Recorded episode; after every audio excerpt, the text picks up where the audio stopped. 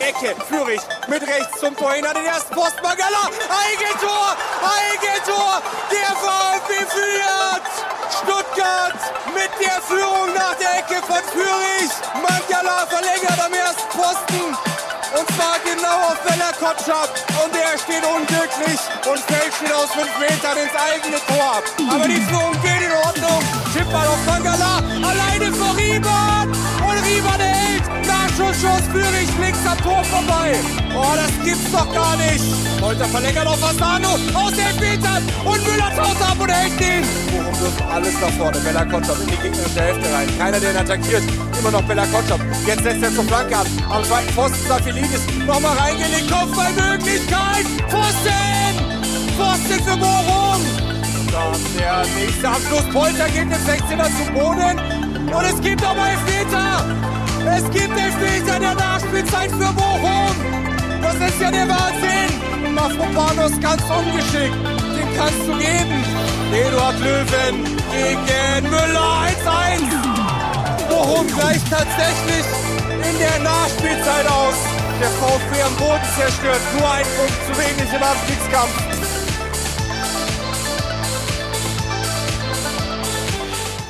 Live aus dem Fanprojekt in Stuttgart, das ist STR. Mein Name ist Ricky, mit mir am Tisch sitzt Sebastian Rose. Hallo Sebastian. Hallo Ricky. Wie hast du das Intro verkraftet?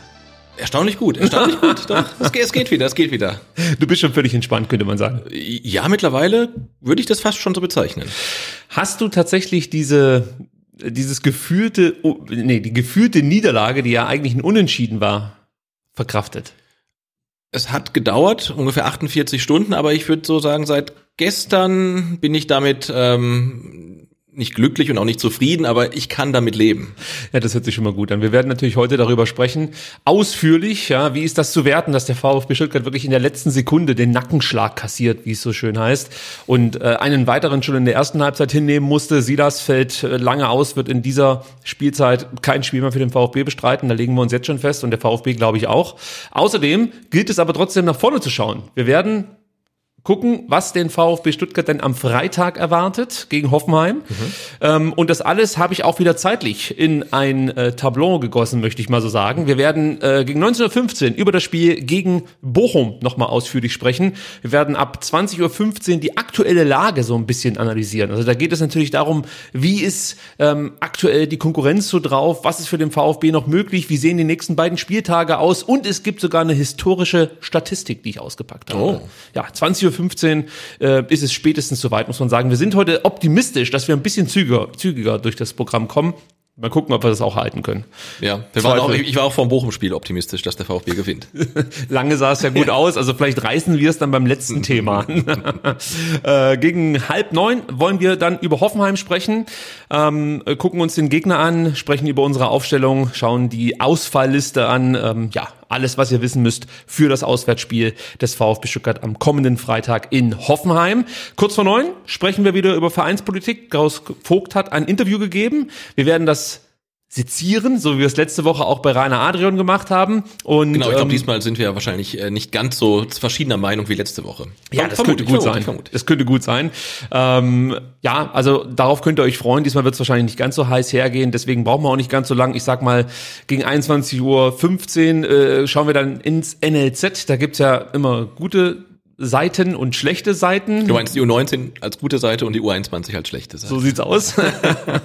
und ganz am Ende, wenn wir noch die Kraft haben und die Muße, Ja. dann äh, stürzen wir uns in das Thema Stadionumbau. Ist ein sehr trockenes Thema, Ja. aber finde ich schon interessant und wichtig. Ja, weil es halt um viel Geld geht. Absolut. Und ähm, das fehlt dem VfB an allen Ecken und Enden. Ja. ja, ja, ja, ja. Und dann äh, muss man sich überlegen, ob man halt äh, wirklich noch so viel Geld in ein Stadion investieren will, muss, kann, soll. Also da sprechen wir vielleicht noch Wir drüber. sprechen nachher drüber, Ja. welche Wahl der VfB da eigentlich hat. Ähm, genau, erstmal müssen wir drüber sprechen, ob man uns gut sieht und gut hört. Und da fragen wir wieder in den Chat rein. Ähm, gebt uns bitte mal kurz technisch qualitativ hochwertiges Feedback, ähm, ob alles bestens ist, damit wir dann äh, reinstarten können. Ich habe diesmal absichtlich nicht gefragt, Sebastian. Ach so. Ja, ich dachte mir so, den Leuten wird's mal irgendwann auf den Sack gehen, wenn ich jedes Mal frage, äh, ist das Bild und der Ton gut? Die werden sich schon melden, wenn es nicht klappt. Aber ich glaube, man muss Interaktion auch so ein bisschen fördern. Ja, wir müssen sowieso den Chat eigentlich mehr mit einbinden. Ja. Ich habe noch nicht den richtigen Weg gefunden. Es fällt mir ja fast schon bei manchen Themen schwer, dich einzubinden, weil ich irgendwie nur komplett monologisiere. Ja. Das ist nicht Sinn der Sache hier eigentlich. Ähm, aber sozusagen dann noch eine dritte Person mit einzubinden, äh, das fällt mir noch schwer. Aber vielleicht finden wir da noch einen Clou, wie wir das hinbekommen. Ja, wir, wir machen, wir müssen mal vielleicht irgendeine Sondersendung machen. Eigentlich wäre heute perfekt dafür gewesen. Sendung 202 am 22.02.2022. Von Anfang an oder? so geplant. Ja, natürlich. Ja, absolut. Nur Also das 2-0 vom VfB ist halt nicht gekommen. Danke, Robert. Ja. Ja, damit haben wir eigentlich gerechnet. Wir dachten aber auch, dass der VfB noch in der zweiten Liga spielt. Und dann wäre es natürlich wahrscheinlicher gewesen. Also man kann nicht mit allem rechnen und planen. Ja, äh, bevor wir jetzt dann über das Spiel gegen Bochum sprechen, schauen wir natürlich auch ganz kurz nochmal bei unseren Unterstützerinnen vorbei und sagen vielen lieben Dank für die Spenden. Danke Johannes, Adrian und herzlichen Dank lieber Joachim. Natürlich geht auch ein großer Dank raus an alle Patreon-Supporterinnen und Supporter, stellvertretend für 105. Wir haben wieder einen dazu gewonnen. Das überrascht mich und freut mich auch wahnsinnig, muss ich sagen. Pick ich mir heute mal, und ich sag's äh, wirklich mit ein bisschen Vorbehalte, weil ich nicht sicher bin, ob der Name jetzt von mir richtig ausgesprochen wird. Äh, Ich pick mir El Mausorito raus. Okay. Wirst du auch so aussprechen? Ja, auf jeden Fall. Okay, El Mauserito ist seit letzten Dienstag mit an Oh. Bord. Ganz frisch, genau. Neuzugang, ja, gut. Vielen Dank für deinen Support und ich dachte, heute pick ich mir mal sozusagen äh, das jüngste Mitglied der STR-Community raus. Mhm. Cool. Ja. Ähm, ja, und noch ein besonderer Dank geht raus an Peter für die überwältigende Unterstützung, muss ich an der Stelle sagen. Vielen, vielen Dank. Das war wieder ähm, ja, das war eine komplette Kanne Wasser auf den heißen Stein. Also das war schon äh, nicht zu verachten, muss ich sagen. Gut, Sebastian. Jetzt müssen wir, glaube ich, über Bochum sprechen. Ja. Und ähm, bevor wir über das Spiel sprechen, muss ich erstmal erzählen, wie es mir nach dem Spiel ging. Ja, also äh, das, das, war für mich schon schwer. Es war wirklich die absolute Leere. Und ähm, ich habe dir im Vorgespräch schon gesagt, ich habe sowas mal im privaten Umfeld erlebt. Damals konnte ich es überhaupt nicht nachvollziehen, muss ich ganz ehrlich sein, weil am Ende ist es ja nur Fußball. Ja, es ist nur ein Hobby, es ist nur ja, es, eigentlich schon. das Leben geht ja trotzdem weiter. So. Und ich erzähle jetzt die Geschichte, an die ich dann ähm, eigentlich erst am Montag denken konnte, weil ich so lange brauchte, um überhaupt mal wieder vernünftige Gedanken fassen zu können in Bezug auf Fußball VfB. Ja, also es war halt so, dass äh, 2012 gab es ja das berühmte Finale da Horm. Du wirst davon gehört haben. Ja. Und das Finale da Horm äh, zwischen Bayern München und dem FC Chelsea habe ich mit ein paar Freunden geschaut. Einer davon war damals großer Bayern-Fan. Inzwischen hat er sich ähm, ja, ich sag mal, davon abgewandt von diesem ganzen Kokolores und ist eigentlich jetzt mehr oder weniger äh, Fan seines seines seines äh, Amateurclubs, bei dem er auch schon lange tätig ist. Also er hat sozusagen die richtigen Konsequenzen aus diesem Debakel 2012 gezogen. Aber damals war er wirklich ganz, ganz großer Bayern-Fan, war auch bei vielen Auswärtsspielen dabei, hatte eine Dauerkarte, hat aber keine Karte für das Finale der Horn bekommen, also haben wir zusammengeschaut. Und ähm, du wirst dich erinnern, damals schoss Didier Drogba in der 88. Minute das komplett unverdiente 1 zu 1. Ja. So. Und mein Kumpel saß dann wirklich einfach nur noch da, der hat keinen Ton mehr gesagt, der hat den ganzen Abend nichts mehr gesagt. Und das Spiel war ja noch nicht vorbei. Es ging ja dann erstmal in die Verlängerung. Und du erinnerst dich vielleicht noch, Arjen Robben bekommt einen Foulelfmeter, ähm, beziehungsweise soll einen schießen, verschießt, kein Ton von ihm. Auch kein also weiß nicht, keine Teilnahme sozusagen in der Entstehung und dann beim Warten, bis er dann den Schuss ausführt, nichts. Beim Elfmeterschießen nichts. Der saß einfach nur da. Dann war das Elfmeterschießen rum und der ist wirklich aufgestanden und ist dann gegangen. Und wir haben eigentlich dann auch nicht mehr mit ihm groß über dieses Spiel gesprochen. Wir haben uns natürlich so ein bisschen drüber lustig gemacht Ja, und so. Äh, Dachten auch, er kokettiert da so ein Stück weit. Wobei es machte wenig Sinn, weißt du, weil eigentlich du hast ja noch eine komplette Verlängerung und noch ein Elfmeterschießen und du fieberst ja total mit. Nichts, da war nichts mehr da. Und später habe ich dann mit ihm so ein bisschen darüber gesprochen. Also, das war wirklich mehrere Monate später. Und hat er mir gesagt, dass er in diesem Moment einfach nichts mehr gespürt hat. Ab diesen ab diesem 1 zu 1, also diese ganze Anspannung, diese Vorfreude auf dieses entscheidende Spiel, das hat so viel Energie gezogen und in diesem Moment, wo dieser komplett sinnlose, muss man ja fast schon sagen, Ausgleich fiel, weil Bayern war komplett überlegen, die hätten nicht 3-0 führen müssen. Und du kriegst diesen Ausgleich, da war nichts mehr da. Der war nicht sauer, der war nicht traurig, der war nicht wütend, nichts. Die ganze Energie war auf einmal weg. Und ich habe das nie richtig verstehen können. Ich dachte wirklich, der dramatisiert das halt einfach viel zu sehr, macht vielleicht auch ein bisschen Show draus, ist so auch der Typ, muss man sagen. Ähm, aber seit letzten Samstag, seit letzten Samstag weiß ich, wie er sich gefühlt hat. Das ist natürlich, sage ich gleich mit dazu, was anderes. Der VfB verliert hier nicht ein Champions League Finale. Er verliert nicht mal das Spiel, muss man sagen. Ja. Es ist nur das 1 zu 1. Aber diese komplette Leere, die habe ich in dem Moment wirklich auch verspürt. Also das, das, das ging mir eigentlich genauso, ja. Also ich musste auch am Sonntag mich wirklich zwingen, diesen Podcast vorzubereiten. Nicht, weil ich äh, keinen Bock hatte auf den Podcast oder äh, ja, weil, äh, weil mir so der Antrieb fehlte oder so. Nee, das war einfach, ich, hatte, ich habe einfach keinen Sinn darin gesehen. Weißt du, es war halt einfach in dem Moment alles weg. Das war wie so eine VfB-Depression. Also ich, ich, ich, ich kann es gar nicht anders ausdrücken. Und das, das klingt natürlich auch ein bisschen kitschig, wenn ich das so sage, aber es, es war tatsächlich so. Und ich glaube, da spielt ganz viel mit rein. Diese ganze Saison, ja, die, die, die ist ja, die saugt dich wirklich aus. Ja, du hast die Verletzungen, du hast Corona, du hast ähm, die Situation mal mit Fans, mal ohne Fans, mal mit Support, mal ohne Support. Dann kommen junge Spieler, auf die freust du dich, ähm, dass sie dann vielleicht auch einschlagen. Nee, die liefern aber nicht ab. Dann hast du im Verein immer mal wieder so ein paar Querelen. Dann gibt's phasenweise Spiele, da siehst du, was der VfB eigentlich imstande ist zu leisten, dann kriegen sie wieder voll aufs Maul oder lassen sich halt abschlachten wie gegen Augsburg, gegen so eine absolute, ja, ich, ja, Durchschnittsmannschaft. ich krieg's hier gerade noch, ähm, ich kriege gerade noch die Kurve. Ähm, dann hast du die sich deutlich verändernde Diskussionskultur auf Twitter und das war eigentlich mal mein Happy Place in diesem ganzen äh, Social Media Dschungel. Ja. Weißt du, und das geht auch so ein Stück weit weg. Und alles, was ich gerade aufzähle, das sind so, sind meine Dementoren für meine VfB-Seele. Das entzieht mir so unglaublich viel Kraft aktuell.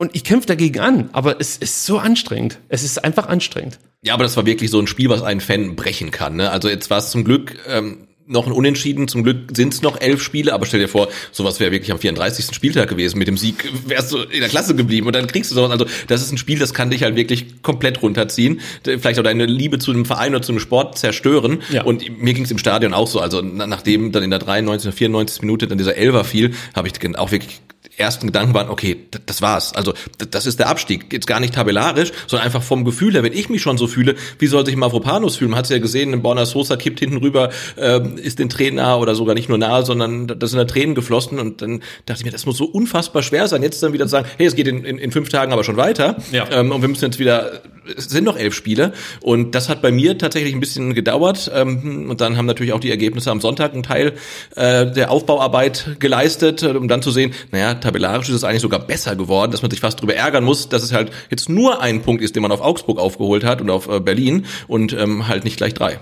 Ja, also was hat mir nicht geholfen? Ich überlege gerade, was mich sozusagen wieder zurückgebracht hat, dass ich auch wieder Hoffnung hatte. Ich glaube, die Vorbereitung auf das Hoffenheim-Spiel. Also nicht so sehr, weil Hoffenheim besonders viel falsch macht und ich jetzt denke, der VfB fährt dahin und schlägt Hoffenheim hoch. Ja, es ist eher so, ähm, es geht halt weiter. Es ist nicht vorbei. Und das ist vielleicht auch der Unterschied zu der Geschichte, ähm, die ich mit meinem Kumpel erlebt habe. Für ihn war es in dem Moment vorbei. Du hast keine Chance, das wieder gut zu machen. Der VfB hat noch ein Drittel der kompletten Saison vor sich.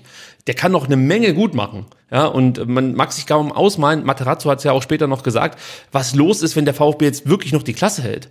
Dann ist es halt echt äh, alles ziemlich krass gewesen, aber am Ende äh, wird es viel freisetzen. Also für uns Fans, glaube ich, aber auch für die Mannschaft und so weiter und so fort. Also das kann in beide Richtungen jetzt gehen. Und so ein Stück weit, du hast es ja schon gesagt, haben wir ja den ersten Abstieg irgendwie schon durchlebt, so, ja, also gefühlt, du hast gesagt, war das wie der Abstieg und äh, jetzt merkst du auf einmal, nee, es, das geht weiter. Ja? ja. Gewinnst du gegen, gegen Hoffenheim am Freitag? Ich weiß, es ist nicht besonders wahrscheinlich, aber gewinnst du gegen Hoffenheim, dann muss Augsburg auch erstmal nachlegen. Ja, man kann halt immer sagen, aber guck mal, gegen wen wir jetzt auch alles gewinnen müssen, aber andererseits musst du nur ein Spiel mehr gewinnen als Augsburg, ja, dann hast du quasi. Und ich Zumindest glaub, die Relegation. Genau, die Relegation und, und das ist, glaube ich, drin. Also wenn man, klar, der VfB muss auf sich gucken, er muss punkten. So eine Sieglos-Serie, ähm, das ist halt unfassbar schlecht ähm, und Pech dabei und äh, man muss halt selber punkten, bevor man auf die anderen guckt. Aber wenn man doch mal vorsichtig nach rechts und links guckt, die da unten mit rumkrebsen, denen geht's auch nicht viel besser. So sieht's aus. Und ein geschätzter, von mir geschätzter Philosoph sagte mal, Niemals aufgeben, kämpfen und siegen. Das äh, finde ich ist etwas, das kann man sich ähm, gerne mal ins eigene Poesiealbum äh, schreiben. Gut, lass uns jetzt wirklich mal aufs Spiel schauen und äh, wir müssen damit beginnen, dass am Mittwoch, also nach unserer letzten Sendung, ähm, die Stadionkapazität, also die erlaubte Stadionkapazität er erhöht wurde von 10.000 auf 25.000. Am Ende kamen gut 20.000 Leute ins Stadion. Ich fand es klasse, dass nochmal 10.000 Zuschauer ins Stadion gekommen sind. Du warst im Neckarstadion. Wie war es denn vor Ort? Wie war die Stimmung und gab es vielleicht auch ein paar, ich, ich sag mal, Gelegenheitskapos, die sich hervorgetan haben? Ähm, also die Stimmung war natürlich äh, schon deutlich besser als bei den 10.000. Man hat natürlich gemerkt, also wenn es halt doppelt so voll ist, wird es halt auch dann fast doppelt so laut. Ähm, die Organisation des Supports war mäßig, würde ich mal sagen, aber auch wie zu erwarten war. Also es war es war okay, aber noch weit weg von dem, was man halt so gewohnt ist und was man so liebt im Stadion. Also ich, ich zumindest. Ich habe das so ein bisschen auch auf Social Media mitverfolgt. Da gab es ein paar, die haben sich darüber beschwert, dass die Stimmung so schlecht war haben das dann direkt wieder, das Kommando ist dann immer der erste Ansprechpartner. Natürlich ist es nicht nur das Kommando, das jetzt äh, Stimmung macht, aber haben es halt so ein bisschen aufs Kommando gesch äh, geschoben. Da dachte ich mir auch, ich meine, ihr habt alle selber einen Mund dabei. Also ja. es ist jetzt nicht so, dass man nicht aus sich heraus dann einfach mal irgendwas anstimmen dürfte oder mitschreien dürfte, weil man hörte schon auch über die äh, äh, ja, TV-Mikrofone, dass versucht wurde, immer mal wieder ein bisschen Stimmung entstehen zu lassen, aber es, es, es catchte nie so richtig die komplette Masse, sage ich jetzt ja. mal. Also irgendwie, entweder waren die Leute so gebannt, ähm, was das Spiel angeht, oder ja, es fehlte einfach so die Überzeugung, jetzt mitzuschreien. Also es entstand auch nicht organisch, weißt du, dass einfach das Spiel das sozusagen hergegeben hat. Das war nicht der Fall, aber ich finde schon, okay, man kann das kritisieren, dass jetzt vielleicht aktuell noch kein zu, äh, ähm, äh, wie heißt das, noch kein organisierter Support, Support da ist, genau. Ähm, aber auf der anderen Seite finde ich, ich, ich meine, das wird auch wieder dann oft kritisiert, dass das Kommando immer wieder die Lieder vorgibt und sonst irgendwas. Jetzt wird kritisiert, dass keiner Lieder vorgibt. Ich meine, dann macht's halt einfach. Dann schreit halt mal los ja. und was soll denn passieren? Also im schlimmsten Fall gucken dich halt fünf Leute komisch an. Im besten Fall hast du eine Maske auf, dann erkennen sie dich nicht und ähm, du hast nichts zu verlieren. Aber es liegt, glaube ich, da, was die Stimmung angeht, momentan an äh, jeden selbst. Vor allen Dingen die Leute, die dann auch in die Cannstatter Kurve gehen, die sich genau. extra Tickets holen. Ja. Ähm, sind natürlich in dem Moment gefordert. Ich möchte da jetzt nicht die Haupttribüne und die Gegend gerade mit rausnehmen, sondern äh, die sind da genauso, können da genauso mitmachen. Aber äh, ich finde schon, wenn ich mich in die Cannstatter Kurve stelle, ist das eigentlich schon auch nochmal das Signal, ich gehe hier mit all in und äh, schreibe mir hier die Seele raus. Deswegen geht man da auch dahin. Eigentlich schon, ja, ja. sollte es mindestens sein. Ja, also von daher, ich verstehe das, dass man das ähm, schade findet, dass es aktuell nicht so laut ist, wie es sein könnte. Ähm, aber es gibt Gründe, warum das Kommando Cannstatt jetzt zu Hause noch nicht für die Stimmung sozusagen sorgt. Das wird wahrscheinlich auch bald wieder kommen. Ich kann schon mal sagen, gegen Hoffenheim, habe ich gehört, gibt es wieder organisierten Support fürs Auswärtsspiel. Da wurde ja auch jetzt kurzfristig noch die Kapazität erhöht und da ja wahrscheinlich nicht so viele aus Hoffenheim kommen werden, ist natürlich mhm. viel Platz für Stuttgarter Fans. Also ich habe auch eben im Chat gelesen, ich weiß nicht, ob stimmt, dass ähm, das Gästekontingent fast schon erschöpft ist. Also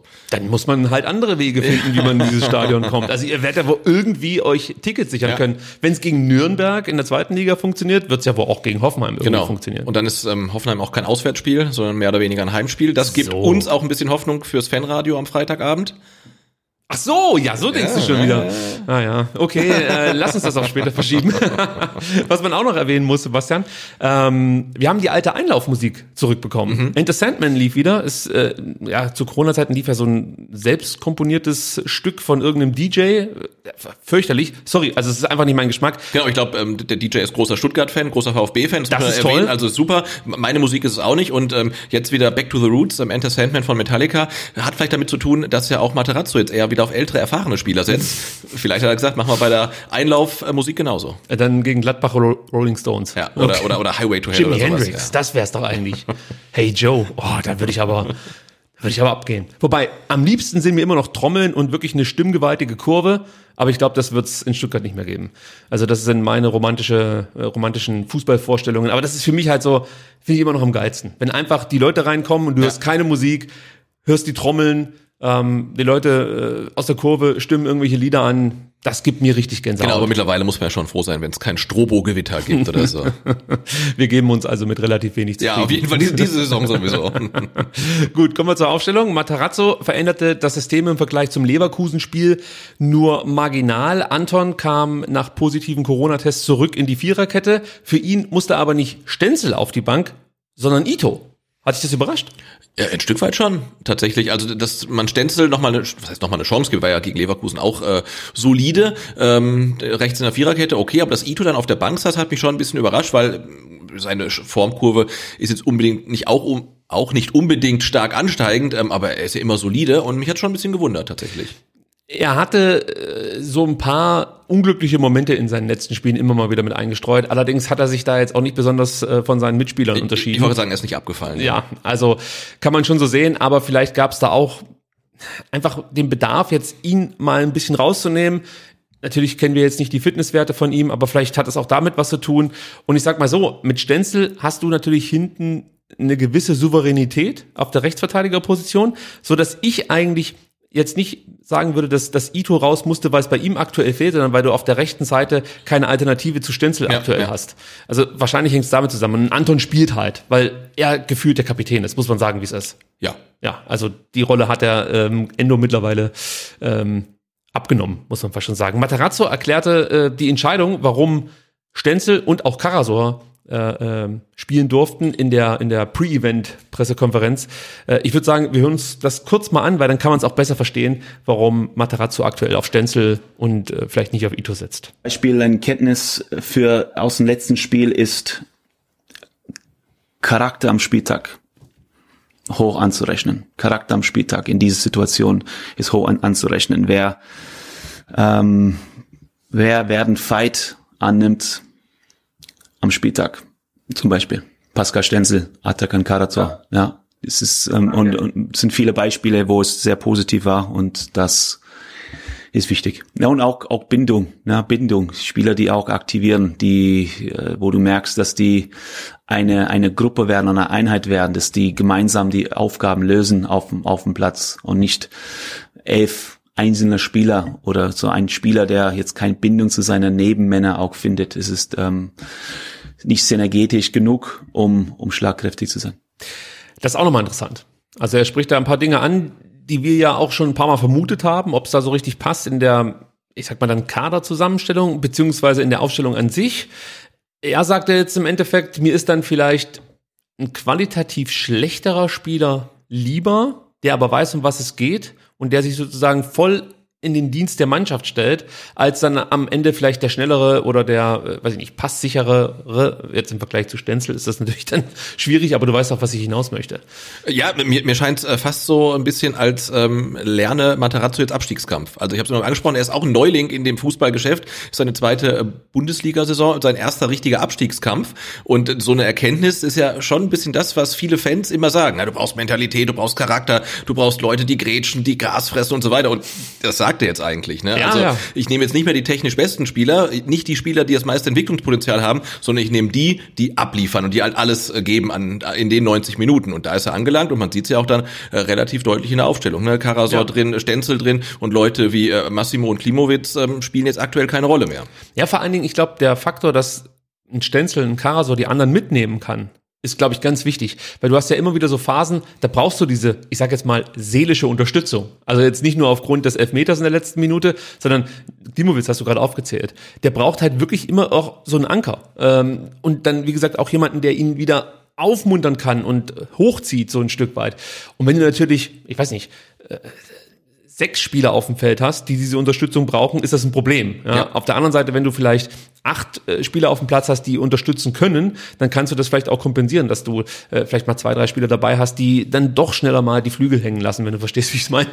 Ähm, also ich verstehe das, was Matarazzo davor hat. Ich hoffe für ihn, dass es aufgeht, weil ein Stück weit sind es natürlich jetzt schon verschiedene äh, Patronen, die er da gerade aktuell lädt, so ein Stück weit in seinen Revolver und irgendwas muss jetzt oder irgendwann muss er jetzt auch mal treffen. Also es, es reicht halt nicht da immer nur äh, Platzpatronen äh, rauszufeuern, sondern jetzt muss man irgendwann die Kugel sozusagen äh, ins Bull, Bullseye. Nennt man das auch so beim Schießen? Wahrscheinlich ja. Vermutlich ja. ja. Aber ich finde, dass er äh, zumindest von der Perspektive, was er jetzt angesprochen hat, äh, Mentalität, Charakter, äh, Energie, das fand ich, hat äh, gegen Bochum auf jeden Fall funktioniert. Ja, ja, gebe ich dir recht. Also qualitativ war das nicht immer besonders gut, aber dafür stimmte der Einsatz. Ja. Ja, muss man so sagen. Ähm, wenig überraschend, du hast ihn schon aufgezählt, Atakan Karasor durfte auch wieder starten, fällt natürlich voll in diese Riege an Spielern, die vielleicht jetzt nicht qualitativ äh, höchstes Bundesliga-Niveau versprechen, aber einfach als Teamplayer, als Persönlichkeit auf dem Platz funktionieren. Und ähm, das hat Atakan Karasor in diesem Spiel auch wieder unterstrichen. Also äh, für mich so, was Mentalität angeht, was Haltung angeht, ähm, was grundsätzliche Einstellung angeht, äh, absolut einer der Top-Spieler, die wir gerade auf dem Platz haben. Ja. Ja, und das ist, du hast es richtig gesagt, im Abstiegskampf äh, manch, manchmal wichtiger als Qualität. Wir sehen es äh, bei Bochum, bei Bielefeld, bei Fürth, da gibt es genügend Spieler, die würden wir jetzt wahrscheinlich nicht unbedingt zum VfB holen, zumindest nicht, was die Qualität angeht, aber was die Einstellung angeht, schon. Ja, ja auf jeden Fall. Ja. ja. Mangala und Endo waren mit Ball oft in den Bochumer, Bochumer, äh, Bochumer Halbräumen zu finden. Das war auch ein bisschen anders als im Vergleich ähm, zum Leverkusen-Spiel. Gegen den Ball bildeten sie dann mit Atta hinten so eine asymmetrische Dreierkette. Das hat mir sehr gut gefallen. Das heißt, wenn die Bochumer Angriffe über ja, die Bochumer linke Seite gingen, dann haben sich halt auf, auf der Stuttgarter rechten Seite zwei Sechser etwas tiefer positioniert und äh, der dritte Sechser stand etwas höher, konnte dann praktisch im Umschaltmoment dann direkt äh, mit eingebunden werden und das gleiche, wenn es über die rechte Seite der Bochumer ging, dann gab es halt da die Asymmetrie, das hat mir eigentlich ganz gut gefallen. Wir kennen das sonst aus der ähm, mittlerweile in Vergessenheit geratenen Dreierkette, äh, wo wir auch diese Asymmetrie immer drin hatten. Also das hat äh, Materazzo sich überlegt gegen Bochum, hat auch ordentlich funktioniert. Ähm, ja, wir kommen nachher noch ausführlich drauf zu sprechen, was jetzt funktioniert und was nicht.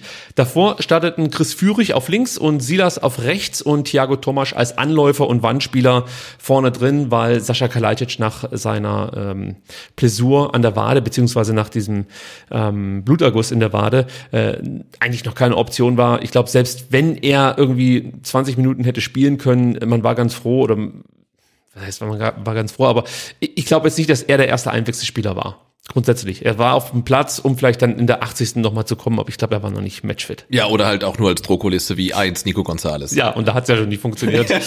du weißt noch gegen Hamburg. Wie ging das aus? Lass uns nicht drüber reden.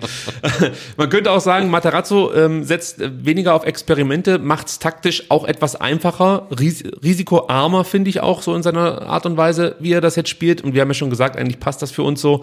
Das sieht ganz gut aus. Ein Spieler fehlte überraschend im Kader, Sebastian. Alexi TBD.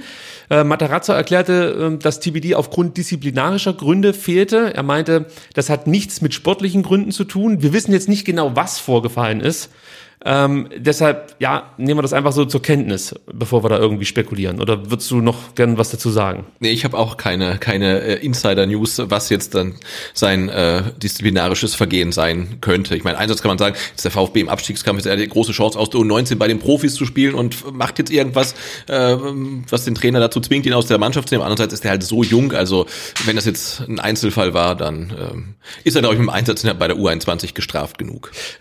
ja, das stimmt, wenn man das Ergebnis dann auch noch mit einbezieht. Was man vielleicht noch zu DBD kurz ähm, erwähnen sollte, äh, es gibt ja eine Geschichte zu TBD und warum er ins Ausland gehen musste. Ja, es war ja so, dass sein Vater der Meinung war, dass er mehr Disziplin bräuchte und diese Disziplin hat er halt einfach in Deutschland gesehen, weil er wusste, in Deutschland wird darauf mehr Wert gelegt als zum Beispiel in, in, in, äh, bei französischen Clubs. Hängt natürlich auch ein bisschen damit zusammen, wer äh, führt diese Clubs, wer trainiert diese Clubs. Also ich denke mal, unter einem Nico Kovac in Monaco wird es wahrscheinlich strenger zugehen als, ich möchte jetzt gar keine Beispiele nennen, aber unter anderen äh, äh, französischen äh, Trainern zum Beispiel dann bei anderen Vereinen. Und äh, bei TBD war es halt auch so, dass das Talent jedem aufgefallen ist, aber es stimmte einfach ja mit mit der Disziplin und mit der Einstellung zum Sport noch nicht so richtig, mit der Professionalität könnte man auch sagen. Und da war die Idee einfach, komm, wir schicken den nach Deutschland, ja, und da soll er das praktisch lernen. Der kam hier nach Stuttgart, hat sich da auch relativ schnell eingefügt. Äh, man hat das Gefühl gehabt, Mensch, also die Problematik erkennen wir ja gar nicht, äh, mhm. äh, diese disziplinarische Problematik, äh, außer vielleicht in Sachen taktischem Verhalten, ja, aber das kann man ihm ja jetzt nicht äh, negativ auslegen, da kann es ja auch damit zusammenhängen, dass er einfach noch ein bisschen braucht. Und jetzt gibt es dann eben doch diesen Vorfall, ist natürlich schade. Ich hoffe jetzt einfach, dass es nur eine Kleinigkeit ist. Und er halt einfach jetzt so einen Denkzettel bekommen hat und dann nächste Woche, beziehungsweise diese Woche ähm, in Hoffenheim wieder dabei sein kann.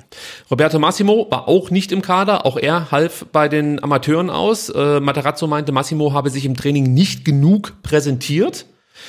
Und das ist für mich auch schon wieder beachtlich, wenn man bedenkt, wo Massimo in der Hinrunde zu diesem Zeitpunkt stand. Du erinnerst dich, Hoffenheim hat da noch eine Bude gemacht. Mhm. Da haben wir noch gedacht, jetzt ja. ist der Knoten geplatzt und jetzt ist er komplett weg.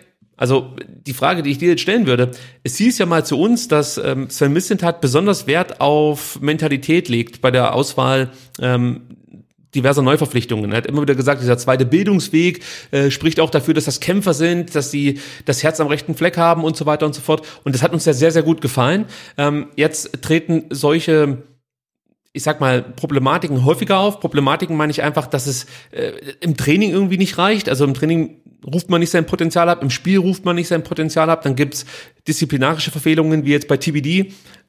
Ist, ist uns da zu viel versprochen worden? Äh, Oder wurde falsch gescoutet? Womöglich, ähm, aber jetzt bei Massimo muss man dann zumindest hinter rausnehmen, weil es ein Reschke-Transfer tatsächlich noch. Es ist ein Reschke, ja, absolut, klar, ja, also, habe ich schon rausgerechnet, das ist absolut recht. so ein paar gibt's noch. Ähm, weiß ich nicht, ob man, also klar, wenn man verspricht oder sagt, man guckt halt auch wirklich auf Persönlichkeit, auf Charakter, auf Mentalität und solche Vorfälle häufen sich, äh, muss man sagen, nun, dann scoutet man vielleicht irgendwie dann doch nicht so, wie man es, es vorgibt zu tun. Andererseits finde ich, sind die, die Fälle jetzt auch noch nicht so häufig, dass man sagen kann, die Spieler, die beim VfB jetzt spielen, haben irgendwie ein disziplinarisches Problem. Das, das sehe ich jetzt nicht. Nicht eh, disziplinarisch meine ich Oder- auch gar nicht. Einstellung. Ja, Also Be- Beispiel. Karasor war, glaubt der ähm, Transfer, wo Sven Missentat eben darauf abzielte, das ist jetzt nicht der Spieler, der sich in an, allen NLZs sozusagen direkt präsentiert hat und den wollte jeder, sondern der hat einfach einen harten Weg hinter sich und hat sich diesen Platz verdient, ist über Kiel dann beim VfB gelandet und ist jetzt einfach, kann man fast so sagen, ein gestandener Bundesliga-Profi. Ja. Hätte wahrscheinlich jetzt nicht jeder mit gerechnet zu seiner Zeit, als er dann ähm, ja in Bochum gespielt hat und so weiter. Also hat einfach seinen, seinen Weg gemacht, so könnte man sagen. Und dann hast du andere Spieler, wie zum Beispiel ein Klimowitz, da ist das Talent unbestritten. Jeder, der ihn im Training sieht, sagt, das ist herausragend. Auf dem Platz kriegt das nie hin und man hat auch nicht das Gefühl, dass er dann diese, dieses, diese Kämpfermentalität mitbringt und sagt, jetzt aber, jetzt aber, also sich immer wieder hochzieht. Ganz im Gegenteil. Jede Aktion, die ihm misslingt, führt dazu, dass er auch mit der Körpersprache signalisiert, ich pack's eh nicht. So, und das meine ich eher, also dass Ja. da vielleicht irgendwie Nachholbedarf besteht, weil das ist bei Massimo auch auffällig, ja, dass er da gerne mal einen Kopf hängen lässt. lässt. Äh, bei Fagi habe ich auch nicht das Gefühl, dass es so, so, so, so ein Fighter ist einfach. Also der wirkt auch sehr reserviert von seinem Auftreten her. Ähm, und äh, ich meine, ich habe mir das mal angeschaut im Training oder auch bei Testspielen. äh, Der, der versucht sich fast schon zu verstecken auf dem Platz so ein Stück weit. Er ist natürlich klar präsent, wenn da mal ein Ball in seine Nähe kommt, keine Frage. Der weiß schon, wie man äh, ein Tor erzielt und so. Aber weißt du, ich meine, das ist jetzt auch nicht Ja. so ein Thiago Thomas. Guck dir die ersten Bilder an von Thiago Thomas auf dem Trainingsplatz. Da weißt du sofort, okay, der hat dicke Eier. So und Ja, und man sieht es ja auch jetzt in den 180 Ja. Minuten, die er gespielt hat, ähm, dass der dann tatsächlich eine ganz, ganz andere Präsenz hat. Und ich glaube, sowas kannst du auch entwickeln. Und wenn jetzt Spieler halt übermäßig Talent haben, dann kann man sagen, okay, dieser Kampfesgeist, die Einstellung, die, die kann man auch antrainieren. Ähm, aber da hast du recht, also es gibt Spieler im Kader, die zeigen diese Einstellung aktuell nicht. Und das ist natürlich gerade im Abstiegskampf, äh, kann das tödlich sein, ne? weil du, Absolut. du brauchst mehr von diesen Spielern, die halt auf den Platz gehen und sagen, komm, ich, ich nehme auch das zehnte Dribbling, wenn die ersten neun nicht ähm, geklappt haben, weil ich weiß, ich kann das und ähm, ich habe das Selbstvertrauen. Und dann sind wir bei dem Punkt, Sven Missentat sagte immer wieder, wir sind eine Mannschaft, die einfach grundsätzlich gegen den Abstieg spielt. Wir sind eine Top-20-Truppe. Dann bräuchtest du ja genau solche Spieler und müsstest ja auch bei der Verpflichtung genau auf solche Attribute Wert legen. Darauf wollte ich eigentlich Ja. hinaus. Ja. Gut, dann kommen wir zum Spiel an sich und ähm, äh, noch nicht ganz. Ich muss noch was ansprechen und zwar äh, vor Anpfiff ist mir aufgefallen, dass die Ansprache im Kreis, ja, kurz bevor es dann losgeht, nicht von Kapitän Endo gehalten wurde, sondern von Vizekapitän Waldemar Anton. Ja, äh, die Wortführer, das hat man auch schön sehen können, also die dann nochmal richtig Stimmung gemacht haben, nachdem man sich da eingeschworen hat, war äh, Florian Müller, ähm, eben Waldemar Anton und Atakan Karasor. Deswegen stelle ich dir jetzt einfach mal die ketzerische Frage, ob Endo die richtige Wahl als Kapitän war.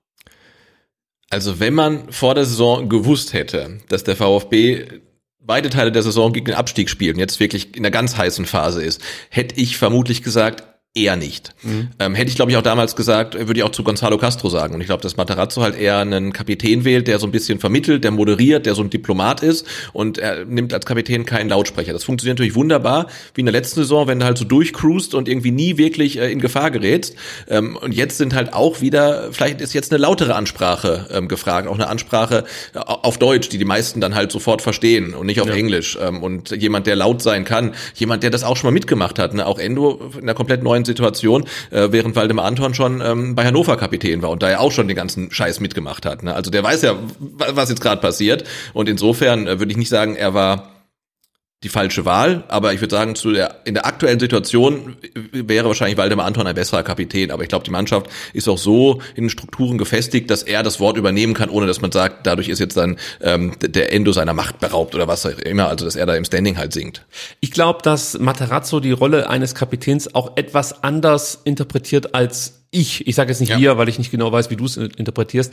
Ähm, das hat man äh, auch in der letzten Saison immer mal wieder gehört. Es geht mir nicht um den einen, der die Binde trägt, sondern alle müssen Verantwortung übernehmen.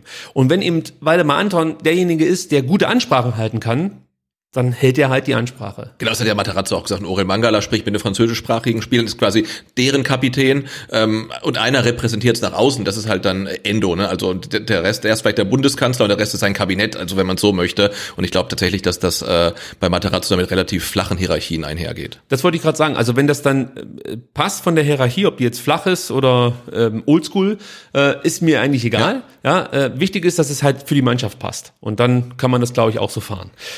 Ähm, ja, dann äh, schauen wir mal jetzt endlich aufs Spiel. Ja. Und man merkte direkt in der Anfangsphase schon, dass die aktuelle Situation die Mannschaft wieder beschäftigt. Ja, also der Einsatz passte zwar ab der ersten Minute, aber man spielte schon nervös, phasenweise fahrig und ja, diese ersten zehn Minuten, da kam man gerade mal auf 70 Prozent Passquote, eher unüblich für den VfB.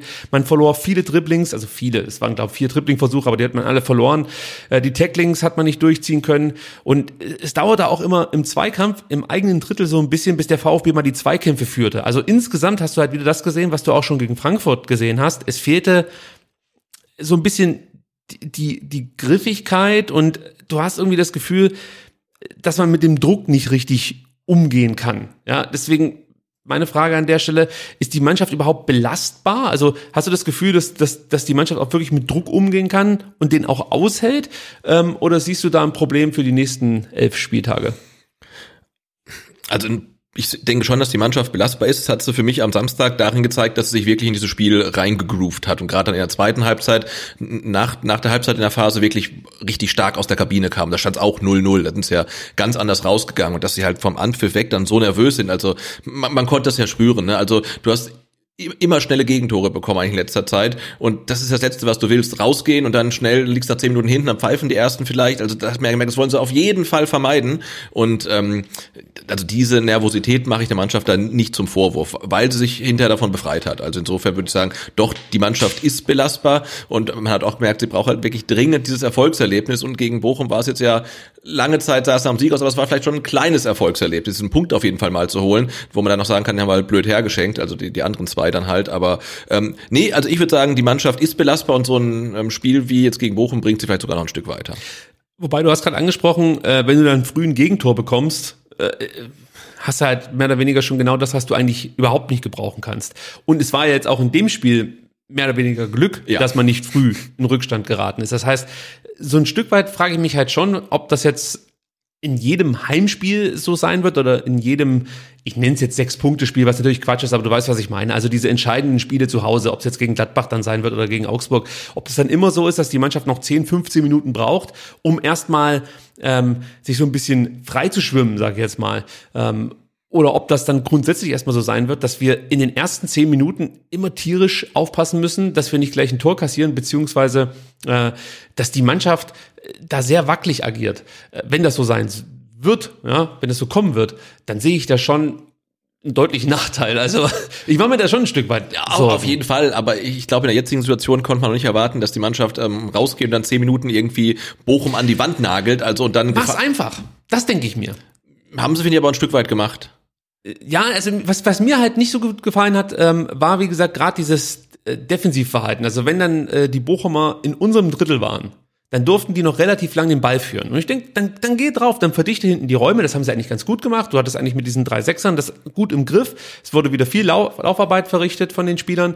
Ähm, aber warum geht ihr nicht drauf? Begleitet die nicht nur. Wir haben so oft Gegentore gefressen, ja. weil wir einfach nur ballführende Spieler begleitet haben, die dann abschließen konnten, passen konnten, flanken konnten, was auch immer. Oder wir dann zu spät angegriffen haben ähm, und dann vielleicht gefault haben, es gab einen Freistoß oder einen Elfmeter, was auch immer. Äh, also da erwarte ich mir halt ein bisschen mehr Griffigkeit und du hast ja auch einen Vorteil in den ersten Minuten. Du kannst vielleicht das ein oder andere Foul setzen, was ein bisschen drüber ist, das nicht gleich mit einer gelben Karte bestraft wird, aber erstmal klar macht, hier geht Ja, halt genau, klar. Und das fehlte mir am Anfang so ein bisschen. Gerade die Tacklings, die waren, ich sag nicht körperlos, aber das war halt anders, als ich das mir erwünscht habe, weil ja im Vorfeld schon auch so ein gewisser Druck aufgebaut wurde. Das ist jetzt das mhm. entscheidende Spiel. Und da denke ich halt, da gehst du jetzt raus und äh, sagst jetzt hier oder machst gleich mal eine Ansage. Damit meine ich jetzt nicht kopflos nach vorne, sondern einfach in der Art und Weise, wie ich jetzt hier mein Stadion verteidige. Das hat mir nicht so gut gefallen. Und es gab ja dann in dieser acht Minute gleich diese Mega-Chance für Pantovic. Äh, da setzt sich äh, Soares auf der linken Seite gut durch, setzt Holtmann in Szene. Dann siehst du Stenzel, der so ein Stück weit spekuliert, ja, im Eins gegen Eins jetzt gegen Holtmann und ich glaube, Stenzel dachte, Holtmann zieht nach innen, beziehungsweise geht innen vorbei und dann äh, nimmt aber Holtmann den Weg über außen. Es kann sein, dass es im Vorfeld irgendwie Videomaterial gab und der Trainer ihm gezeigt hat, also Stenzel, wenn der Holtmann im 1 gegen 1 ist, zieht er immer innen äh, rein und geht nicht außen vorbei. Und darauf hat Stenzel vielleicht so ein Stück weit spekuliert. Das sieht natürlich dann mega blöd aus. Holtmann geht da mit Leichtigkeit an ihm vorbei. Der wirkt einfach da ein bisschen hüftsteif. Also das ist äh, nicht besonders gut, muss man so sagen. Was für mich aber viel schlimmer ist, ist das Abwehrverhalten von in erster Linie Orel Mangala im Zentrum. Und auch da, ich bitte jeden, der die Möglichkeit hat, schaut euch das einfach nochmal an wie sich Mangala und Sosa in diesem Moment verhalten. Also in dem Moment, als Holtmann an äh, Stenzel vorbeigeht. Ja, also da siehst du halt, Mangala kommt etwas verspätet hinter seinem eigentlichen Gegenspieler Andy Ajay in den Strafraum, bleibt dann einfach mal stehen. Pantovic ist in Sosas Reichweite, sage ich jetzt mal. Aber Mangala bleibt dann einfach mal stehen. Das habe ich zuerst nicht verstanden. Ich dachte, vielleicht kommt da noch jemand und er möchte den Rückraum sichern. Später habe ich dann in einer anderen Einstellung gesehen, nee, da kommt keiner mehr. Er bleibt einfach stehen. Er lässt Anwia Jay weiterlaufen und plötzlich steht Borna Sosa vor der Entscheidung, wen verteidige ich jetzt? Entweder Anwia Jay oder Pantovic. Und wenn es halt diesen scharfen Ball, den es dann ja auch gab, im Zentrum äh, äh, gibt von außen, ja, äh, was machst du denn jetzt? Also eigentlich kannst du dann fast nur noch den Raum verteidigen, du ja. musst spekulieren. Und du siehst auch, dass in dem Moment Borna Sosa so ein Stück weit, ich sag mal, auch wieder die Entschlossenheit fehlt. Und das mache ich ihm noch nicht mal zum Vorwurf, weil er gar nicht genau weiß, gegen wen muss ich denn jetzt in dem Moment verteidigen. Er guckt auf den Ball, er sieht dann, Pantovic läuft ein, er geht hinterher, kommt aber nicht mehr in die Situation. Und man hat Glück, dass Pantovic diesen einen Schritt zu früh am richtigen Ort ist. Wenn der nur einen Schritt später an diesem Ort steht, schießt er den Ball einfach ins Tor und steht 0 zu, oder 1 zu 0 ja. aus Bochumer Sicht. Und wie das wieder verteidigt wurde von Orel Mangala, das, das ist das, was, was mich wahnsinnig macht, weil du kommst ja aufs Feld und jeder weiß, wie wichtig dieses Spiel ist. Und dann siehst du diesen Mangala, wie er schon sprintend in den Strafraum kommt und dann einfach aufhört zu laufen. Und in dem Moment gilt für mich, du musst den äh, äh, tornahen, äh, den tornahen Offensivspieler verteidigen. Egal, ob er eigentlich vielleicht für den Rückraum eingeteilt wurde. Du siehst dann auch später kommt noch Endo mit dazu. Ich glaube, der hat eine Osterhage im Schlepptau gehabt. Aber das, also, das siehst du ja in dem Moment. Aber dieses Verständnis, was in dem Moment gefragt wird, geht Orel Mangala gegen den Ball zu oft ab, finde ich. Weiß nicht, ob du es ähnlich siehst. Äh, ja, das haben wir auch im letzten Spiel mal wieder kritisiert, dass, äh, dass seine Defensivleistung halt wirklich, äh, ja, ich will nicht sagen verheerend ist, aber doch, sie ist verheerend. Ausbaufähig, auf ja, jeden stark, Fall. stark ausbaufähig. auch das ist eine Herausforderung, würde Pellegrino Matarazzo jetzt sagen. Ja, man muss ehrlich sein, also eigentlich hätte das die Führung sein müssen für ja. Bochum. Es ist eigentlich unglaublich, dass das Ding nicht reingegangen ist. Wurde auch im Nachhinein überhaupt nicht mehr thematisiert. Es wurde immer nur gesagt, der VfB muss eigentlich 3-0, 2-0 führen. Wenn man ehrlich ist, ähm, müsste es vielleicht 2-1 stehen. Ähm, aber egal, kommen ja, wir nachher. Pantovic muss ja eigentlich nur irgendein Körperteil da in die Schussbahn, also besser reinstellen. ist ein bisschen zu weit vorne. Ja, ja, aber trotzdem, also. Ja, keine Frage. Er muss selbst, wenn er noch einen Schritt weiter vorne ist, in der Lage sein, irgendwie diesen Ball da reinzubringen. Ja. Und wenn er sich mit Ball ins Tor wirft, irgendwie, also es, der Ball muss rein sind wir uns absolut einig. Aber vielleicht kann er es nur aus der Distanz. Ja, kann natürlich auch sein. Viel zu nah, viel zu nah am Tor, das stimmt. ja, danach schwand der VfB für ein paar Minuten, holte sich dann aber Selbstvertrauen durch äh, den ersten eigenen Abschluss durch Chris Führig in der elften Minute. Da setzt sich Sosa richtig stark auf der linken Seite gegen Antwi Ajay durch, spielt Chris Führig an, der nimmt Tempo auf und geht sofort Richtung Tor, gefällt mir gut. Tomasz Endo, Silas, Sosa, alle laufen mit. Führig entscheidet sich aber gegen den Pass. Er zieht dann aus 20 Metern ab. Der Schuss geht links am Pfosten vorbei. Für dich okay in dem Moment? Also, dass er dann sagt, ich nehme jetzt den Abschluss?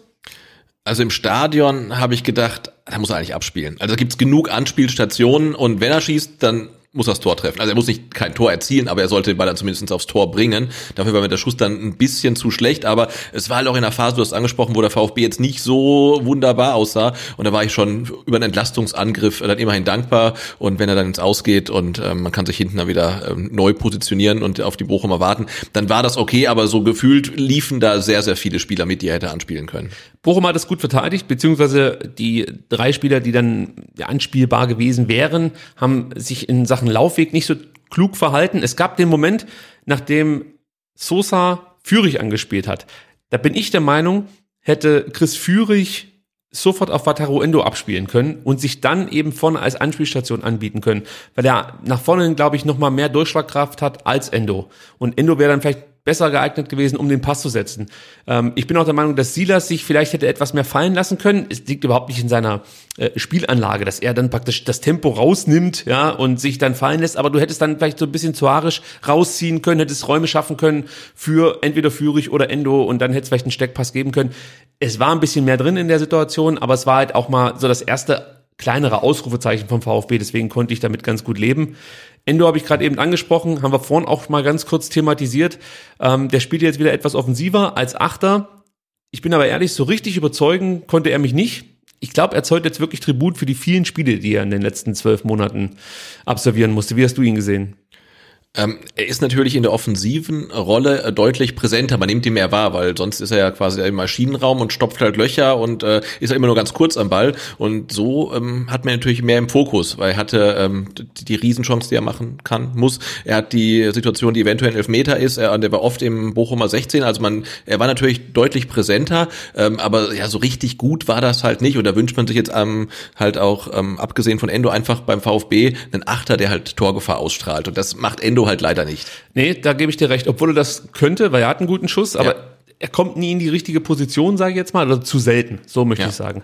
Du merkst auch, dass in Sachen Zweikampfführung irgendwie so die letzte Konsequenz fehlt. Ja, er gewann diesmal 56 Prozent seiner Zweikämpfe, führte zwar zusammen mit Chris Führig die meisten Zweikämpfe, aber ja, er gewinnt halt dann am Ende zu wenig davon. Chris Führig übrigens bei 75 Prozent Zweikampfquote, herausragender Wert für einen offensiven äh, Linksaußen, also das, das war echt toll.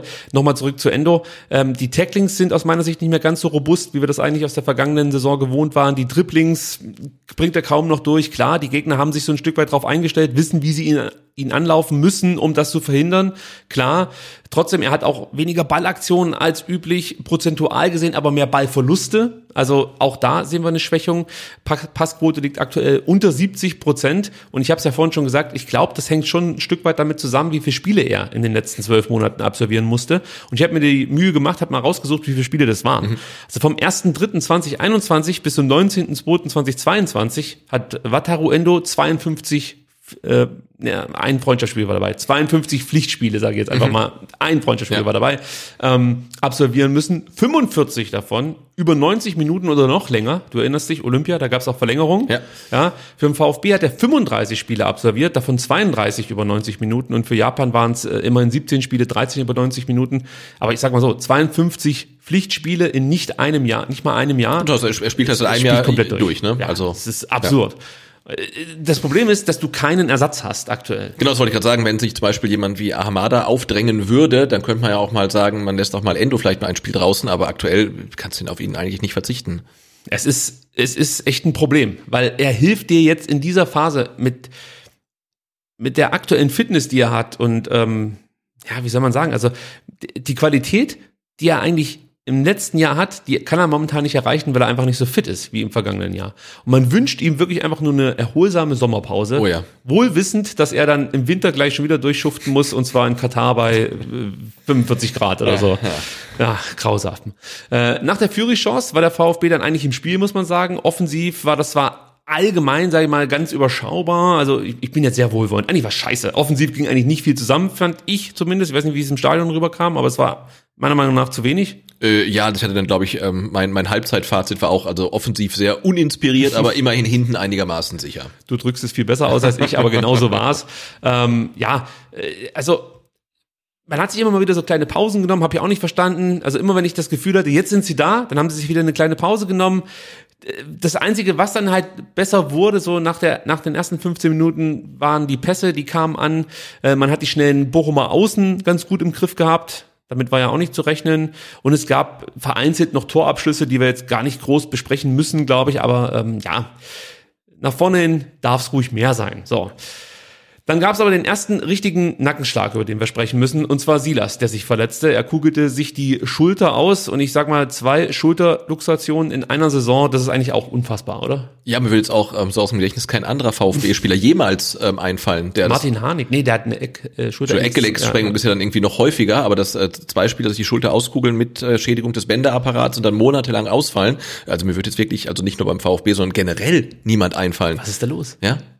Habe ich nicht mal gehört weiß ich gar nicht, bringt das gerade durcheinander? Habe ich nicht mal gehört, dass man sich so, so Ringe irgendwie in den, in den Erwärmungsraum ge, gehängt hat? Also wo man dann praktisch. So Gymnastik, also Ja, so, ich weiß nicht, wie, ist denn der Fachausdruck? Die Ringe, die halt von der Decke Ja, ja, runterhängen. Vielleicht machen die da irgendwelche wahnsinnigen Übungen, die dann die Gelenke in der Schulter zu sehr belasten. Müssen wir mal herausfinden. Ja, das Ganze passierte in einem Zweikampf mit Danilo Soares bei einem für mich völlig normalen Rempler. Also den siehst du mehrfach jedem Bundesligaspiel. Genau, und die Szene wurde eigentlich noch im Stadion gefeiert, weil sich da ja Silas äh, robust gegen ihn durchsetzt. Also geht er mit dem Schulter mehr oder weniger voran und setzt sich im Zweikampf fair durch. Und dann irgendwie zwei, drei Minuten später gucke ich wieder nach rechts auf den Flügel und denke, da fehlt doch einer. Dann habe ich schon gesehen, oh, der ist draußen und wird behandelt. Ja. als er da saß und sich hier an der Schulter rumgetastet hat, da, ich, ich musste sofort an Sascha denken, Ja, klar, logisch. Und ich dachte so, äh, er hat auch immer dieses schmerzversehrte Gesicht. Und bei ihm sieht es dann immer so ein bisschen unbeholfen auch aus. Und der tat mir sofort leid. Also der, den möchte ich eigentlich immer in, in den Arm nehmen. Der hat immer so, auch wenn er Chancen vergibt, immer so, so was Unbeholfenes, beziehungsweise sowas, er kann gut leiden, oder wie soll man das ausdrücken? Also ich möchte ihn immer trösten. Das ist auf jeden Fall das, was ich sagen wollte. Ja, Silas wurde dann noch während des Spiels ins Krankenhaus gefahren. Dort wurde die Schulter unter Narkose wieder eingerenkt, sprang dann aber gleich wieder raus. Deshalb war auch bei ihm, wie bei Sascha, ein operativer Eingriff nötig. Inzwischen wurde die Schulter stabilisiert. Die Bänder wurden auch natürlich noch mit äh, in Mitleidenschaft gezogen. Und ähm, ja, die OP, soweit ich weiß, fand dann am Sonntag statt. Inzwischen ist er dann, glaube ich, auch schon wieder etwas besser drauf. Ich glaube, am Sonntag, das war schon nochmal heftig für ihn, als er davon erfahren hat, dass er wieder operiert werden muss, nach eben dieser schweren Kreuzbandverletzung. Wir kennen das natürlich jetzt mit der Schulterluxation nur allzu gut, weil wir es ja erst im August mit Sascha Kalajdzic durchleben mussten. Und auch bei Silas, wir haben es glaube ich schon gesagt, wird es jetzt locker vier Monate dauern und wir können glaube froh sein, wenn er dann zum Saisonstart 22, 23 wieder beim VfB auflaufen kann und mit dabei sein kann. Also wir drücken ihm die Daumen, wünschen gute Besserung, aber es ist natürlich mega scheiße. Der tut mir echt leid. Ja? Also Ja, der war noch nicht wieder bei 100 Prozent nach dem Kreuzbandriss und bevor er das jetzt ist, ist er schon wieder raus und das Einzige, wenn man irgendwas Positives rausziehen will, dann sind es halt zwei grundverschiedene Verletzungen sind. Einmal wirklich Knie, einmal Schulter. Also mit dem Knie das gar nichts zu tun. Wenn er da noch irgendwie äh, Aufbauarbeit noch leisten muss oder noch mehr Fitness, noch mehr Muskeln aufbauen muss, dann kann er das ja machen, ähm, weil die Schulter eine ganz andere Baustelle ist. Aber natürlich die, die lange Ausfallzeit, das ist äh, verheerend. Ihm ist jetzt ja quasi ein komplettes Jahr verloren gegangen. Muss man so sagen. Also 2021 war schon, oder würde ich sagen, war wahrscheinlich sein persönlich schwierigstes Jahr, wenn man sich überlegt, was da so alles passiert ist. Und ich äh, habe so ein bisschen die Befürchtung, dass 2022 das zweitschwierigste wird. Da gab es ja auch schon die Corona-Infektion, jetzt die Schulterluxation. Ah, es ist scheiße. Eins muss ich noch ansprechen. Etwas unschön, geht wieder in Richtung Social Media, was mich ein bisschen gestört hat. Und ich sag's gleich vorweg, ich, ich möchte da gar niemanden jetzt direkt angucken oder so, also wenn man das überhaupt kann, äh, wenn man darüber in einem Podcast spricht. Aber äh, es soll sich jetzt keiner von mir persönlich angegriffen fühlen. Aber ich fand's ein bisschen unangebracht, dass dann ähm, auf Social Media sofort spekuliert wurde, ob Silas vielleicht angeschlagen ins Spiel gegangen wäre. Nur weil man im letzten Spiel gesehen hat, dass er sich irgendwie an, an die Schulter gefasst hat. Soweit ich weiß, war es die rechte Schulter, an der er sich, ähm, äh, an die er sich äh, gefasst hat im Leverkusen-Spiel. Und jetzt hat er sich in der linken Schulter verletzt. Und daraus dann auch, ja, ich sag mal, ähm, so ein Stück weit abzuleiten, dass er mehr oder weniger angeschlagen ins Spiel gegangen ist. Ich finde es einfach schwierig. Also da sollte man sich dann wahrscheinlich eher zurückhalten oder nochmal nachgucken, was dann wirklich die linke Schulter, die sich gehalten hat. Ich kann mir einfach nicht vorstellen, dass Matarazzo so ein Risiko eingehen würde. Also mit einem Spieler, der schon wirklich eine Verletzung im Schulterapparat hat, ins Spiel zu gehen, der auf Physis angewiesen ist, auch noch ein Spieler, Ja. sieht, dass der viele Tacklings nehmen muss und oft auch gefault wird. Das kann ich mir nicht vorstellen. Und solche Unterstellungen sind halt schon heftig. Also, äh, und man hat ja auch gemerkt, es hat dann die Welle gemacht. Also ich wurde mehrfach angeschrieben, ob ich das gehört hätte und was ich dazu sage. Der Enzo hat es bei 390 dann auch direkt aufgegriffen. Der hat leider nichts davon gewusst, dass es die rechte war und er wurde auch nicht korrigiert. Das heißt, da haben es dann irgendwie 40.000 Menschen gehört Ja. Dass Silas angeschlagen in dieses Spiel geschickt wurde mit einer Schulterverletzung und jetzt äh, vier Monate deshalb ausfällt und dass er eigentlich Matarazzo dafür verantwortlich sei. So funktionieren Fake News, ja. Ja, es ist, wie gesagt, gar kein Angriff für denjenigen, der diese Überlegung hatte. Aber da siehst du halt, was draus kommen. Äh, Ja, aber da muss man halt dann sich die zwei Minuten nehmen und recherchieren, ob das wirklich stimmt, bevor man Muss sowas, man sowas in, die, in die Welt stellt. Muss man Da wahrscheinlich. muss man sich ja. seiner Reichweite auch mal bewusst sein. Haha, du weißt doch, was du sprichst. also, wir können festhalten. Silas hatte, wenn er Schulterprobleme hatte, dann äh, diese Probleme in der rechten Schulter und er wurde eben nicht von Matarazzo äh, ins Spiel gebracht, obwohl er wusste, dass es Schulterprobleme gab. Deswegen ist auch die Diskussion darüber obsolet, dass man Massimo in die zweite geschickt habe, wohl wissend, dass Silas ja eigentlich schon angeschlagen ins Spiel müsse und man sozusagen äh, sich einen rechten Mittelfeldspieler, ähm, ja, ich sag mal, äh, wie sagt man, ver verwehrt hat, äh, weil man ihn zur zweiten geschickt hat. Also schwieriges Thema. Mamouche kam dann für sie das rein und der machte es eigentlich ganz ordentlich, oder? Ja, also erstmal fand ich es dann völlig skurril, ähm, vorne äh, in der VfB-Offensive äh, Tomasch und Mamouche äh, zu sehen, weil Mamouche hatte donnerstags erste Training, Freitag noch eins. Also die, die zwei, die kennen sich wahrscheinlich gar nicht. Die haben sich dann wahrscheinlich auf dem Platz erstmal vorgestellt. Ja, bist du eigentlich? Ja, bist, ah, du spielst auch hier, wunderbar. Also ähm, das fand ich halt äh, absurd quasi schon, dass da zwei Leute dann spielen, die äh, zwei Trainingseinheiten miteinander hatten. Ähm, Mamouche äh, war ordentlich, ja, macht das, was er, was wir schon gesehen haben, ne? ähm, gewitzt, dribbelstark, Tempo, nimmt sich die Schüsse, ähm, aber ich finde, man hat gemerkt, dass ihm so ein bisschen die Bindung zum Spiel fehlte, also auch durch diese zwei, drei Wochen, der jetzt schlichtweg nicht da war, der drei waren es, ne, zwei Wochen Afrika Cup plus Corona-Pause und ich finde, ihm hat schon so ein bisschen die Bindung zum, zum Spiel gefehlt. War noch länger. Oder waren vielleicht sogar vier Wochen. Ja, ja der ne? ist seit Januar nicht dabei, also Ja. Und ich finde, das hat man gemerkt, dass er in diesen Abläufen nicht ganz so drin war. Da hat er sich Schütze genommen, wo vielleicht mal ein Pass besser gewesen wäre. Und da hat man einfach gemerkt, das ist halt keine Einheit, die da seit 20 Spieltagen zusammen spielt, sondern halt dann doch äh, mehr oder weniger zwei, drei Einzelspieler, die wenig miteinander trainiert haben. Aber dafür war es okay. Also Es war okay ähm, und du hast eigentlich auch schon genau die Dinge angesprochen, die mir gefallen haben. Die Dribblings, das Tempo. Was mir auch gut gefällt, er zieht immer die Aufmerksamkeit von mehreren Abwehrspielern auf sich und somit kann er wirklich gut Löcher reißen für nachrückende Spieler. Also das funktioniert ganz gut, sollte man sich jetzt schon mal im Hinterkopf behalten für das Spiel gegen Hoffenheim, da wird das nochmal Thema sein nachher. Ähm, ein Problem ist definitiv seine Entscheidungsfindung und sein Torabschluss an sich. Also ich sage jetzt nicht, dass er nicht stark schießen kann oder so, aber ja, also wie er da Riemann an den Kopf schießt, da kommen wir auch noch gleich drauf zu sprechen. Jo, und Entscheidungsfindung hast du ja schon thematisiert, aber insgesamt war es ein ordentlicher Auftritt für ähm, ja auch die Umstände. Äh, hätte, glaube ich, nur 30 Minuten spielen sollen, hat dann 53 durchgehalten. Also ähm, Mamouche, oder anders, an Mamouche lag es nicht, dass der VfB die drei Punkte nein, nicht definitiv nicht. Ich Ein Stück weit vielleicht dann doch, weil er hätte das eine Tor machen müssen, aber ja, egal. ja, ja. Äh, was man auch gesehen hat, es gab ganz kurz die Überlegung, ähm, Ito für Silas einzuwechseln. Ich gehe davon aus, dass sich Matarazzo überlegt hat, Chris Führig dann auf die rechte Seite zu ziehen, Sosa auf die linke Mittelfeldposition zu ziehen und Ito dann als linken Verteidiger zu bringen. Was ja genau die, der Wechsel äh, ist, den wir dann in der 73. gesehen haben. Genau, genau. Nach 27 Minuten hat der VfB dann mal wieder ein Gästegeschenk zu verteilen. Es kommt zum Lucia-Distanzschuss. Und diese Chance entsteht nur, weil der VfB kaum Tempo in den Spielaufbau bringt. Und das war ein Problem, das haben wir eigentlich in der ga- ganzen ersten Halbzeit miterleben dürfen. Es war wirklich für mich das Hauptproblem des VfB Stuttgart äh, in der ersten Halbzeit. Ähm, und hier führt das fast zum Gegentor. Man steht eigentlich in der Situation ganz gut. Karasor bietet sich im Sechserraum an, Stenzel hat den Ball und muss ihn einfach nur in diesen Raum spielen. Und Atta kann dann über Orel, Endo oder Marmouche aufbauen. Er könnte theoretisch auch zurückspielen auf Anton. Er hat also Optionen. Aber bis Stenzel diesen Pass spielt, vergeht viel zu viel Zeit. Und äh, das erkennt natürlich dann irgendwann auch mal Lucia. Der ist dann schon bei Atta. Wenn der Ball bei Atta ankommt, dann verspringt Atta auch noch der Ball. Pantovic kommt dazu, spielt die Kugel mit der Hacke rüber zu Lucia. Und eigentlich muss dann Lucia Antwi Ajay auf der rechten Seite anspielen. Stattdessen schießt er aus 23, 24 Metern ähm, selbst. Und ähm, ja, Gott sei Dank ist da nicht allzu viel draus entstanden. Aber auch hier wieder, da, es fehlt das Tempo in der im Spielaufbau und diese verdammten Ballverluste. Das war gegen Frankfurt noch schlimmer, war gegen Bochum eigentlich auch schon wieder zu häufig ein Problem. Hast du wahrscheinlich eh nicht gesehen. Äh, ja, ist so. Also klar war das Spiel weit weg davon perfekt zu sein, aber wie gesagt, ich fand es in der ersten Halbzeit dann doch relativ konzentriert, weil die Aussetzer, müssen wir, haben wir jetzt gar nicht so viele, über die wir sprechen müssen. Glaube ich, zwei in der ersten Halbzeit gewesen. Was auch in Bochum lag.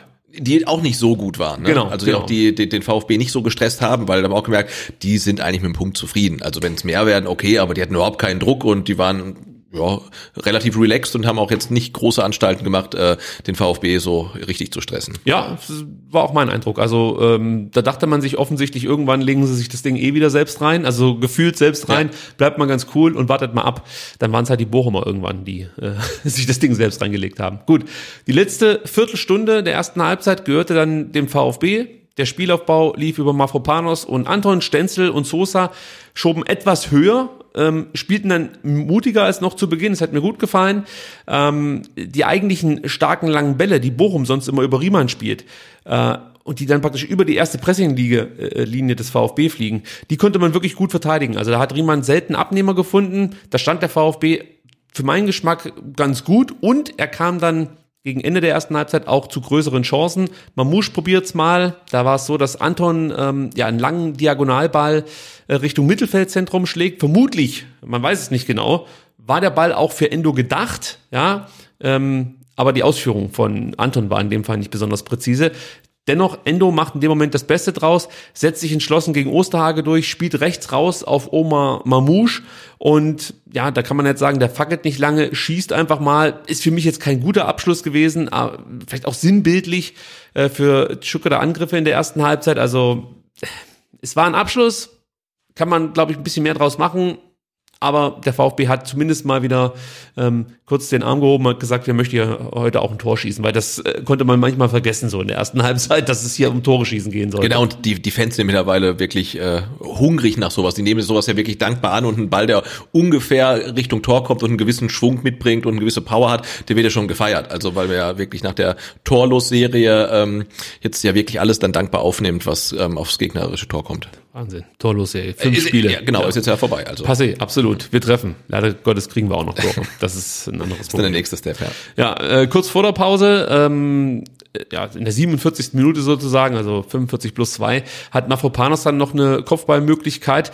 Ähm, da gibt's einen Freistoß von der linken Seite, den Sosa ausführt und das Problem der Ausführung war, dass der, dass der Freistoß mit zu wenig Schnitt vors Tor kam. Also er fällt praktisch Mafropanos auf den Kopf.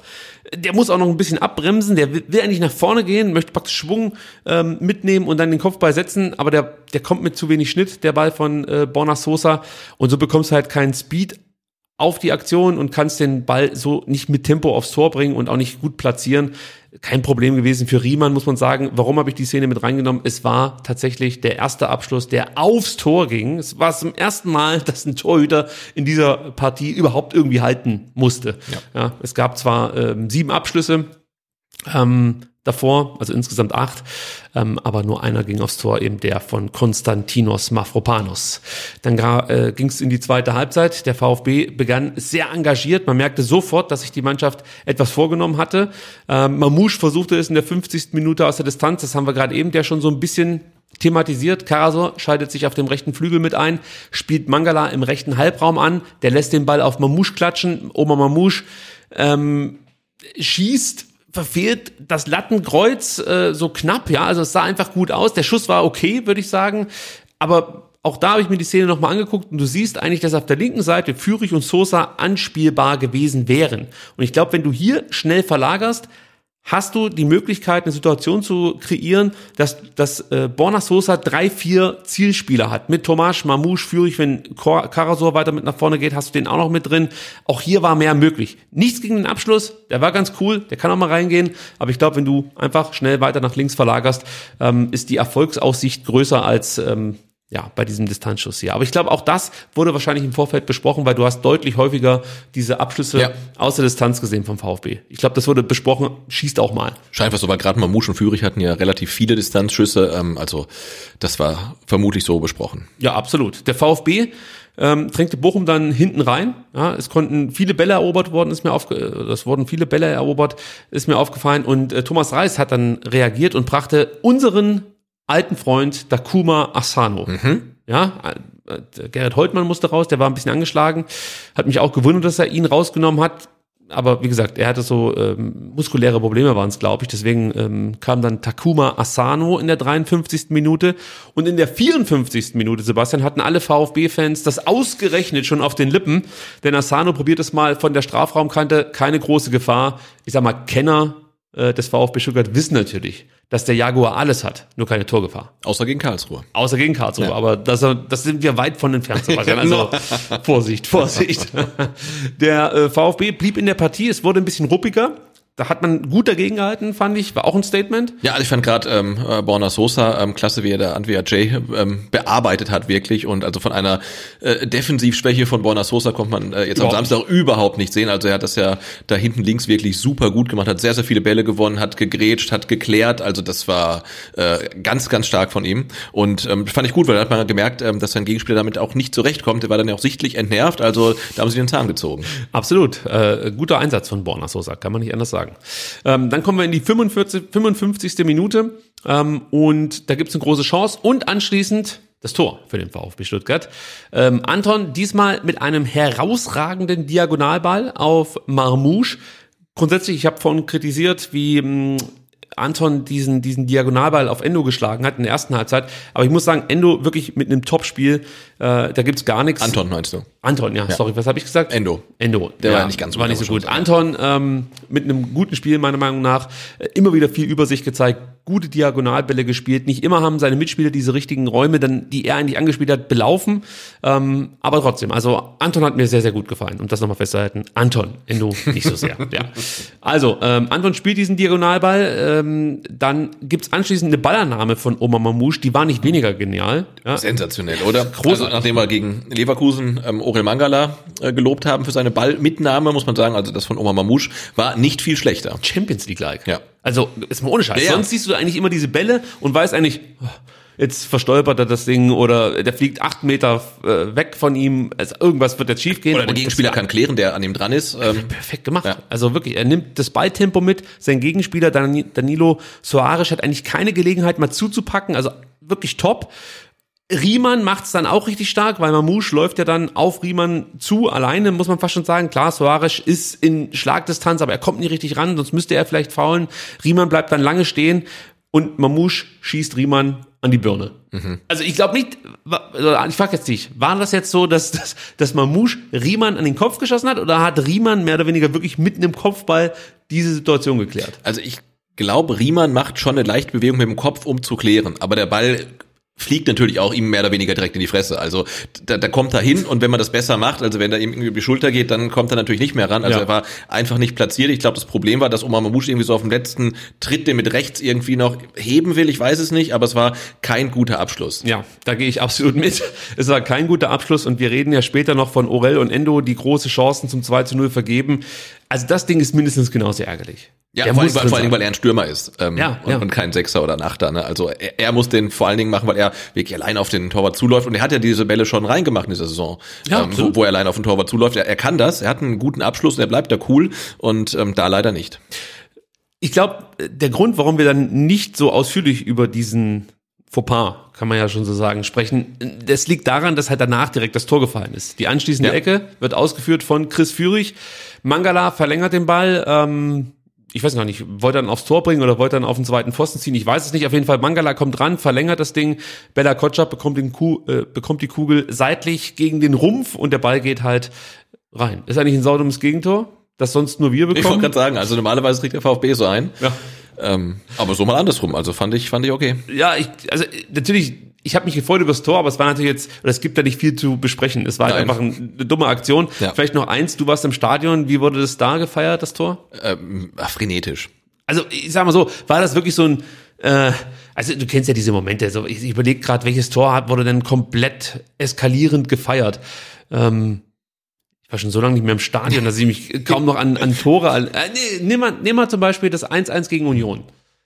War das so das Level oder war es eher das 3-0 gegen Aue?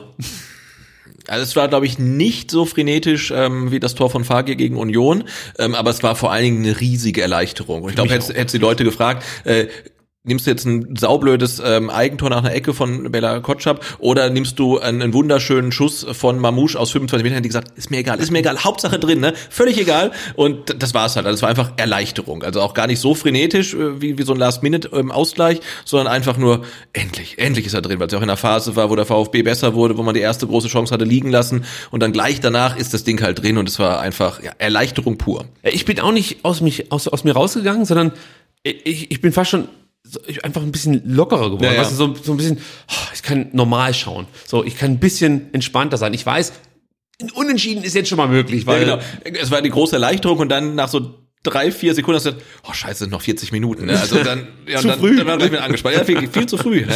Und Materazzo hat genau das angesprochen. Also äh, im Vorfeld hat er mehrfach davon gesprochen, dass man auch nach einem geschossenen Tor online bleiben muss, eben die Situation ähm, wie so 0-0 wieder betrachten sollte und einfach dranbleiben, weiter so spielen wie davor. Und ich fand, das gelang dem VfB diesmal auch ganz gut. Bochum brauchte eine ganze Weile, um eine Reaktion auf das Gegentor zu zeigen. Und ähm, das lag auch am VfB. Also man gewann jetzt die Tacklings, man gewann die Zweikämpfe. Das hat mir richtig gut gefallen. Und Sebastian, man war hellwach, wie zum Beispiel in der 72. Minute. Sosa klärt hier stark vor Antwi Ajay. Der VfB verteidigt einen Angriff der Bochumer eigentlich ganz gut zunächst, ja. Also du siehst halt, das Zentrum ist dicht, Bochum muss immer mal wieder abdrehen und irgendwann schließt sich halt Staphylidis mal eine Flanke von links an den zweiten Pfosten zu schlagen und dort wartet eigentlich schon Antwi Ajay und dann kommt Borna Sosa, ist zur Stelle und klärt mit dem Kopf vor Antwi Ajay, top gemacht, gut verteidigt also nicht nur Borna Sosa, sondern auch davor. Man hat Ja. den Bochumern keinen Raum angeboten. Es musste diese Staphylides-Flanke kommen, der übrigens ein wichtiger Faktor war, warum Bochum überhaupt dann auch nochmal zurückkam. Äh, war eine gute Einwechslung von Thomas Reis. Und äh, ja, Borna Sosa verteidigt das. In bester Verteidigermanier. Genau, und er verteidigt stark gegen ähm, Antwi Ajay, aber was ich auch finde in der Situation, das ist gar nicht so einfach, den dann rechts rauszuköpfen quasi und nicht ins eigene Netz, weil er ist sehr, sehr nah vom eigenen Tor und die Eigentorwahrscheinlichkeit ist dann nicht so klein gewesen und er macht das wirklich top. Also Gut koordiniert, den haben ja. auch schon andere Leute reingeköpft. Ja, ja. Also in anderen Situationen wäre der wahrscheinlich auch reingegangen. Aber in dem Moment hatte, hast du ja schon das Gefühl, das ist Abstiegskampf. Die ersten Ja. 75. Minuten, äh, ersten 75 Minuten, das ist Abstiegskampf und der VfB, wenn man jetzt mal martialisch denkt, führt auf den Punktzetteln gerade. Weißt Ja, du, ja. also wenn du jetzt mit Boxen vergleichen möchtest, so fühlte sich das an. Also es war jetzt nicht nur irgendwie so ein Lucky Punch, dieses 1 zu 0, sondern man hat sich das erkämpft. Und Genau. man war jetzt auch dran. Genau, und ich fand über Borna Sosa, der war wirklich so in the zone, weil der hat da links hinten das zu seinem Kampfgebiet erklärt und der hat da wirklich überhaupt nichts anbrennen lassen und war noch äh, in der Offensive dann äh, mit tätig. Also wie gesagt, äh, wir werden ja noch über ähm, Spiele des Spiels oder Spiele der Saison sprechen, also für mich ein ganz heißer Tipp. Die letzten 15 Minuten hatten es dann in sich.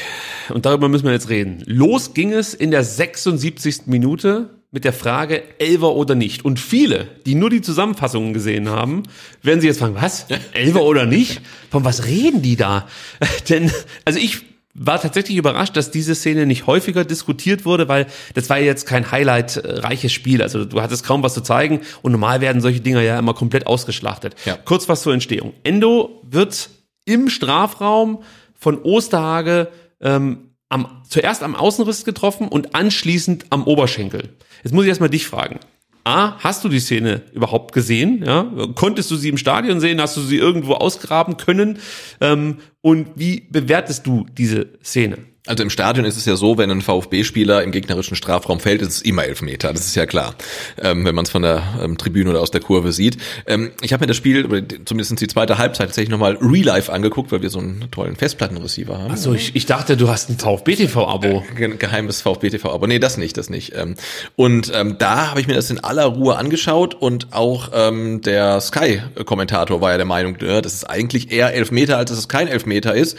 Und ich bin auch der Meinung, dass es ein Foul war. Und ich würde mich auf die Diskussion einlassen, ob das Foul ursprünglich außerhalb des Strafraums stattgefunden hat. Die Ja. erste Berührung und dass man sagt, okay, dann hakt er nochmal nach und nochmal nach, aber ich pfeife den ersten Kontakt und das machen Schiedsrichter ja ganz gerne in so einer Situation, die sagen, okay, es war ein Foul, aber es gibt keinen Elfmeter. Dann sind beide einigermaßen zufrieden halt. Ähm, Und für mich ist es aber ein Foulspiel, weil Endo ist im Vollsprint, läuft den Ball hinterher und er wird zweimal vom Gegenspieler getroffen und das reicht meiner Meinung nach, um dann hinzufallen ähm, und um Foul zu geben. Ähm, ja, also ich bin ganz bei dir. Also ich konnte auch nicht ganz erkennen, ob dieses, ob diese erste Berührung schon im Strafraum stattfand oder beziehungsweise im Strafraum stattfand und äh, ja, eben nicht außerhalb. Ähm, was natürlich dann wieder diskutiert wurde, warum schaltet sich der VAR nicht ein? Und ich vermute, dass der VAR sich schon eingeschalten hat und eben bei Harm Osmars mal nachgefragt hat, ob er die Situation wahrgenommen hat. Und ich vermute, dass dann Harm Osmars dem Sören Storks gesagt hat, ja, habe ich gesehen, ist für mich zu wenig. Genau, aber da, solange wir das nicht wissen, muss man sagen, ist der VAR halt immer noch einfach Scheiße. Scheiße. Das Also- muss halt dranstehen. Ja. Also du musst dann, oder, oder anders. Es muss nicht dranstehen. Es reicht, wenn, was weiß ich, neben der Sp- Spieluhr kurz VAR, nur dieses VAR-Symbol Genau, ja, ja. aufleuchtet. Dann weißt du, okay, es wird gerade gecheckt, beziehungsweise es wird kommuniziert. Und natürlich kann ich mich jetzt darüber aufregen, dass ich der Meinung wäre, es ist ein Foul, oder du sagst ja auch, es ist ein Foul, wir müssen einen Elfmeter dafür geben. Aber wenn auf dem Platz der Osmars dann sagt, habe ich gesehen, habe ich wahrgenommen, für mich reicht's nicht. Ist die Situation vom VAR halt nicht mehr anfechtbar. Genau. Aber so weißt du ja nicht mal, hat der Osmas gesehen, hat es der VAR gesehen oder haben die es beide übersehen, soll ja auch mal vorgekommen sein. Klar. Ähm, und solange man das nicht weiß, ist halt diese ganze VAR-Geschichte einfach nach wie vor komplett Scheiße. unbefriedigend. Ja. So sieht's aus. Du sagst es besser als ich. Ähm, das Ding ist halt, es ist für mich jetzt wirklich nicht der klarste Elfmeter, der nicht gegeben wurde. Ja? Also es passt halt irgendwie ins Bild Ja. diese Saison. Also ich weiß nicht, was der VfB machen muss. Gliedmaßen verlieren, ich weiß es nicht. Da muss wahrscheinlich Blut fließen. Es muss Blut ja. fließen äh, und wahrscheinlich müssen acht Spieler den Schiedsrichter bedrängen, um irgendwie mal einen Elfmeter zu bekommen. Ähm, aber es passt halt komplett ins Bild und ich gebe jedem recht, der sagt, ja, wenn jetzt der Lewandowski in dem Moment gefallen wäre, wir wissen, was passiert. Ja, klar. Ganz klar. Ja. ja also wir haben es hundertmal gesehen, von daher, ähm, ich bin da ganz bei euch. Weiter ging es dann nur eine Minute später in der 77. Minute, wo Mangala die mega Chance hat zum 2-0. Also der große Aufreger oder weiß ich nicht, wie man es be bezeichnen möchte. Ähm, kurz was zur Entstehung. Eduard Löwen verteidigt gegen Fürich nicht konsequent genug. Mangala setzt sich im Rücken von Lucia ab. Dann schippt Fürich den Ball über drei Bochumer Abwehrspieler, beinahe punktgenau in den freien Raum, den Mangala beläuft. Warum beinahe, Sebastian? Wenn der Ball ein bisschen tiefer gespielt wird, kann Mangala den Ball direkt verarbeiten. Das ist jetzt kein Vorwurf an Fürich, ist auch kein Freispruch für Mangala. Aber es geht noch perfekter, um es mal so zu sagen. Aber es sah natürlich genial aus und es, es war ein absoluter Arm-Moment. Also das, das war schon fantastisch. Tja, und dann gibt's den Abschluss von Mangala und der ist dann ungenügend, um es mal so auszudrücken. Also auch hier wieder Riemann macht das überragend. Das ist einfach seine Stärke, diese 1 gegen 1 Duelle. Ähm, ja, aber dass Orel Mangala es wirklich fast so gut macht, wie Oma Mamouche davor spricht, den Torwart anzuschießen, das hat mich so angekotzt im Moment. Ich weiß nicht. Ja, vor allem, der wird ja freigespielt und im Stadion, da dehnt sich dann ja die Zeit. Und gefühlt von der Ballannahme bis zu seinem Abschluss sind ja zehn Sekunden vergangen. Und du siehst, er läuft aufs Tor zu und denkst, da, da ist niemand, er hat so viel Zeit, er kann überlegen, lange Ecke, kurze Ecke. Den macht selbst der Orel, hast, ja. hast du gedacht. Ja, nee, ich habe danach gesagt, den, den hätte ich gemacht. ähm, voll, ja, Moment mal, das ist kein Maßstab. Ausspielen, tunneln, irgendwas, aber dann macht er, ich meine, der hat relativ, er hat so viel Zeit, um sich, glaube ich, Gedanken machen zu können. Und dann hat er wahrscheinlich drei Gedanken, was er machen könnte und macht so ein Mischmasch und das ist halt völlig ungenügend halt. Ne? Und den, den musst du machen und für mich ist das, ähm, würde ich sagen, hat das Spiel verloren wegen zwei individueller Fehler. Mavropanos und das ist für mich genauso schlimm, muss ich sagen, weil dann ist das Spiel durch. Wenn er da das 2-0 macht, war es das halt einfach. Ne? Und das ist. Ah, Den muss er machen. Also ja. Äh, ich sag mal so, damit man sich nicht nur auf einen Spieler so versteift. Du hast ja eigentlich drei Riesenchancen, um ein zweites Tor zu machen. Also einmal Mamouche, haben wir drüber gesprochen, ja. auch im 1 gegen 1 gegen Riemann. Dann die Situation jetzt von Mangala und später nochmal Endo Führig und Mangala war Mangala auch, auch nochmal, ja, ja. wenn er den besser annimmt, dann hat er den Abschluss. Ja. Du musst einen dieser drei, äh, genau. äh, eine, eine dieser drei Chancen musst du vollenden. Genau, und wenn du dann Punkt. in der 94. halt dann das ähm, 2 zu 1 noch kassierst, dann spricht niemand drüber, was der Mavropanos da gemacht hat. Ne? So. Da ärgert man sich ein bisschen, aber... Da hat er wahrscheinlich gar nicht äh, diese Probleme, die Situation besser zu lösen, der Mafropanos. Der hat ja nur die, äh, sag mal so, der hat ja nur wirklich diese Situation, ähm, weil er in dem Moment bloß keinen Fehler machen möchte, ja. weil er weiß, wenn ich jetzt einen Fehler mache, fällt es 1-1. Wenn 2-0 steht, äh, der wichst er das Ding halt weg ja. und denkt sich, was willst du eigentlich hier, Polter, was bist du eigentlich für einer? So, also so geht er ja sonst an solche Situationen ran kommen wir wahrscheinlich nachher noch drauf zu sprechen. Wir müssen auch noch ganz kurz über eine zweite strittige Szene sprechen, denn im weiteren Verlauf hat dann Führig nochmal eine Abschlussmöglichkeit und wird von Lucia getroffen, beziehungsweise Führig trifft Lucia, kann man jetzt sehen, wie man möchte, oder beziehungsweise wir sprechen darüber. Wie bewertest du diese Situation, Lucia gegen Führig?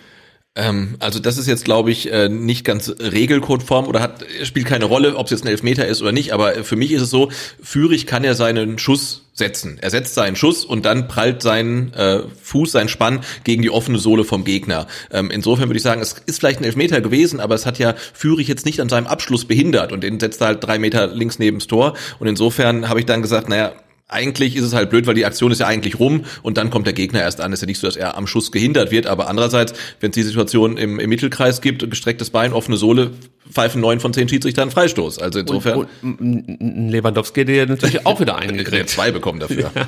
Nee, das, das Ding ist halt, du siehst, wie Lucia eindeutig versucht, Richtung Ball zu gehen, in dem Moment, wo der Ball noch frei ist, sage ich ja, jetzt mal. Ja, ja. Und Chris Führig holt dann aus, ja, und du sagst es, trifft den Ball und trifft anschließend die Sohle von Lucia. Genau, er schießt und beim Ausschwingen seines Beines genau. äh, tritt er dann unter den Schuh äh, von, von Bochumer. Der, der eigentlich nur den Ball blocken will und ja. nicht den Schuss. Also er guckt ja nur auf den Ball. Das Ding ist halt, im, im Standbild, wenn du das im Standbild siehst, sieht das natürlich katastrophal aus. Da denkst du, das, das, das, das muss einen Elfmeter geben.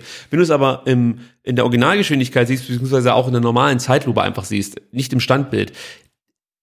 Also wenn der VfB gegen sich so einen Elfmeter bekommen würde, würde ich hier komplett eskalieren. Ja. Auf der anderen Seite hätte ich aber nichts dagegen, da bin ich wieder bei dem Ding, dass der VfB auch mal so einen Dreckselver kriegt. Also wir haben jetzt halt zwei Szenen und es macht natürlich keinen Sinn, was ich jetzt sage, aber eine davon kann man noch mal pfeifen. Also ist jetzt eigentlich nur als Fan gesprochen. Eine davon kann man mal pfeifen. Leider Gottes, wenn ich jetzt nicht als Fan spreche, muss man sagen, ja, aber beide sind halt einfach auch nicht unbedingt klare Elfer. Genau, aber trotzdem würde man sich wünschen, ähm, dass der VAR da mal drauf geguckt hat, was wir bei beiden Szenen nach wie vor nicht wissen. Und das ist einfach ein Unding. Ja, das ist ein Problem, absolut. Auf der Gegenseite hat dann wieder Asano eine Möglichkeit, aber das kennen wir äh, ja von ihm noch relativ gut in Sachen Torabschlüsse. Ist ja fast so gut wie Orel Mangala. Ja. Orel Mangala hat, glaube noch nicht mal gegen Karlsruhe getroffen. äh, Müller muss man äh, hier natürlich auch noch erwähnen. Der ist aufmerksam, steht richtig, ähm, hält dann Asano Schuss. Ähm, der VfB kämpft dann wirklich für den Sieg. Das hat mir richtig gut gefallen. Es gibt immer mal wieder Szenen, äh, die unterstreichen einfach, dass der VfB jetzt verstanden hat, um was es geht. Tomasch arbeitet einmal wirklich stark mit nach hinten. Oh, diese Grätsche. Ja, erobert den Ball. Ja, ja. Und dann siehst du Atta und Müller, wie sie das bejubeln. Und das, das da denke ich mir, immer, so sieht das aus, wenn ich gegen den Abstieg kämpfe, gegen den Abstieg kämpfe. Genauso möchte ich das sehen. Das sah einfach grandios aus. Ähm, dennoch haben wir es immer noch nicht geschafft. Wir kommen in die 83. Minute. Ja, da kommen die Einschläge schon langsam näher. Es gibt diesen äh, ja, Pfostenschuss von oder Pfostenkopfball von Polter, den Müller rausgeguckt hat, muss man ja sagen. Äh, da ist es so, dass Thiago Tomasch äh, Bella Kotschap nicht am Verlagern hindern kann. Im Zentrum steht der VfB etwas zu unsortiert. Der Ball kommt zu Staphelidis, der ähm, ja an der linken Strafraumkante für meinen Geschmack zu viel Zeit hatte, es trotzdem nicht besonders gut macht. Also Stenzel verteidigt das nicht gut, aber Staphelidis macht es jetzt auch nicht besonders toll. Dann gibt's so einen halblebigen Dropkick von ähm, ähm, ähm, wie heißt er? Staphelidis auf Polter, der dann, glaube ich, muss ich überlegen, hat Polter einen Kopfball gesetzt oder hat er das mit dem Dropkick so abgeschlossen? Nee, Polter hat geköpft. Der hat geköpft. Also dann war es der Dropkick, der bei Polter landete. Pol- Polter köpft das Ding dann ähm, Richtung Tor und Florian Müller hebt halt so die Hand. Und alle haben, glaube ich, gedacht, der Ball fliegt jetzt halt daneben und auf einmal klatscht er da an den Pfosten und ich dachte einfach nur, holy moly, wenn das Ding reingegangen wäre, wir hätten, also Twitter hätte gebrannt. Ja. Also Glück oder Können, wir wissen es nicht, aber er ging nicht rein. Nee, also das, den hat er gut rausgeguckt. Ähm, Beim Elfer hat's nicht geklappt, aber ähm, den hat zumindest rausgeguckt. Ja, war gut. Ich, ich dachte mir, nach dieser Szene, also heute kriegen wir keinen mehr. Heute kriegen wir keinen mehr. Wenn der, wenn der nicht reingeht, wenn der Müller das so sieht, wir kriegen heute kein Gegentor mehr. Ganz im Gegenteil. Auf der anderen Seite hat der VfB noch eine gute Möglichkeit in der 85. Minute. Mangala, Endo, Riemann, Führig, alle waren mit an Bord und der VfB hat's richtig gut gemacht. Sosa fängt einen Klärungsversuch von Gamboa ab, spielt Tomasch im Strafraum an, Tomasch dann mit der Hacke auf Mangala. Mangalas erster Kontakt ist nicht perfekt, liegt aber in dem Fall nicht am Mangala, sondern das Zuspiel von Tomasch ist ein bisschen zu scharf mit der Hacke. Ist natürlich auch schwer, das alles richtig zu temperieren, aber das war das Problem aus meiner Sicht. Und dann kommt er einfach nicht, also Mangala in die richtige Abschlussposition. Staphelidis blockt dann gegen Orel. Es gibt so einen Pressschlag, der Ball landet bei Endo und Mangala zeigt dann Endo noch an. Bleib weg, der Führig, der steht viel besser. Aber das versteht der Endo natürlich nicht, weil er kann kein Französisch. Ist klar. Ja. er versteht das nicht und Endo versucht dann so im, halb im Fallen irgendwie das Ding ins Tor zu buxieren. Es klappt nicht. Es wäre natürlich viel besser gewesen, wenn Endo weggeblieben wäre. Führig stand eigentlich ideal, hätte wahrscheinlich hier das 2-0 machen müssen oder hätte wahrscheinlich das 2-0 gemacht. Auch da dachte ich mir, ja komm, das Ding ist durch, Sebastian. Ich denke, im Stadion hat man sich dann nochmal ordentlich die Haare gerauft. 85. Minute, das wäre es eigentlich gewesen. Aber hast du dann auch gedacht, hier passiert ja nichts mehr. Heute passiert ja nichts mehr. Naja, dann war ja die 90. Dann wurden die vier Minuten angezeigt, ähm, aber dann spätestens nach 91, 92 Minuten, also okay, das, das war's. Weißt du, wenn du die Szene kommt, wenn du weißt, okay, wenn der Ball noch einmal ins Ausgeht oder einmal kriegt Müller den Ball noch oder irgendwas, dann, dann war's das halt. Also dann waren wir uns eigentlich alle sicher, ähm, der VfB gewinnt endlich mal wieder ein Spiel. Ja, also die, die Gewissheit gab's eigentlich schon. ich hatte halt nicht das Gefühl, dass Bochum irgendwelche Ideen jetzt noch Nee. hatte. Also die haben natürlich die Bälle nach, nach äh, vorn geschlagen, aber der VfB hat das eigentlich, diese Unkreativität der Bochumer relativ gut Ja. verteidigt. Ja. Aber dann kam sie, die 90., die 93. und die 94. Minute und es ähm, sollte schlimm werden für alle VfB-Fans.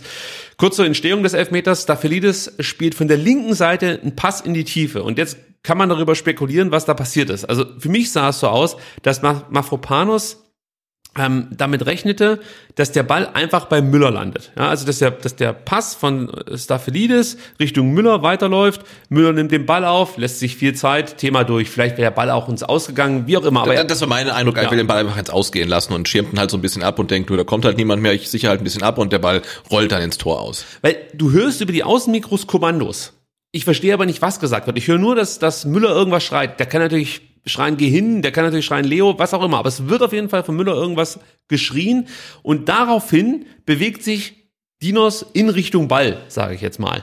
Und du siehst, Polter macht das dann sehr geschickt. Der kommt so aus dem toten Winkel in die Szene rein, die eigentlich total harmlos äh, erscheint in dem Moment. Und ich glaube, dass Dinos dann auch entweder das Kommando bekommt oder merkt, scheiße, der Polter kommt da und möchte den Ball dann klären. Er möchte ihn einfach wegschlagen und dann rutscht sein Standbein weg und er rutscht wirklich in Polter rein. Danach wurde er immer wieder darüber diskutiert, wie dumm diese Grätsche sei, wo ich mir dachte, wie dumm bist eigentlich du, dass du nicht siehst, dass, dass der Mafropanos ausrutscht. Weil es war halt nicht der Versuch, den Ball wegzugrätschen, sondern er rutscht einfach aus und rutscht dann Polter um. Wenn man so genau, möchte. es waren halt eigentlich zwei, ähm, zwei Fehler. Erstmal trifft er eine falsche Entscheidung, weil er merkt, er will den Ball ausgehen lassen oder zu Müller gehen lassen, merkt dann, oh Mist, ich muss doch noch hin, ist dann ein bisschen zu hektisch und rutscht dann halt aus und haut äh, Polter einfach komplett um. Ne? Also Ist ein Elfmeter. Ja. Fertig. Ja. Also es ist halt, es ist halt so ärgerlich, weil Dinos Mafropanos eigentlich schon ein sehr sicherer Abwehrspieler ist. Also er macht vieles richtig. Auch ihm unterlaufen mal Fehler, keine Frage. Aber im Großen und Ganzen können wir froh sein, dass wir ihn haben. Ja. Und dass ausgerechnet ihm dann so ein Fehler in der 94. passiert. Es ist ein Fehler. Ja. Genau. Und, aber ein Teil der Wahrheit ist natürlich auch, ähm, ähm, Mavropanos vier Tore geschossen, drei Elfmeter verursacht. Also, aber noch ist er ein Plus. In zwei Jahren. Dann war's- ist er, was erst der zweite in dieser Saison? Ja. Okay. Ist also noch deutlich im Plus. Ja, dieser das ist ja deutlich. Da muss er halt mal vorne wieder treffen. Ja, also ich, ich habe das auch irgendwo gelesen mit diesen drei verschuldeten Elfmetern.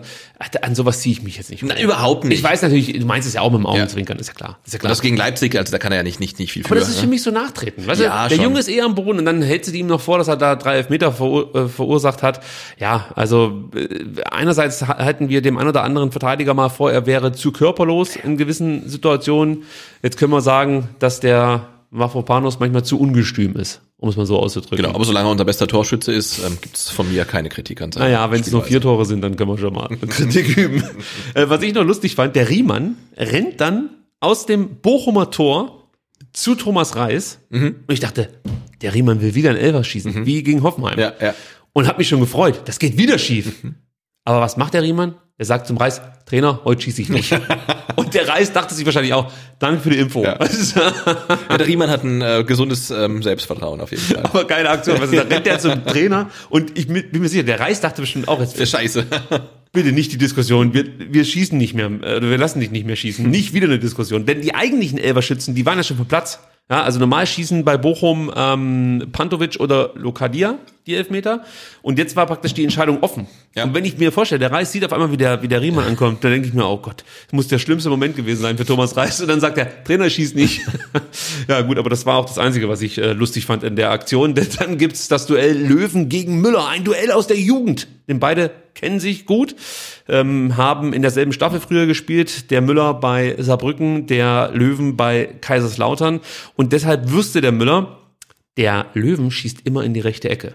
Was macht der Löwen? Der schießt in die linke Ecke und das Ding ist drin. Jetzt kann ich drüber lachen, aber es ist halt so bitter. Also für mich war in dem Moment wirklich Lights out. Also ich war, ich war, das fällt mir gerade auch, äh, gerade auch ein. Ich kann mich nicht mehr erinnern, ob danach nochmal angepfiffen wurde. Weiß ich auch nicht mehr. Äh, Komplett Das, Lights das, out. das Spiel war ja war, war vorbei. Also Ich war vorbei. Ja. Es ist alles scheiße in dem Moment. Wie war es im Stadion? furchtbar.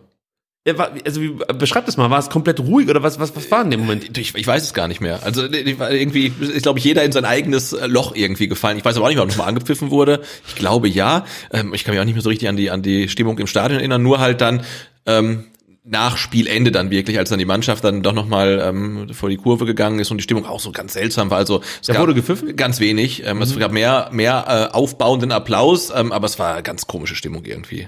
Ja, Wahnsinn. Also ich habe sowas noch nicht erlebt. Also es gab zwar schon so Genickschläge, die genügend, die man mit dem VfB durchleben musste, aber das war schon besonders, muss man sagen. Also das hat mich echt pff, heftig mitgenommen. Wie gesagt, eigentlich bis bis heute Vormittag kann man fast schon sagen.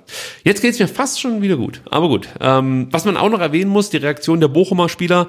Ähm, Anthony Lucia ist direkt zu äh, Mafropanos gegangen, hat ihn in den Arm genommen. Natürlich untereinander wurde sich dann auch nochmal geholfen. Ähm, das sah ganz gut aus, muss man sagen. Also da äh, hat man auch Fair Play sozusagen auf dem Platz miterleben dürfen. Gut, Sebastian, ich würde sagen, wir hören uns den Trainer an, wie er dieses Spiel einordnet. Äh, wir sind sehr, sehr enttäuscht mit äh, das Ergebnis. Weil ich eine Mannschaft gesehen habe, die über 90 Minuten ein, ein gutes Spiel gemacht hat, gefeitet ist, gefeitet hat und leider es nicht geschafft hat, äh, auf 2-0 zu erhöhen und durch einen unnötige Foul-Elfmeter das 1-1 kassiert. Äh, aber was ich auf jeden Fall gesehen habe, ist eine Mannschaft, die die wollte, die, die äh, zusammengeblieben ist, das Einheit agiert hat und äh, wir machen weiter. Danke. Ja, was willst du auch sonst zu diesem Spiel sagen, oder? Ja. Also ich möchte es jetzt hier auch nicht komplett irgendwie groß einordnen oder so. Ich glaube, man kann das einfach mal so sacken lassen. Ähm, ich fand, der VfB hat gefeitet. Ich fand, der VfB hat eine gute zweite Halbzeit gespielt. Klar, du musst das zweite Tor machen, aber wenn man sich dann auch nochmal vor Augen hält, wie die aktuelle Situation ist für die, für die Mannschaft, fand ich die zweite Halbzeit wirklich gut. Da kannst du drauf aufbauen. Es war wieder eine leichte Steigerung im Vergleich zum letzten Spiel. Das heißt, wir machen diesen Step nicht zurück. Haben wir letzte Woche drüber ja. gesprochen. Sondern man steigert sich, vielleicht nicht ausreichend, aber man steigert sich immerhin. Ähm, was mich danach echt ein bisschen traurig gemacht hat, war, es ist natürlich Social Media, schon klar, aber ich möchte trotzdem mal adressieren ähm, waren die Beleidigungen, die man dann lesen musste. Egal gegen wen. Ich finde, es, es ist halt überhaupt nicht angebracht gewesen in dem Moment. Ja, also wenn man sich dann im Netz manche Kommentare anschaut, frage ich mich wirklich, was diese Leute eigentlich vom VfB wollen. Was ich meine, also wenn man Spieler, Trainer, Funktionäre, alles einfach nur noch ablehnt und, und fast schon hasst, dann frage ich mich, was die hier überhaupt wollen, die Leute. Ja, also wahrscheinlich wird es hier beim VfB nie so werden, wie derjenige sich das vorstellt. Weil der VfB einfach nicht mehr der Verein ist, der vielleicht für denjenigen früher mal war. Weil ich kann es ja nur daher ableiten, dass es vor 15 Jahren besonders geil war. Aber eigentlich erleben wir in den letzten zehn Jahren ständig diesen Abstiegskampf. Mal geht er gut aus, mal nicht so gut, dann hast du wieder ein, zwei gute Jahre, Aufstieg, zweite Liga, äh, oder Aufstieg von der zweiten in die erste Liga, spielst mal eine gute Comeback-Saison. Es geht ja eigentlich schon die letzten zehn Jahre so. Ich verstehe dann diese, diese Kritik nicht und dieses Anspruchsdenken, der VfB gehört ja eigentlich, weiß ich nicht, nach Europa und was weiß ich ich finde, wenn das dein Anspruch ist, wenn, wenn du den VfB in der Champions League sehen willst, dann muss ich dich enttäuschen. Der VfB ist nicht mehr der Verein, der in der Champions League spielen wird. Und wahrscheinlich auch in den nächsten fünf Jahren wird sich daran nichts ändern. Unwahrscheinlich, ja. Und ich finde es einfach, ich finde es einfach zum Kotzen, dass man sich dann da ähm, ja auf Social Media wirklich so unflätig, muss man ja sagen, wie es ist, ja, verhält und genau, Leute durchbeleidigt. Es geht ja, geht ja nicht um die Kritik als solche, sondern es geht ja vor allen Dingen ähm, um die Art und Weise, wie sie, wie sie geäußert wird. Und äh, ich bin ja weit davon entfernt, irgendjemanden abzusprechen, dann ein Fan zu sein. Aber ich denke nur für mich, wenn ich so wenig Spaß mit dem VfB hätte, wie die Leute, die dann äh, alle irgendwie durchbeleidigen, dann würde ich mir, glaube ich, ein anderes Hobby suchen. Oder würde ich spazieren gehen oder würde mir Olympia angucken oder, oder was auch immer. Aber wenn euch das so runterzieht und ihr da so schlechte Laune bekommt, also weiß nicht, dann ist das vielleicht auch nichts für euch. Ja, vor allen Dingen, wenn die Mannschaft so kämpft, die jetzt am Samstag, ja. Also dann finde ich, dann kämpfen wir halt mit. Ich meine, wenn der Einsatz nicht passt auf dem Platz, klar, dann pfeife ich auch. Oder ja. ne, eigentlich, ich pfeife eigentlich nie, aber das ist egal. Dann, dann weiß ich, dann wird halt gepfiffen.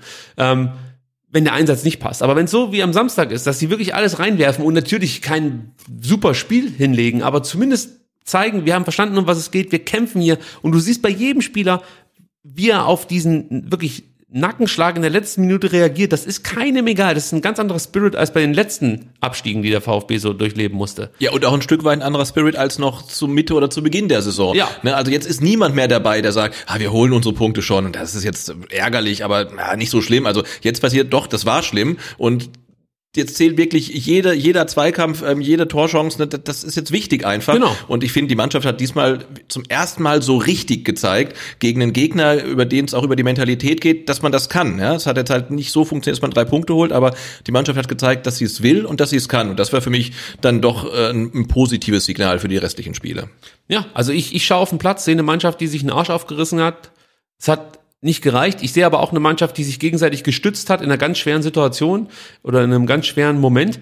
Und da musste ich an, an Sven Missentat denken, der ja vor zwei, drei Wochen mal gesagt hat, wir haben keine Dickheads in der Mannschaft. Aber man muss auch so ehrlich sein, offensichtlich haben wir Dickheads unter den Fans, die es irgendwie nicht kapieren, was in dem Moment halt gefragt ist. Weil ich glaube, wenn du in dem Moment, von mir aus musst du nicht klatschen, aber du musst halt auch nicht pfeifen. Wenn du einfach dann diesen Kampf jetzt auch annimmst und sagst, okay, ey, das war eine abgefuckte Saison und natürlich könnte das alles viel besser sein, aber jetzt zählt nur noch eins, einfach die Klasse halten. Ich glaube, dann kann man sich trotzdem hinstellen, ob es jetzt im Stadion ist oder in der Kneipe, was weiß ich, weiß nicht, ob man das macht, aber im Stadion kann man sich kurz hinstellen und applaudieren und dann vielleicht betröppelt von dann ziehen. Aber wie gesagt, ich fand die Mannschaft hat ähm, eine deutliche Reaktion gezeigt in den letzten Wochen auf katastrophale Spiele, muss man ja so sagen, wie es ist. Ja. Frankfurt, Freiburg, Fürth, Köln, es waren alles Scheißspiele. Ich finde, jetzt haben wir eine Reaktion gesehen. Bislang reicht das nur für einen Punkt. So ehrlich muss man sein. Aber Fakt ist eins, wenn, wenn die Mannschaft diesen Weg weitergeht, werden die sich belohnen. Und zwar nicht nur gegen, weiß ich nicht, Bielefeld. Wahrscheinlich verlieren sie da jetzt, aber du weißt, was ich meine. Da, da geht, da, das Ding ist noch nicht durch. Wir haben noch elf Spiele und ja, mein Support haben die Jungs, ganz klar. Also ich bin trotzig. Ich sag, wir schaffen das. Wir, ist, solange das möglich ist und wir haben noch genügend Möglichkeiten jetzt die Punkte zu holen, die wir brauchen, sage ich dir, wir schaffen das. So. So. Angela. Und jetzt gucke ich mal, ob ich den Orel hier nochmal zur Sprache kommen lassen kann. Denn der hat sich nach dem Spiel geäußert ähm, und hört mal so ein bisschen rein, wie der Orel ähm, das Ganze bespricht. Und danach möchte ich mal von euch wissen, ob ihr nicht auch so ein bisschen traurig seid, weil es hört sich fast so an, als ob der Aurel gleich weinen muss. Also es ist echt spektakulär. Ich glaube, wir haben ein gutes Spiel gemacht. Äh, leider nicht das zweite Tor gemacht und äh, in den letzten Minuten das Tor kassiert. Das tut natürlich weh, aber wir geben nicht auf. Wir, wir machen weiter und nächste Woche geht es weiter. Inwiefern ähm, müssen Sie sich dieses späte 1 zu 1 mit diesem Elfmeter auch ähm, selber zurechnen, dass Sie selber quasi die Chancen vorne nicht gemacht haben und dann hinten ja noch diesen unglücklichen, diesen blöden Elfmeter kriegen? Inwiefern sind Sie selbst schuld an diesem Unentschieden? Ja, ich, ich, ich glaube, das ist auch meine Schuld. Das ist klar, ich muss das 2-0 machen, aber ja, es passiert. Jetzt müssen wir blicken auf das nächste Spiel und weitermachen. Das ist äh, natürlich nicht einfach, aber wir sind alle fokussiert. Wir wissen, was unser Ziel ist und wir, wir arbeiten dafür, dass die nächsten Spiele wir punkten wieder. Ist fast wie in einem kitschigen Film. Hinten läuft Nothing Else Matters mhm. und der Orel sagt, ich glaube auch, dass es meine Schuld ist. Und man möchte ihn einfach nur in den Arm nehmen. Es ist herzerreißend gewesen für mich, muss ich ganz ehrlich sagen. Ja, total. Man merkt ja auch, wie das äh, in ihm arbeitet und äh, das, das macht ja auch was mit, mit dem Spieler. Und äh, hab halt ein bisschen die Sorge, wenn das nächste Mal in einer guten Schusschance ist, dass er dann halt nochmal quer spielt, zu einem schlechter postierten vielleicht. Zum Riemann direkt. Nee, aber weißt du, also dass man, kann man auch schon überlegen, ja. wenn die Spieler kein Selbstvertrauen mehr haben, trauen sich den, den, den Abschluss nicht zu und wir erzählen hier dann zum x Mal, dass der Mangala so einen schlechten Abschluss hat und ich hoffe, er hört das nicht. Aber dann treffen die halt auch schlechte Entscheidungen, weil er hat die Qualität, um den Ball reinzubringen und dann kann es halt passieren, dass er dann halt abspielt und dann ist halt ein Gegenspieler dazwischen. Also auch schon oft genug, oft genug genug gesehen und ich hoffe, ähm, er hat dann ähm, die, den Kopf wieder frei ähm, am Freitag. Man nennt es, glaube ich, mittlerweile in der Fußballersprache das Klimowitzen. das ist, glaube ich, das Thema. Gut, kommen wir zum Spieler der Saison. Und da sage ich erstmal herzlichen Dank an alle auf Twitter, die teilgenommen haben, denn 348 Nennungen gab es. Also gewertete Nennungen. Es gab noch viel mehr, aber deutlich weniger Quatschnennungen. Mm. Mein Appell hat geholfen. Ja. Danke, ihr seid grandios. Und ich mache es gar nicht spannend. Ähm, ich bete ja einfach die Namen runter. 180 Nennungen bekam Chris Führig. Bekommt damit drei Punkte von euch. 68 Nennungen bekommt Atakan Karasor, bekommt zwei Punkte von euch. Und 51 Nennungen bekommt Borna Sosa, der bekommt ähm, einen Punkt von den Twitter-Leuten. Ähm, und ich habe mich auch schon entschieden. Ich mache es ganz kurz, denn ich äh, bepunkte genau die gleichen Spieler. Sosa, Führig, Karasor kriegen von mir alle jeweils zwei Punkte. Vielleicht noch ganz kurz eine Begründung. Ich wollte sie weglassen, aber ich muss es sagen, bei Sosa muss man sagen, einfach bärenstark gegen den Ball, 91 Prozent gewonnene Zweikämpfe. In der Luft hat er jeden Zweikampf gewonnen. Vier geführt, vier gewonnen. Ja, ich glaube, er hat sowieso nur einen einzigen Zweikampf verloren, habe ich gesehen. Ne? Unglaublich. Ne? Also einen am Boden verloren, äh, einen von sieben hat er verloren, sechs gewonnen und in der Luft alle vier gewonnen, unter anderem den brutal wichtigen gegen Anvia J. Fantastisch. Mit die meisten Ballaktionen, dazu drei Torschussvorlagen, drei Torabschlüsse, gute Triplings, sehr robust im Eins gegen Eins. Das war wirklich ein bärenstarker Borna Sosa, muss man sagen. Ja, überhaupt die, die, die linke Seite äh, war ziemlich spektakulär spektakulär, fand ich. Chris Führig, brutal griffig, brutal gierig, hat viele Zweikämpfe gewonnen, wie Bornas Sosa, 88 Prozent Passquote, zwei Torschussvorlagen, eine Großchance rausgespielt. Der gefiel mir wirklich herausragend gut. Und dann noch ein Satz, ja, ist nur einer zu Atakan Karasor. Der fängt äh, extrem viele Bälle ab. Oder was heißt extrem viele? Er fängt die Bälle ab, so muss man sagen. Er läuft Räume zu, hat fast 13 mhm, Kilometer abgespult. 12,8 habe ich auch gesehen. Ne? Ja. Also komm, führt und gewinnt viele Zweikämpfe. Ähm, 86 Prozent Passquote. Mentalität haben wir drüber gesprochen. Ich sag, top gespielt. Zwei Punkte. Mehr kann ich nicht vergeben. Sonst hätte ich gerne allen drei Spielern, was weiß ich, acht Punkte gegeben. Aber das sind meine Punkte, die ich hier heute so verteile. Sebastian. Denn es ist relativ langweilig, aber ich habe noch einen Spieler mehr in der Verlosung. Also ich vergebe auch an Bonner Sosa und Chris Führig ähm, zwei. Äh, ja, weil mich Bonner Sosa halt auch defensiv wirklich begeistert hat. Und ähm, Chris Führig fand ich auch brutal stark. Vor allen Dingen, er hat ja auf beiden Seiten gespielt. Er hat ja äh, 70 Minuten lang links gespielt, richtig gut. Und ist dann rübergewechselt, hat da dann diese super Vorlage gegeben auf Orel Mangala, den, den Lupfer. Also großartiges Spiel von Chris Führig.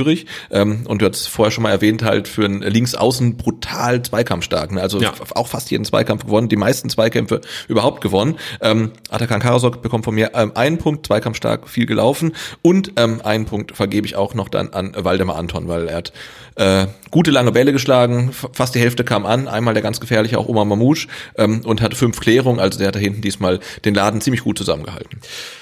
Dann haben wir unsere Punkte vergeben und ähm, sind schon wieder eine halbe Stunde im Hintertreffen. In der eigentlich kalkulierten Zeit bleiben wir offensichtlich nicht. Ah, du weißt, ich bin nicht böse, wenn das mit dem Stadion nicht mehr zur Sprache kommt. Ja, ich habe es schon verstanden. ähm, gut, lass uns das mit der aktuellen Lage relativ ähm, schnell bearbeiten. Du kannst ja mal ganz kurz die Tabelle einblenden, beziehungsweise den Tabellenkeller. Habe ich dir die Grafik zur Verfügung gestellt. Äh, du hast mir die Grafik zur Verfügung gestellt, aber ich finde sie gerade nicht. Äh, lass, lass, lass dich nicht aus der Ruhe bringen. Ich leite anders ein. Okay, ich versuche das mal on the fly zu lösen. Vers- Ja, also ich hoffe, es funktioniert für dich. Also, ähm, das Ding ist, ähm, Matarazzo hat noch einen bemerkenswerten Satz nach dem Spiel auf der PK gesagt. Er meinte nämlich, wenn wir in elf Spielen auf dieses Riesenbrett zurückblicken können und trotzdem feiern können, dann ist das eine Bindung, die ein Leben lang halten wird. Und das ist ein Satz, wenn man den mal so äh, wenn man den mal so se- setzen lässt, der so sagt man so, oder? Ja, wenn man den mal so setzen lässt, äh, dann merkt man schon, was der eigentlich für eine Wucht hat. Und das stimmt. Ich möchte das jetzt eigentlich auch schaffen. Ich möchte wirklich sagen, ähm, weiß ich nicht, am was haben wir jetzt? Äh, am 23. Spieltag äh, war der VfB für viele vielleicht schon so ein Stück weit abgeschlagen, ähm, beziehungsweise wenn nicht sogar schon abgestiegen. Aber zumindest war jetzt von den Mannschaften, die aktuell gegen den Abstieg spielen, die Mannschaft, auf, dem, auf die man am wenigsten setzen würde. Und wenn wir dann wirklich am 34. sagen, wir haben es aber trotzdem geschafft, dann ist das wirklich ein dickes Ding für den VfB. Kann man fast schon gleichsetzen mit ähm, der letzten Saison. Also als man wirklich Platz 9 erobert hat und happy in die Sommerpause gegangen ist. Ähm, und da will ich jetzt hin. Ich möchte, ich möchte diese Bindung für ein Leben lang, die möchte ich. Ich möchte, dass wir da zurückdenken und sagen, der VfB hat es geschafft. Und da ist natürlich jetzt ganz wichtig äh, zu schauen, wie sehen denn aktuell eigentlich die Chancen aus für den VfB? Du hast Ich kann das mal einblenden. Wahnsinn. Sebastian, hervorragend. Ich habe jetzt hier halblebig überbrückt, muss man sagen, aber jetzt habe ich das, was ich eigentlich den Leuten zeigen wollte, nämlich den Ta Tabellenkeller. Und da sehen wir natürlich, ähm, auch wenn alles wahnsinnig schlimm war, äh, gibt's eine gute Nachricht. Der VfB ist jetzt wieder in Schlagdistanz zu Augsburg, zum Relegationsplatz. Ich sag mal, das ist jetzt der erste Platz, den es zu attackieren gilt Ja. und der auch realistisch zu erobern ist. Denn mit einem Sieg gegen Augsburg, ja, das ist das, die Mindestvoraussetzung. Bist du an Augsburg vorbeigezogen, äh, aufgrund des dann besseren Torverhältnisses, äh, denn wenn du jetzt 1-0 gewinnst, du hast, glaub mehr Tore geschossen, Stimmt das? Ja, genau, so ist es. Du hast mehr Tore geschossen und äh, klärst, äh, drehst dann die, die Tordifferenz um und bist dann vor Augsburg. Hättest du sozusagen diesen Platz 17, äh, Platz 16, sorry, inne. Ja, und ich meine, das ist ja das Ding, ne? Da sagen jetzt viele, du hast seit acht Spielen nicht gewonnen. Gegen wen willst du denn gewinnen? Wie willst du noch Punkte holen und so weiter? Klar sieht das alles total scheiße aus, aber andererseits äh, dreh doch die Situation mal um und guck mal nur auf die zwei Plätze. Du hast jetzt elf Spieltage Zeit, um drei Punkte auf Augsburg aufzuholen und spielst gegen die. Also das ist einfach. Da, da, da muss man durchziehen jetzt. Easy, ja, klar. ja. Also ich kann jetzt nicht elf Tage vor, äh, elf Spieltage vor Schluss sagen, nee, das wird nichts mehr. Also klar, gucke ich auf die Formtabelle, sieht's nicht gut aus. Da gebe ich jedem recht, der das sagt.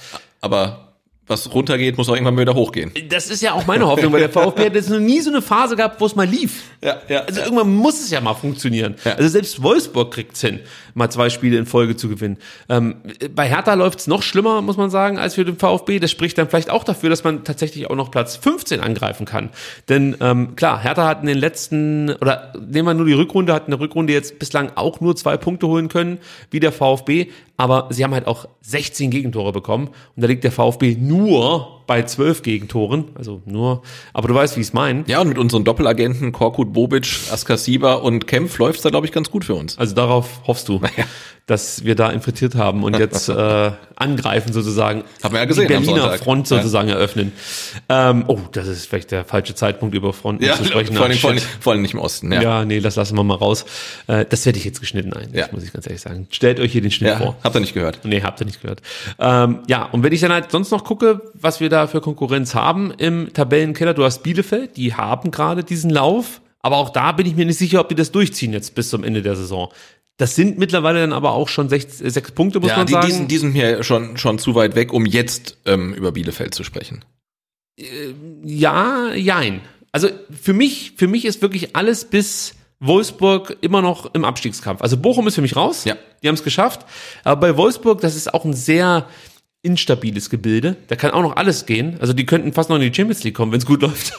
Auf der anderen Seite können die aber auch absteigen. Also alles und, ist und, möglich. und, und wie es laufen kann, haben wir letzte Saison gesehen mit äh, Beispiel äh, Mainz mit Ja. wenig Punkten Klasse gehalten ähm, oder äh, mit Bremen relativ früh relativ viele Punkte gehabt und dann keinen einzigen mehr geholt, ne, abgeschmiert. Ja, also alles noch. Wir kennen's ja selber noch, 2016. Genau.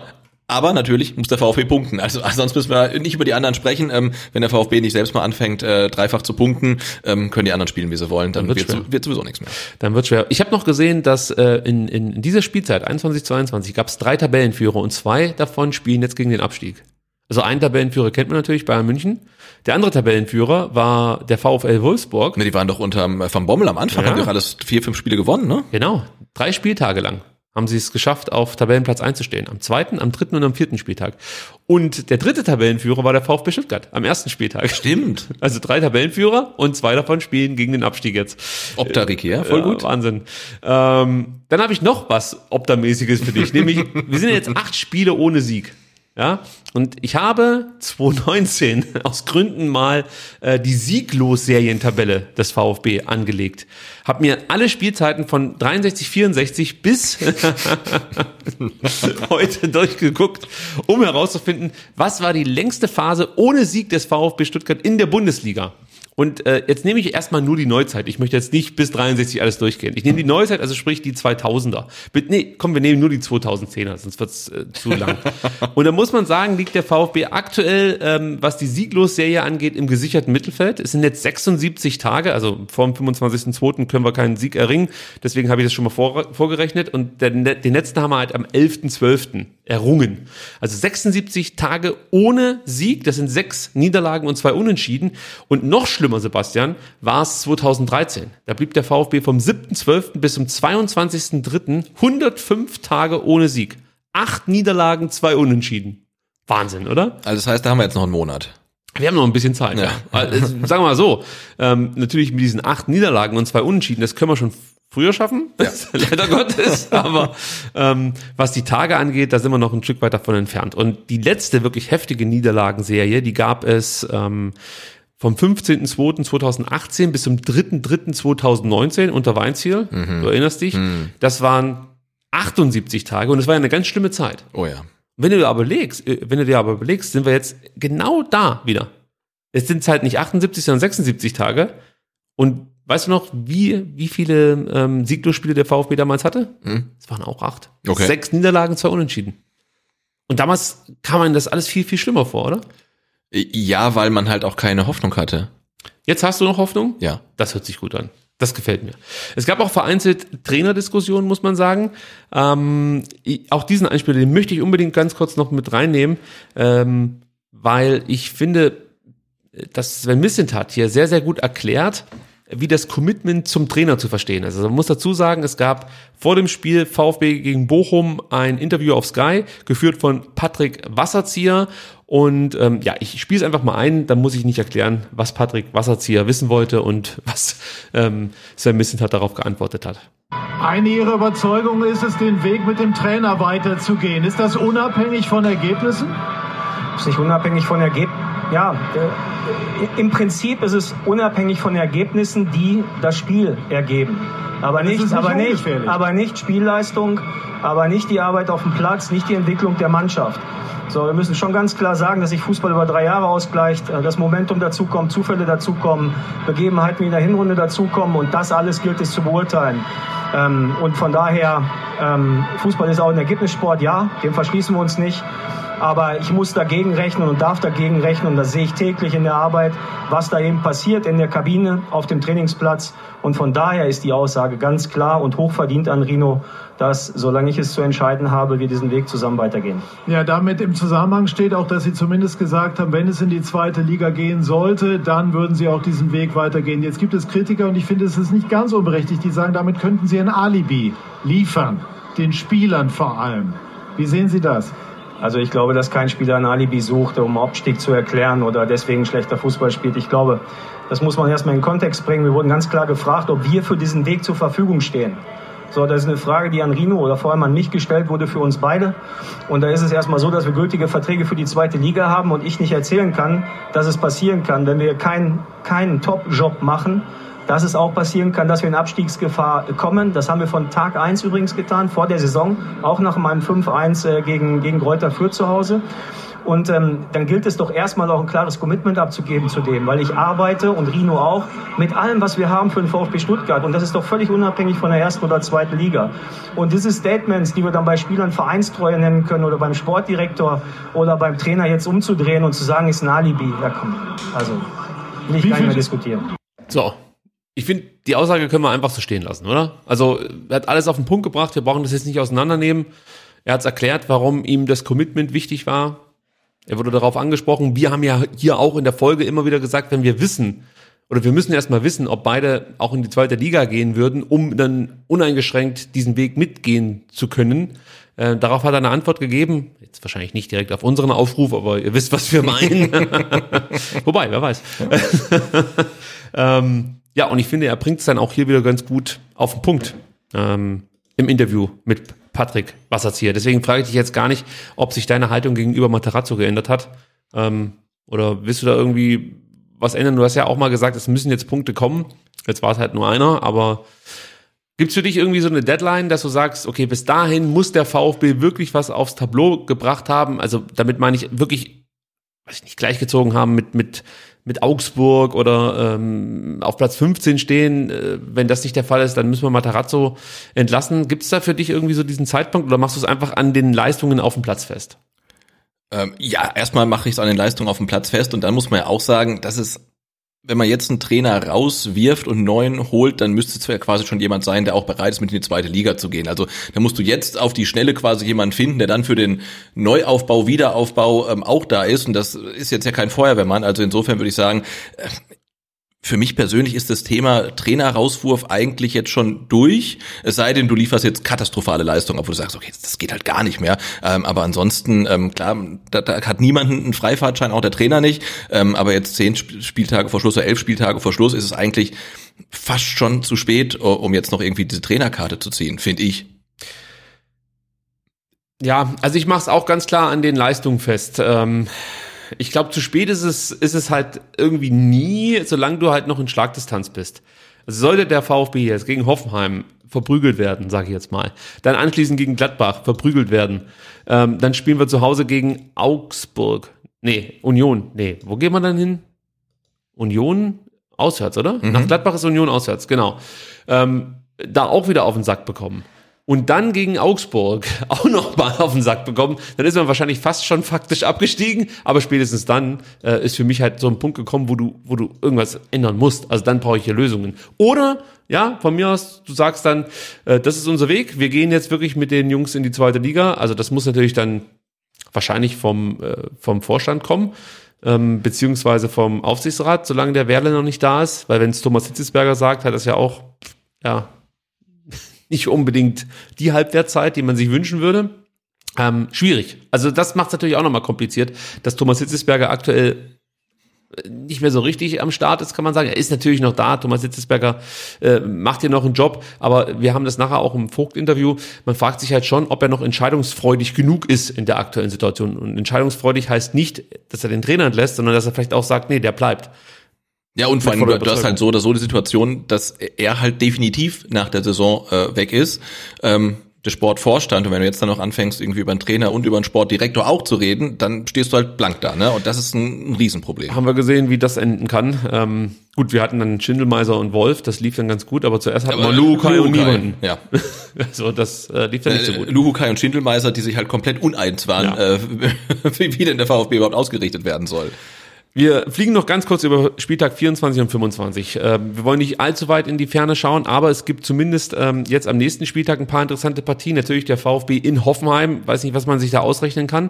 Andererseits muss man sagen, ähm, Bielefeld spielt gegen Leverkusen. Schweres Spiel für einen direkten Konkurrenten, da habe ich nichts dagegen. Gladbach gegen Wolfsburg, da könnte man fast schon sagen, wenn die Wolfsburger das gewinnen, sind die eigentlich durch. Dann, also rein von den Punkten her können sie natürlich immer noch unten reinrutschen, aber ich sag mal so, dann haben sie schon relativ großen Abstand nach hinten und ähm, sollten durch sein. Also das ist eine wichtige Partie für Gladbach und für Wolfsburg. Am besten wäre wahrscheinlich ein Unentschieden. Da bin ich nicht ganz wegziehen. Ach, am besten wäre es, wenn alle verlieren. Ja, ja, klar. Aber es ist schwer, wenn beide gegeneinander spielen, dass dann alle verlieren. Alle sollen verlieren. Freiburg ähm, äh, empfängt die Hertha. Auch das ist sehr unangenehm, glaube ich, für Berlin.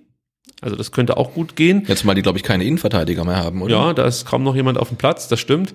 Und Sonntag ist dann auch nochmal wahnsinnig interessant mit Bochum gegen Leipzig, wobei Bochum ist ja eigentlich durch. Ja. Aber Augsburg, die empfangen die Dortmunder. Dortmund tut sich eigentlich immer schwer in Augsburg, aber es, es könnte aus Stuttgarter Sicht ähm, ja für Augsburger natürlich deutlich leichter sein. Also es gibt andere Gegner als Dortmund.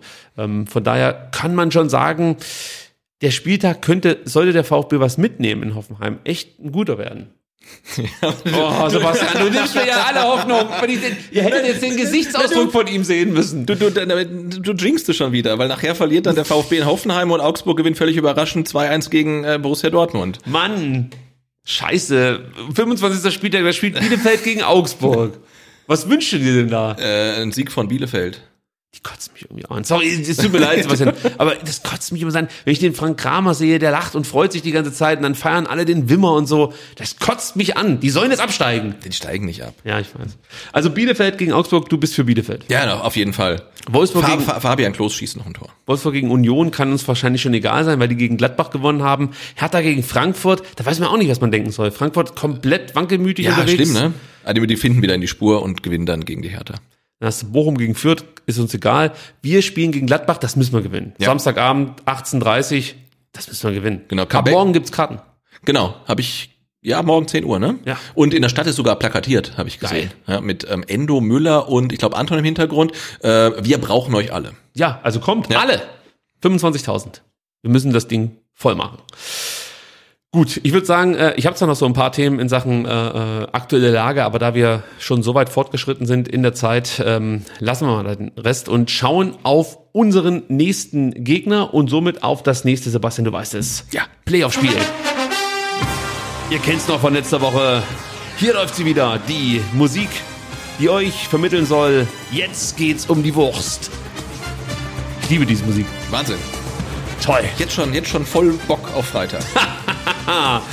Also ich sag mal so, musikalisch wird's da ganz, ganz übel werden in äh, Wolfsburg, Ah, äh, äh, in Hoffenheim. ja. Sag's nicht, dann hast du sofort einen Ohrwurm. Nein, ich, äh, die, diese komische Tormelodie. Ja, das meine ich ja eben. hab Jetzt hab ja- ich den Ohrwurm. Ich hab nicht. Trinken Sie. Scheiße. Gut, was für euch wichtig ist, solltet ihr nicht nach Hoffenheim fahren und ihr könnt euch noch Tickets sichern. Es gibt Möglichkeiten. Dann gibt es, Sebastian, das Fanradio für euch. Mit Grafik schon vorbereitet. Ab 20.10 Uhr geht es los. Wir werden den ersten Sieg des VfB Stuttgart im Fanradio feiern. Da lege ich mich jetzt fest. Ja, ich bin davon komplett überzeugt. Und wie wir das machen, können wir euch jetzt nicht verraten, aber wir können euch sagen, was den VfB Stuttgart in Hoffenheim erwartet. Und ich wiederhole mich nochmal, es sind 22.000 Fans zugelassen in diesem Bumspuff da unten und äh, es gibt noch Tickets. Und das Gute ist für alle äh, Impfgegner, es gibt sogar die 3G-Regel in Hoffenheim. Nicht 2G wie hier in Stuttgart. Ich glaube, ist es nicht generell dann so? Auch in Stuttgart kommt Ich bin komplett raus. Aber jetzt, wenn wir nicht über Corona sprechen, weil sonst alle Ich Zuschauer. bin, kom- nee, ich bin, auch- mittlerweile bin ich ja Corona-Gegner. Äh, Quatsch, Leugner. Also, Gegner bin ich schon lange. mittlerweile, du musst einfach immer beide Seiten spielen, ja. Ja, ja. Natürlich bin ich nicht Leugner. Ähm, nee, aber was, was ich mittlerweile, was mir echt zum Hals raushängt, ist halt, wie gesagt, diese Problematik, dass du überhaupt nicht mehr genau weißt, was wann wie gilt und wie lange das jetzt aktuell Bestand hat. Ich bin momentan wirklich der Meinung, ach, komm, dann jetzt können wir es endlich langsam öffnen und die Leute, die Angst haben, ins Stadion zu gehen, ich verstehe das total, die können dann halt nicht gehen. Also man sollte nicht ins Stadion gehen und damit rechnen, dass alle die Maske aufhaben. Es wäre schön, wenn es so wäre, ja. aber es, also du kannst leider nicht damit rechnen. So ehrlich muss man sein. Ja, das ist so. Wie war es bei dir? also Ähm, nicht, ob du die Maske auf, aufhattest, sondern so in deinem Umfeld dann? Äh, ich, hohe Maskenquote. Also ich würde sagen, Ja, so ähm, sichtbar um mich rum, 80 Prozent. Guter Block? Ja. Weil auf den ähm, TV-Kameras saß, oder in, in der Fernsehübertragung sah es eher so aus, als ob man irgendwie so eine 30%-Quote Ja, ja. erreicht. Nee, aber ich fand so um mich rum, vielleicht war das auch jetzt eine äh, selektive Wahrnehmung, aber ich denke, die meisten haben sich dran, dran gehalten. Naja, das klingt doch ganz gut. Kommen wir zu Hoffenheim. Die sind zwar Fünfter, Sebastian, aber immer mal so Phasen in der Saison, wo nicht allzu viel zusammengeht. Und genau deshalb macht es es für mich auch so schwer, die, die Mannschaft richtig einzuschätzen. Also du hast diesen sehr durchwachsenen Saisonstart, dann haben sie sich wieder stabilisiert. Äh, Im Dezember haben sie wirklich fantastischen Fußball gespielt, dann lief der Rückrundenstart nicht allzu gut. Es ist echt nicht leicht, diese Mannschaft zu greifen. Ich weiß nicht genau, was der VfB jetzt erwarten kann. Was man inzwischen weiß, ist, wie Sebastian Hoeneß in seiner zweiten Saison spielen lassen möchte. Das war ja gerade in der ersten Saison ein großes Fragezeichen. Ja, Was ich hätte auch nie, nie gedacht, dass der in der Endphase seiner zweiten Saison noch da ist. Also das, stimmt. verwundert mich echt total. Aber er hat sich auch irgendwie freigeschwommen. Also Ja, es interessiert halt keinen. ja, ist aber natürlich nicht, aber irgendwie. Aber das hilft. Ja. Wenn sich halt keiner für das interessiert, Ja. was da passiert, Ja, ja. Äh, interessiert sich halt auch keiner für das, was da passiert. Das, ist, ähm, das merkt man halt schon, dass du da deutlich mehr Zeit hast, Dinge zu entwickeln. Klar, wenn du wie wir jetzt jedes Fußballwochenende aufmerksam verfolgst, siehst die Spiele und fragst dich halt echt, was hat er denn vor? Wo will er denn hin mit der Mannschaft? Ich bin der Meinung, man kann das jetzt ganz gut erklären, was ähm, Sebastian Hoeneß mit Hoffenheim vorhat. Also man setzt hinten auf eine Dreierkette, gerne mit Stefan Posch, Kevin Vogt, Florian Grillitsch. Zuletzt war dann auch wieder Kapitän Benjamin Hübner mit am Start, der lange ausfiel aufgrund von Rückenproblemen. Jetzt fällt Kevin Vogt aus, hat äh, muskuläre äh, Probleme beziehungsweise Muskelfaserriss, ich glaube im Oberschenkel. Also der wird nicht spielen können am kommenden Freitag. Über Außen kommt man rechts mit Tempo durch Idas äh, Bebu, der über 35 km/h schnell ist. Und links hat man dann David Raum, der ist auch schnell, liegt knapp unter 35 km/h, äh, aber ist vor allem bekannt für seine guten Flanken und für seine Zweikampfstärke. Und für seine geschmackvollen Tattoos. Oh Gott, das, das ist also. Ich dachte immer, das wäre irgendwie so ein, so ein, so ein Photoshop-Ding. Das ist ja unglaublich, dass sich jemand so tätowieren lässt, oder? Aber gut, junge Menschen, was willst du da noch sagen? Ähm, ja, also äh, um das Thema jetzt Dreierkette und Außen oder Wingbacks mal zu bearbeiten, ähm, da kann man schon sagen, dass es in der in gewisser äh, Weise so aussieht wie der VfB in der vergangenen Saison, nur vielleicht noch erfolgreicher, muss man vielleicht sagen. Also ähm, stellt euch den VfB vor in etwas zielstrebiger und vielleicht sogar noch aggressiver als der VfB das in der letzten Saison gespielt hat. Da kommen wir gleich noch drauf zu sprechen. Dann hast du die Doppelsechs mit äh, Samaseku und Dennis Geiger oder Christoph Baumgartner, so wie man es halt spielen möchte. Ähm, die Spieler treten sehr dominant auf, sind zum einen gut mit Ball, äh, zum anderen aber auch gut gegen den Ball, initiieren wirklich viele Angriffe, sind sehr passstark. Also da hat man einfach eine hohe Qualität auf der Sechs. Wie gesagt, man kann auch alle drei spielen lassen und äh, dann spielt zum Beispiel ein Baumgartner etwas vorgelagerter, äh, übernimmt dann so eine Castro-Rolle, könnte man fast schon sagen. Also um das auch nochmal zu vergleichen mit äh, dem, was der VfB in der letzten Saison gespielt hat. Ähm, und die erste Angriffsreihe bilden dann in der Regel André Kramaric, Munas Dabur und Jorginho Rüter. Ähm, ja, die beiden Erstgenannten sind dafür bekannt, dass sie wirklich stark auch gegen den Ball arbeiten. Ähm, und das ist es dann eigentlich auch, was Höhnes, glaube ich, von seiner Mannschaft sehen möchte. Also ähm, Sebastian Hoeneß möchte selber den Ball haben, dominanten Ballbesitz, Fußball spielen und wenn man den Ball nicht hat, setzt man auf Aggressivität und intensives Pressing. Das erwartet der VfB und man muss sagen, über weite Strecken dieser Saison sind es genau die Dinge, die dem VfB Probleme bereiten. Die letzten Spiele gegen Leverkusen und dann auch gegen Bochum haben gezeigt, dass der VfB durchaus inzwischen, inzwischen dann auch körperlich dagegenhalten kann. Und ich hoffe, dass das dann auch gegen Hoffenheim gelingen wird. Gelingt das nicht, wird dich Hoffenheim verhauen, um es mal vorsichtig auszudrücken. Ähm, man steht breit, also die Hoffenheimer, äh, über die Flügel wird dann Tempo aufgebaut. Bebu ähm, legt die Wingback-Position auf der rechten Seite eher invers aus, das heißt, er zieht nach innen. Ja, David Raum geht dann eher auf den Pass, das ist der linke mhm. Wingback, der geht dann eher auf den Pass oder auf die Flanke, hat so auch schon acht Tore vorbereitet. Bebu kommt auf drei Vorlagen und sieben Tore. Und ähm, die erste Angriffsreihe ist, das sind halt auch nochmal richtig gute Scorer. Du hast Rüther, der schon sechsmal getroffen hat und vier Tore vorbereitet hast.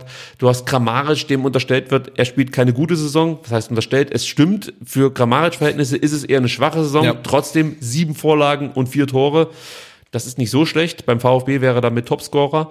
Ähm, Munas Dabur, der gerne mal unterschätzt wird, kommt auch schon auf drei Tore und fünf Vorlagen, ist echt ein wichtiger Arbeiter, sowohl gegen den Ball wie auch mit Ball.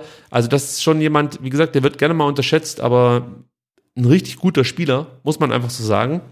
Und was Hoffenheim halt auch besonders gut kann, ist das ähm, Chancen kreieren. Da gibt's nur noch die Bayern und die Leverkusener, die sich mehr Chancen erspielen. Und was noch erschwerend hinzukommt, ist, dass ähm, sich Hoffenheim nicht nur Chancen erspielt, sondern auch Chancen verwertet. Denn in Sachen Chancenverwertung liegt Hoffenheim auf Platz fünf. Das heißt. Das ist unangenehm. Also sie generieren viele Chancen und nutzen viele davon. Das ist ah, scheiße. Und dazu ja. kommt dann auch noch eine gewisse Standardstärke. Nach ruhendem Ball hat man schon acht Tore erzielt. Also auch das ist jetzt nicht so beruhigend für VfB-Fans. Ähm, da rollt also durchaus was auf die VfB-Abwehr zu. Auch was so Statistiken anbelangt, ähm, geht die Heimmannschaft in Führung? Was bedeutet das? Äh, beziehungsweise liegen sie hinten? Was bedeutet das? Kann ich nicht in Warnung geben, denn wenn Hoffenheim führt, gewinnen sie in der Regel auch. Ja, 13 Mal lagen sie in Führung, elf Spiele haben sie gewonnen, eins verloren, eins unentschieden gespielt und selbst wenn sie hinten liegen, haben sie halt die Top-Comeback-Qualitäten in der Bundesliga. Äh, denn Hoffenheim lag schon 16 Mal zurück, das musst du dir mal vorstellen. Die lagen schon 16 Mal zurück, ja. Nur Fürth lag häufiger zurück in dieser Bundesliga-Saison, nämlich 18 Mal. Und trotzdem holte Hoffenheim noch 18 Punkte nach Rückstand. Kein Team holte mehr Punkte nach Rückstand als Hoffenheim. Der VfB lag übrigens schon 14 Mal zurück, um das noch zu vervollständigen. Äh, aber auch da, selbst wenn du führst, kannst du dich nicht zurücklehnen. Hoffenheim bleibt immer gefährlich und du merkst, ich muss jetzt wirklich erfinderisch und optimistisch äh, an die Sache rangehen, um mir irgendwie Chancen auf Punkte ähm, für den VfB Stuttgart in Hoffenheim äh, äh, zu kommen. Vielleicht hilft es ja, ich habe es vorhin schon angesprochen, dass Kevin Vogt aufgrund einer Muskelverletzung am Freitag ausfallen wird, denn Vogt war für mich hinter Baumann eigentlich so der beste und stabilste Hoffenheimer in dieser Saison und ähm, ist wirklich ein wichtiger Faktor in der Dreierkette. Der wird jetzt fehlen. Ähm, durch seinen Ausfall geht der TSG auch noch mal ein bisschen Qualität in Sachen Luftzweikampf flöten. Und da sind sie sowieso nicht so gut aufgestellt. Und das wäre natürlich jetzt hilfreich, wenn Sascha dann spielen mhm. könnte. Also darauf hoffe ich so ein Stück weit, dass er fit wird und 90 Minuten oder von mir aus 60 Minuten durchhält. Das könnte äh, Mittel sein, um diese Dreierkette hinten vor Aufgaben zu stellen. Ähm, was mir bei Hoffenheim auch noch aufgefallen ist, ist, sie lassen dem Gegner relativ viel Platz in den eigenen Halbräumen. Also es könnte dir in die Karten spielen, wenn du mit Führig auf links beginnst, der im Normalfall ja eh von innen oder eher nach innen zieht, also auch invers sozusagen spielt und nicht so sehr auf dem Flügel festklebt. Und auf der rechten Seite hättest du mit Mamouche dann auch nochmal einen Spieler, der die Räume auf der rechten Seite bearbeiten kann. Ja.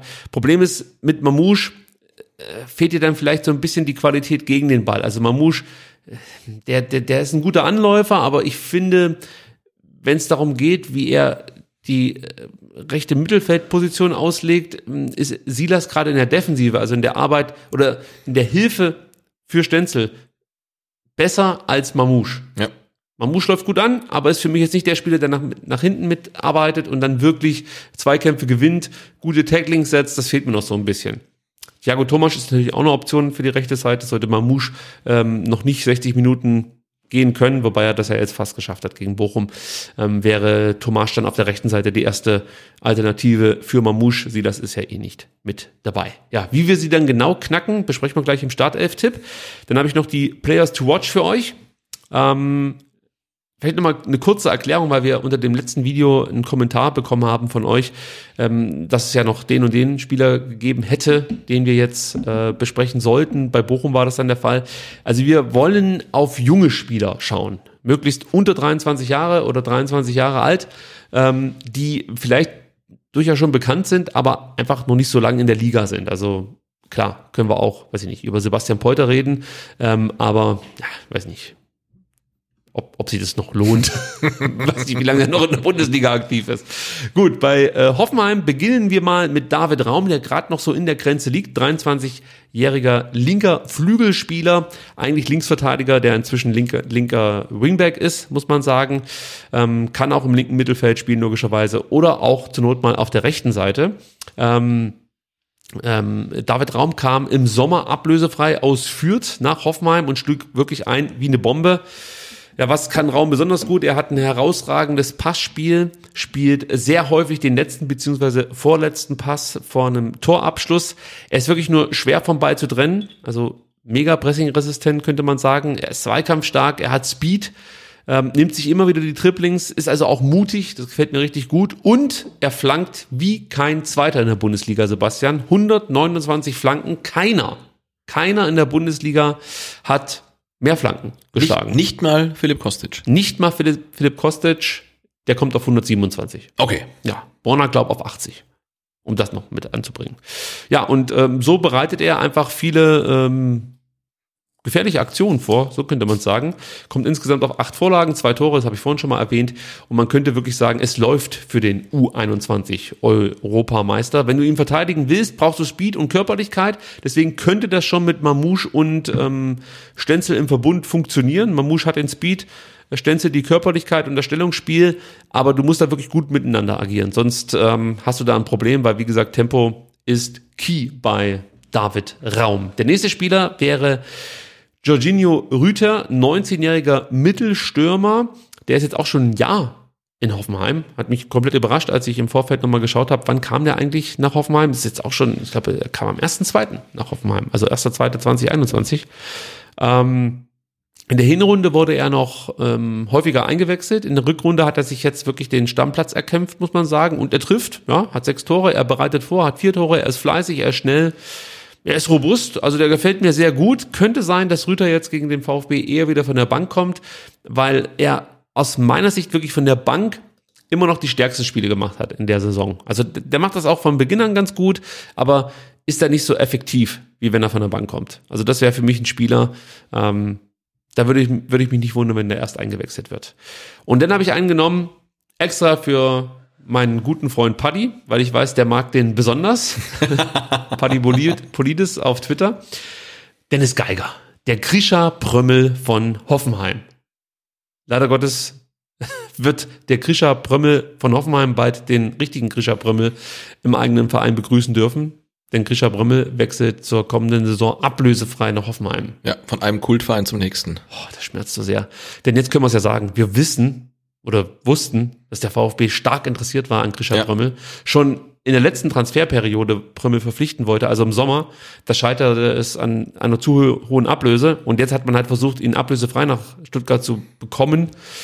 Er hatte auch Bock, muss man sagen, aber ich könnte mir vorstellen, dass die unsichere Situation gerade beim VfB dazu beigetragen hat, dass er gesagt hat, hm, dann nehme ich doch lieber den anderen Verein. Genau, wobei in Hoffenheim ist die, die, Unsicherheit eigentlich genauso groß. Da weiß man nicht, ob man Champions League oder, ähm, oder Euroleague spielt. Und gut, beim VfB hätte er nicht gewusst, ähm, ob er erste oder zweite Liga spielt. Und wenn man sich anguckt, er ist zwar Cannstatter, aber er hat nie für den VfB gespielt, aber dafür für die Kickers, für den KSC und für Hoffenheim. Also passt nicht. eigentlich passt auch gar nicht zum VfB. Also ich hätte ihn genommen, sage ich dir so, wie es ist. Kommen wir zurück zu Dennis Geiger. Er ist auch erst 23 Jahre alt, gefühlt spielt er aber irgendwie schon acht Jahre ähm, in der ersten Liga für, für Hoffenheim, hat sich da total etabliert. Ja, der kann im Zentrum alle spielen, sechs, acht und auch zehn. Ähm, gehört stat statistisch zu den Spielern, die in der Bundesliga am häufigsten faulen und zum Tackling ansetzen. Das ist ein Fakt. Könnte also dann direkt am Freitag mhm. äh, immer wieder rauskramen. Er kann aber auch viel mit Ball, muss man sagen. Er ist passstark, spielt gute lange Bälle, äh, hat einen richtig guten Schuss, muss man sagen. Und er zaubert gerne auch mal einen schönen Schnittstellenpass aus dem rechten Fußgelenk, muss man sagen. Also dieses Zentrum von Hoffenheim, das könnte in der kommenden Saison echt interessant werden. Wenn du überlegst, Geiger, Prömmel oder Prömel, Samaseku, Baumgartner, da ist die Auswahl schon relativ gut an robusten Spielern fürs Zentrum. Sieht echt gut aus. Tja, das ist das, was ich zu Hoffenheim zusammengetragen habe. Ich könnte noch mehr erzählen, aber wir müssen ja ein bisschen Zeit aufholen. Mhm. Und ich glaube, dass sich die meisten auch gar nicht so sehr für Hoffenheim interessieren, um ehrlich zu sein. Dann schauen wir mal auf unseren VfB Stuttgart und wir müssen mal wieder ins Lazarett ähm, vor, vorbeischauen, ähm, denn oder wir müssen mal wieder im Lazarett vorbeischauen. Meine Güte, also immer nach diesem ersten Segment ähm, gegen, gegen äh, wenn es darum geht, das letzte Spiel zu besprechen, habe ich das Gefühl, dass diese Pinkelpause, die du früher mal eingelegt hast, mir mhm. ganz gut getan hat. Jetzt ist es so, dass ich so durchziehen muss und merke, puh, jetzt wird es aber anstrengend. Aber gut, das, das kriegen wir jetzt auch noch hin. Lazarett, das war das Thema. Mosanko fällt natürlich weiterhin aus, brauchen wir nicht ausführen, ihr wisst warum. Nikolas Nate auch da äh, dürfte klar sein, dass er aufgrund seiner Knieproblematik erstmal keine Option ist. Sascha Kalajdzic, das ist die gute Nachricht, ist wieder da. Habt ihr gesehen? Der saß auf der Bank, wurde zwar nicht eingewechselt. Ich gehe davon aus, dass er aber gegen Hoffenheim wieder in der Startelf stehen wird. Omar Mamouche hat seine Corona-Infektion auch hinter sich gelassen. Auch das konntet ihr gegen Bochum sehen. Also auch er ist zurück. Und dann sind wir noch bei den Corona-Fällen 19, 20 und 21 seit Pandemiebeginn. Übrigens die meisten Corona-Fälle hinter den Bayern und Hertha. Kein anderer Bundesliga-Verein hat mehr Corona-Fälle vorzuweisen. Und wenn man sich überlegt, dass in der ersten Welle der VfB komplett unbeschadet durchgegangen ist, eigentlich, ja. äh, ist das wirklich absurd. Also echt krass. Da hat's jetzt Daniel Diaby erwischt. Der wird auch noch ausfallen. Der wurde heute nochmal getestet. Der erste äh, PCR-Test war jetzt wieder positiv. Das heißt, er durfte heute noch nicht beim Training mitmischen. Tongi Kulibali und Enzo Milo, ähm, die waren heute schon beim Training dabei. Die wurden gestern beide freigetestet, mhm. sind also somit auch Optionen für die Partie in Hoffenheim. Das sollte es dann eigentlich gewesen sein, Sebastian. Und wir können wieder unser Board hier oh ja. Einblenden. So, jetzt bin ich mal gespannt, ob wir das hinbekommen. Also erstmal hier für die große Kamera, so sieht das aus. Der Sebastian macht jetzt hier die GoPro juckig, wie man so schön sagt. Die Und Taktik, ich kann Taktik, euch schon mal sagen, heute wird es tatsächlich nur eine Option geben. So, Sebastian, ich muss es ein bisschen ins Licht halten. Du musst jetzt Kannst du, kommst du damit? Ich kann, auf, ich, kann auf, ich kann auf den ganz vorne. Na, pass mal auf. Genau, das ist ja noch besser. Wenn du, die, du musst nur gucken mit deinem. So, das war die Geräusche. Wie findet ihr die eigentlich? Also, lasst doch mal ein Like da, wenn ihr die gut findet. Ich guck mal, ob die Kamera auch noch alles aufzeichnet. Das sieht gut aus. Das sieht gut aus. So. Wahnsinn. Ich frage mich wirklich, ob das andere Podcasts auch so machen wie wir. Können wir fast nicht vorstellen. So, ihr seht eigentlich schon die Aufstellung, die ich vorhabe. Also ihr merkt, ähm, ich ändere hinten nichts. Der VfB spielt wieder mit einer Viererkette und euch wird es auch nicht überraschen, dass diese Viererkette sich ähm, personell überhaupt nicht verändert. Links Sosa, dann Anton Mafropanos auf der rechten Seite Pascal Stenzel. Davor ist jetzt wieder die Frage, wie ordnen wir das an? Mit unseren drei Sechsern, sage ich jetzt mal. Orel Mangala, ähm, Atakan Karasor und Wataru Endo. Auch hier würde ich wieder sagen, gibt es eine gewisse Asymmetrie. Das heißt, wenn die Hoffenheimer über die rechte Seite angreifen, hier, der Geiger hat den Ball. Ah, das wird gleich nochmal interessant. Der Geiger hat den Ball. Ich hoffe, man versteht mich noch, denn jetzt spreche ich nicht direkt ins Mikrofon. Jetzt spreche ich wieder direkt ins Mikrofon. Also hier, der Geiger hat den Ball sagen wir mal, ist hier positioniert, dann hast du hier vielleicht Wataru Endo, der sich mit einschaltet, du hast hier Atakan Karasor, der sich mit zurückfallen lässt und dann hast du hier Orel Mangala, der ein bisschen höher steht und darauf hofft, dass dann, das ist hier noch der Oma Mamouche, äh, und darauf hofft, dass man hier auf der Seite den Ball vielleicht erobern kann, der Wataru erobert den Ball und kann dann zum Beispiel direkt hier auf Orel Mangala spielen. Und ihr wisst, was jetzt kommt. Chris Führig nimmt den Ball, spielt auf Sascha Kalajdzic und es steht 1 zu 0. So einfach kann es gehen im Fußball. ich glaube, genauso erklärt Matarazzo seinen Spielern auch immer, was zu tun ist. Das wäre eine Erklärung, warum es so schlecht läuft. genau so sieht's aus. Also, aber ihr wisst, was ich meine. Diese Doppel-6 ist, ähm, äh, diese Dreier-6, sage ich jetzt mal, ist für mich gesetzt und situativ muss man dann halt mal schauen, wie sich das positioniert. Ähm, hier vorne wird's interessant, denn hier vorne setze ich nicht auf diesen klassischen ähm, Rechtsaußen und Linksaußen, sondern ich nenne es jetzt mal die Führig- und Mamouche-Variante, denn ich würde auf links mit Chris Führig spielen, auf rechts mit Omar Mamouche. Und beide Spieler spielen etwas eingerückter, denn da komme ich nochmal auf das zu sprechen, was ich vorhin schon erwähnt habe. Die Hoffenheimer geben gerne mal ihre Halbräume auf, will ich fast nicht sagen, aber äh, da, da hat man nicht so den Zugriff, was eigentlich überraschend ist, denn ich habe ja vorhin über dieses über diese äh, Doppelsechs hier geschwärmt, die das relativ gut machen, aber es gibt immer mal wieder Momente, ähm, wo diese Räume offen sind, also je nachdem, wo der Ball ist. Ich habe es jetzt nur in einem zeigen wollen, also sprich jeweils ein Halbraum. Und da macht natürlich Sinn, mit Spielern zu spielen, die zum einen das Dribbling suchen, um in diese Halbräume zu kommen, dann brauchst du Spieler, die Tempo haben, die diese Halbräume belaufen können. Und du brauchst da vielleicht auch Spieler, die einen gewissen eine gewisse Abschluss, Abschlussstärke haben. Und da würde ich mal sagen, sind Führig und Mamouche noch die besten Alternativen aktuell bei uns im Kader. Und vorne würde ich dann mit Borna Sosa spielen. Hat man das halbwegs verstehen können, was ich hier erzählt habe? Nee, mit Borna Sosa ist kompletter Blödsinn. Äh, für mich ist das eine Perso Person, Sosa und Kalajdzic. Es ist natürlich Sosa Kalajdzic. Sascha Kalajdzic. Sosa Kalajdzic. Sascha Kalajdzic. Aber Sebastian, schön, dass du mich. Aber das wird die Hoffnung überraschen, glaube ich, wenn wir da mit Sosa mit der Sturmspitze auflaufen. Ja, ich glaube, das hat dann echt schon äh, Brun Larsen-Vibes. Also, nein, natürlich. Vorne Sascha Kalajdzic, du kannst dich wieder hinsetzen. Entschuldigung, dass ich dich jetzt hier so strapaziert habe. Wir müssen uns da auch noch was überlegen, dass du hier nicht so rumhampeln musst. Das ist, es tut mir immer wieder leid, wenn ich dich da Ich mache ja, ich mach ja losschicke. gern das Kamerakind, aber vielleicht könnte ich mir noch so einen so einen Selfie-Stick und dann halte ich den nur so raus. Das wäre auch noch eine Ja. Idee. Genau, also wir fassen es nochmal zusammen. Wir haben das doch auch als Grafik, oder? Ah, Haus raus, genau, perfekt. Wir haben es als Grafik und für die Podcast-Hörer ähm, werde ich es jetzt kurz nochmal ähm, erklären. Also hinten, Flo Müller ist ja logisch, dann die Viererkette Sosa, Anton Mafropanos, Stenzel, davor mit Karasor, Endo und Mangala und da, wie gesagt, situativ, asymmetrisch, wie ihr wollt, äh, muss man halt einfach darauf reagieren, was bietet einem der Gegner so an. Also ich könnte mir schon vorstellen, dass ähm, Hoffenheim schon ordentlich Musik machen wird, ja, in unserem Sechserraum. Das heißt, es macht dann durchaus Sinn, wieder so an die Sache ranzugehen wie jetzt gegen Bochum. Und dann vorne Fürich und Mamouche, ähm, wie soll man sagen, als hängende Spitzen, ja, schon natürlich mit dem Fokus auf die Außen, aber eigentlich etwas zentraler als zum Beispiel ein Silas das auf der rechten Seite spielt. Und ganz vorne dann äh, Sosa Kalajdzic, unser neuer Starstürmer. Nach, nach Gomcek jetzt Sosa Kalajdzic. Ähm, denkst du, Thiago Tomasch könnte statt Mamouche eventuell starten, Ja. weil er mit äh, Kalajdzic und auch Führig besser eingespielt ist? Ähm, ich würde trotzdem eher Mamouche nehmen. Also es liegt aber nur daran, dass ich Thiago Thomas noch nie auf dieser Position gesehen habe. Ja. Ich, ich kann es nicht einschätzen, deswegen würde ich mal Mouche nehmen, aber ich denke, das müsste klappen.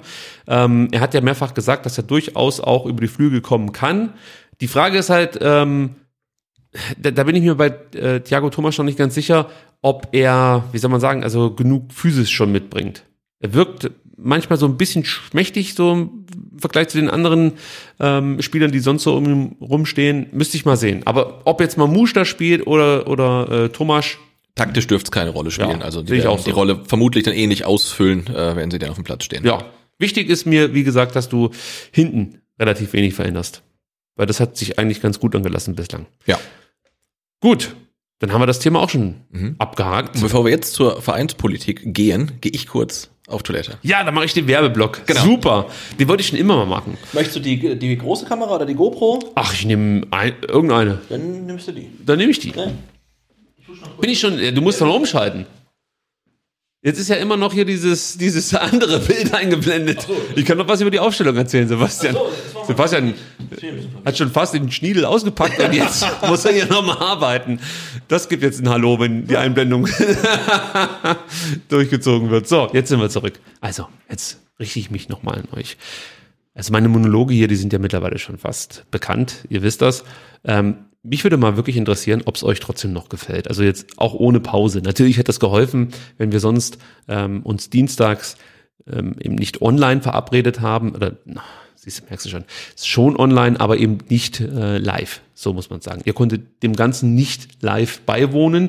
Ihr musstet dann später äh, irgendwann in der Nacht diesen Podcast hören, den wir natürlich etwas anders strukturiert haben. Also man muss sagen, wenn wir zweieinhalb Stunden Podcast aufgenommen haben, saßen wir eigentlich vier Stunden zusammen. Nicht, weil wir so viel geschnitten haben, sondern weil es immer mal wieder Pausen gab. Sebastian musste aufs Klo, bei mir haben die Hasen gerammelt.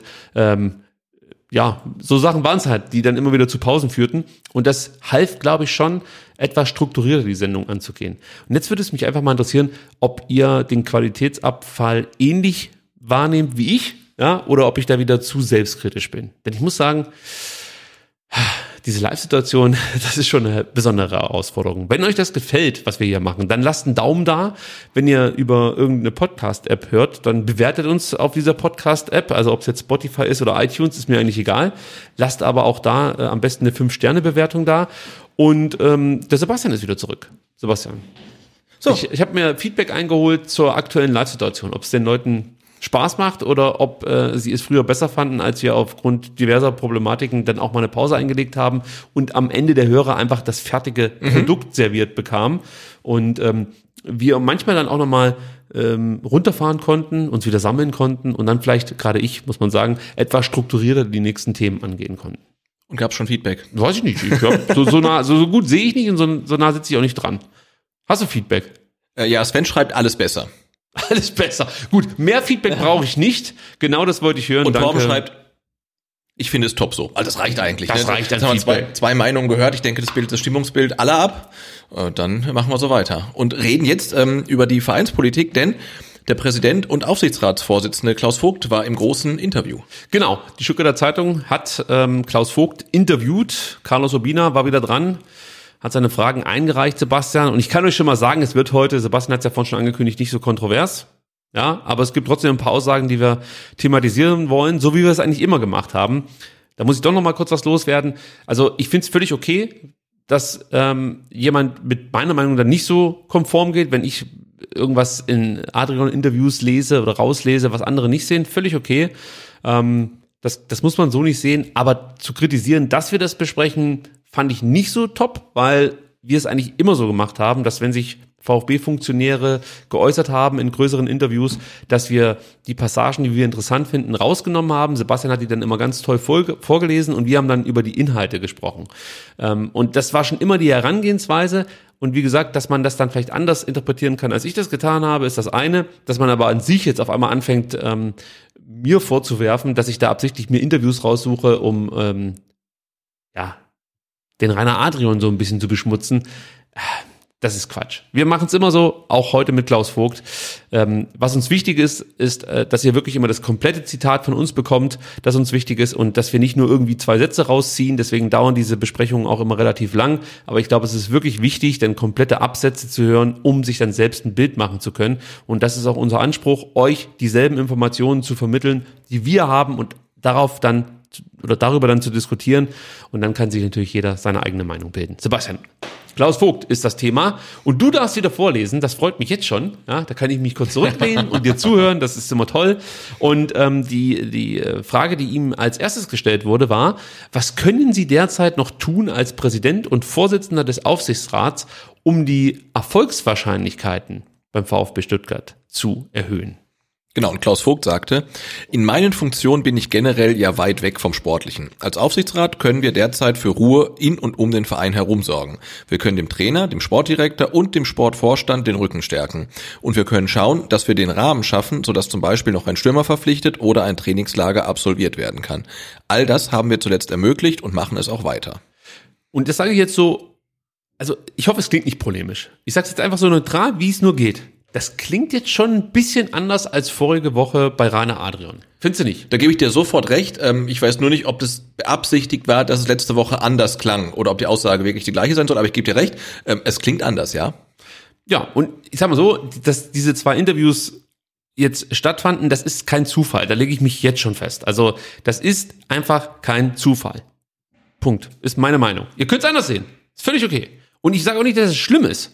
Ich sage nur, es ist kein Zufall. Genauso wenig war es übrigens Zufall, dass Ende November Sven Missentat dieses Interview gegeben hat. Nein, natürlich ist es kein Zufall, denn der VfB hat eine fast schon historische Sieglosserie, ist stark abstiegsgefährdet und genauso wie wir darüber diskutieren, ist der Trainer noch der Richtige, diskutiert auch der Aufsichtsrat. Der große Unterschied, die können ihn theoretisch rauswerfen im Gegensatz zu uns. Und insofern ist es natürlich dann klar, dass die Presse ähm, dann mal beim Aufsichtsrat mal äh, nachfragen, den man so ein bisschen auf den Zahn fühlt, wie da denn so die, die, die Stimmungslage ähm, aktuell ist. Also deswegen ist es natürlich klar, dass sich solche Sachen jetzt mehren und nach der nächsten Niederlage wieder jeder gefragt wird, ob denn der Materazzo noch äh, fest im Sattel sitzt. das hör- gehört ja auch mit dazu, ähm, wenn ähm, Klaus Vogt davon spricht, dass man praktisch für Ruhe sorgen möchte. Also diese Interviews, ja, wo man dann klipp und klar sagt, wir stehen hinter Trainer, hinter dem Weg, also für uns gibt es da überhaupt kein Thema. Wir, wir wollen nicht irgendwie so reagieren wie früher, wir wollen das durchziehen.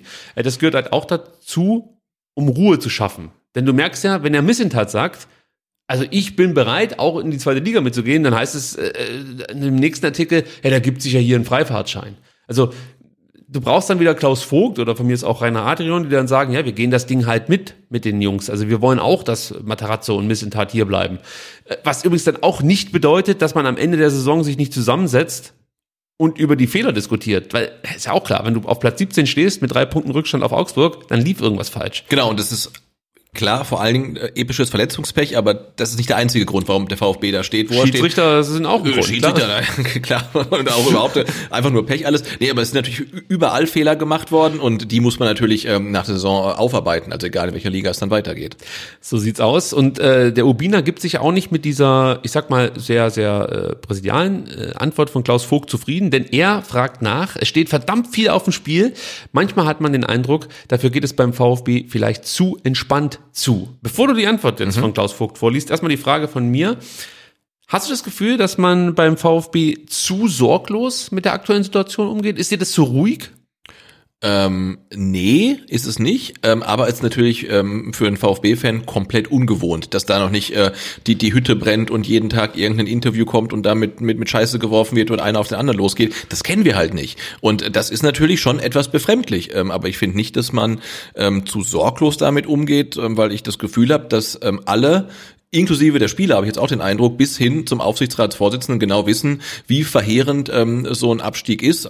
Thema wieder angesprochen mit zweite Liga, Zuschauerrückgang durch Corona auch und so weiter. Also dass es halt wirklich ein, ein Riesenproblem werden kann, wenn man, wenn man runtergeht und dass man alles dafür tut, ähm, drin zu bleiben, außer vielleicht den, den Trainer rauszuwerfen in einer aktionistischen ähm, Maßnahme. So, und jetzt darfst du vorlesen, ähm, was Klaus Vogt auf diese Frage äh, geantwortet hat, ob es hier beim VfB in der aktuellen Situation nicht viel zu ruhig sei. Das sieht vielleicht nach außen so aus. Intern führen wir natürlich konstruktive Gespräche und unterstützen, wo wir können. Aber wir werden nicht hektisch und wir bedienen auch nicht die branchenüblichen Mechanismen. Wir bleiben ruhig und konzentriert, weil wir überzeugt sind, dass dies der bessere Weg ist, um die Klasse zu halten. Wir wollen in der ersten Liga bleiben und alle Beteiligten bei uns tun alles dafür. Ja, auch da wieder ein schöner Satz oder ein, ja, ein schöner Absatz drin, muss man sagen. Also mir gefällt es gut, wie er sagt, wir werden nicht hektisch und wir bedienen auch nicht die branchenüblichen Mechanismen, weil auch das ist ja eine Botschaft. Also damit sagst du halt, nee, also wir reden jetzt halt nicht über den Trainer Ja. aktuell, weil wir der Meinung sind, es ist der richtige Trainer und es wäre auch der richtige Trainer in der zweiten Liga. Äh, Das heißt natürlich nicht, dass sich diese, dass diese Sichtweise sich noch ändern kann. Ganz klar, aber Stand jetzt sehen wir einfach da keinen Handlungsbedarf, sondern wir sehen andere Faktoren, die da vielleicht eine größere Rolle spielen, warum der VfB steht, wo er eben steht. Ähm, und ja, also Vogt wird ja im weiteren Verlauf des Interviews immer mal wieder nachgefragt, was passiert denn eigentlich, wenn der VfB jetzt gegen Bochum, also muss dazu sagen, das Interview wurde vor dem Bochum-Spiel geführt, Äh, was passiert, wenn der VfB jetzt gegen Bochum verliert, was passiert, wenn der VfB gegen Hoffenheim äh, verliert und ich finde, wie Klaus Vogt darauf reagiert, ist einfach sehr präsidial, sehr angemessen. Ich finde es ich find's einfach richtig gut, wie er sich verkauft als Präsident in dem Moment. Er macht es einfach richtig. Und mir gefällt diese Entschlossenheit und auch die Glaubhaftigkeit, die er in diesem Interview so ein Stück weit vermittelt. Ja? Und du hast wirklich den Eindruck, als wäre man da unten in der Mercedesstraße eine Einheit. Und dann sieht man vielleicht auch, was mir beim Adrian-Interview gefehlt hat. Da hatte ich einen anderen Eindruck danach. Da hatte ich das Gefühl, dass die eine Seite das möchte und die andere Seite das. Also für mich waren da zwei klare Fronten. Für mich waren da, es gibt ja nur eine Front. Es gibt, wie nennt sich das dann? Zwei klare Parteien waren Ja, da für mich ja. herauslesbar. So. Ähm, und das habe ich jetzt bei, bei Vogt nicht. Äh, nee, genau. Also es scheint schon ein klares Bekenntnis zu sein äh, zur sportlichen Führung, die man aktuell hat. Und das ist ja das, was ich gesagt hatte, was ich mir nach dem Spiel gegen Bochum eigentlich auch wünsche. Das kam jetzt äh, dann quasi schon vor dem Spiel gegen Bochum. Also ein Statement oder ein Bekenntnis des Aufsichtsrats zu einem oder zu anderen ähm, Weg, den man gehen kann. Mit der sportlichen Führung, die aktuell da ist, ähm, oder ohne. Und ähm, so wie ich das jetzt rauslese, ähm, ist man sich jetzt auch eigentlich im Aufsichtsrat, scheint man sich einig zu sein, dass man, solange jetzt irgendwie keine Vollkatastrophen mehr passieren, also der Platz ist eine Vollkatastrophe, aber so, solange die Mannschaft so spielt wie jetzt gegen Bochum, sagt, okay, der Trainer ist der Trainer. Ja, also er sagt ja auch noch einen wichtigen Satz. Im Nachhinein kann man alles anders bewerten. Zum jetzigen Zeitpunkt aber sage ich, wir machen vieles richtig. Also das ist ja, muss man sich vorstellen. Der VfB steht auf Platz Ja, 17. ist ein bold Statement auf Platz 17 stehend, aber äh, Nee, Überhaupt, stell dir mal vor, Dietrich hätte so eine Aussage getroffen. ja. Ja, äh, 2019. Äh, d- Das, das wäre dem komplett in die Ohren geflogen. Das zeigt ja schon durchaus, es ist nicht nur der Satz, den er da sagt, sondern er lebt das oder der VfB lebt das mit ihm. Und das ist, finde ich, schon ein Paradigmenwechsel, kann man sagen. Also es ist ein- einfach bemerkenswert, dass du das in der Klarheit so sagen kannst und dass das auch akzeptiert wird. Ja, genau. Ich meine, und äh, du hast natürlich dann auch zum ähm, als Rückendeckung dann Umfragen, die es ja gab, ne? Also wie ähm, macht man Materazzo weiter oder nicht? Und dann stimmen mehrere tausend Fans ab und zwei Drittel sagen ja weitermachen. Also es gibt natürlich auch dann dem Aufsichtsrat so ein bisschen Rückenwind in der Entscheidung ähm, auf für Kontinuität. Ähm, unterstellst du ihm da jetzt so ein bisschen Opportunismus? Nö, aber ich finde, wenn die, aber wenn die, Ich meinte es jetzt auch nicht so Nein, nein, böse. aber wenn, ich glaube, wenn jetzt so, so eine Umfrage gestartet worden wäre, die wäre genau andersrum ausgefallen, dann wäre sowas natürlich deutlich schwieriger. Dann ist es doch Opportunismus. Ja, aber wenn du sagst, er äußert sich halt präsidial und ein bisschen politisch und so weiter, dann ist man immer ein Stück weit Opportunist. Das stimmt. Ich überlege nur gerade, ob du das dann in dem Moment auch so voneinander trennen darfst. Also ob du jetzt dann wirklich die Meinung der Fans berücksichtigen musst, wenn es um den sportlichen Erfolg des Vereins geht. Eigentlich muss man ja sagen, der Präsident ist der ähm, oberste Repräsentant ähm, des EVs. Ist er jetzt Präsident oder ist er jetzt Aufsichtsrat? Na, er ist beides, er ist immer beides. Ja, aber das ist ja ein Problem. Ja, klar, aber Weil ich weiß, was du jetzt sagen Ja. wolltest. Aber eigentlich, muss, muss, eigentlich musst du jetzt die 70.000 Fans fragen, äh, Materazzo raus oder nicht raus, dann stimmen die ab, dann sagen 60 Prozent, der bleibt drin und dann muss er eigentlich in den Aufsichtsrat gehen und sagen, also die Fans haben gesprochen, äh, wir machen so weiter. Eigentlich. Ja, wenn du es so machen würdest, jetzt aber Natürlich. Problem, Problematiken, Wenn wir bald da machen wir uns gar wenn kein, wir bald in der dritten Liga. da machen wir uns gar kein Bild von. Ja, ja. Also sollte es mal solche Zustände geben, ich lasse mich kaufen. Ich wollte so sagen, also, mit einem Schal habt ihr meine Stimme. Nein, aber ich meine, solche Sachen lassen sich halt einfacher sagen, wenn man weiß, die Stimmung Das ist stimmt. eher pro Kontinuität.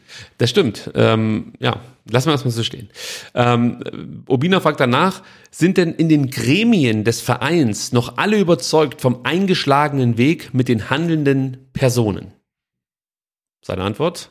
Wir sind alle überzeugt davon, es geht immer nur um unseren VfB. Der Verein ist größer als jeder Einzelne. Ist natürlich die absolut richtige Antwort, Herr Vogt. aber auch clever mit der Fluchttür. Der Verein ist größer als jeder Einzelne. Muss er aber genauso sagen. Ja. Also das ist, wie gesagt, äh, ich möchte jetzt hier nichts hineininterpretieren. Ich möchte nur dazu sagen, dieser, dieser Zusatz, der Verein ist größer als jeder, äh, jeder Einzelne, ist natürlich dann die Option, dann irgendwann zu sagen, ja, es ging halt nicht mehr. Äh, musst du dir, wie gesagt, offen lassen, diese Tür. Eine Frage, da haben wir vorhin schon drüber gesprochen, die habe ich mir auch gestellt. Und zwar fragte Carlos Urbina, der Sportvorstand und Vorstandsvorsitzende ist in ein paar Wochen womöglich gar nicht mehr da. Ist Thomas Hitzesberger noch entscheidungsfreudig? Haben wir vorhin schon thematisiert? Und er sagt natürlich, Thomas hat sich äh, committed, bis zu seinem Vertragsende für den VfB alles zu geben. Und das macht er auch. Wie siehst du es? Ist das ein Problem, dass der VfB in, in dieser schwierigen Phase jetzt äh, von einer lame duck geführt wird? Weil das unterstellt ja Carlos Urbina so ein Stück weit, dass Hitzesberger eine la- lame duck sei, der eben nicht mehr so entscheidungsfreudig ist, wie es vielleicht sein müsste in der aktuellen Situation. Ist das ein Problem?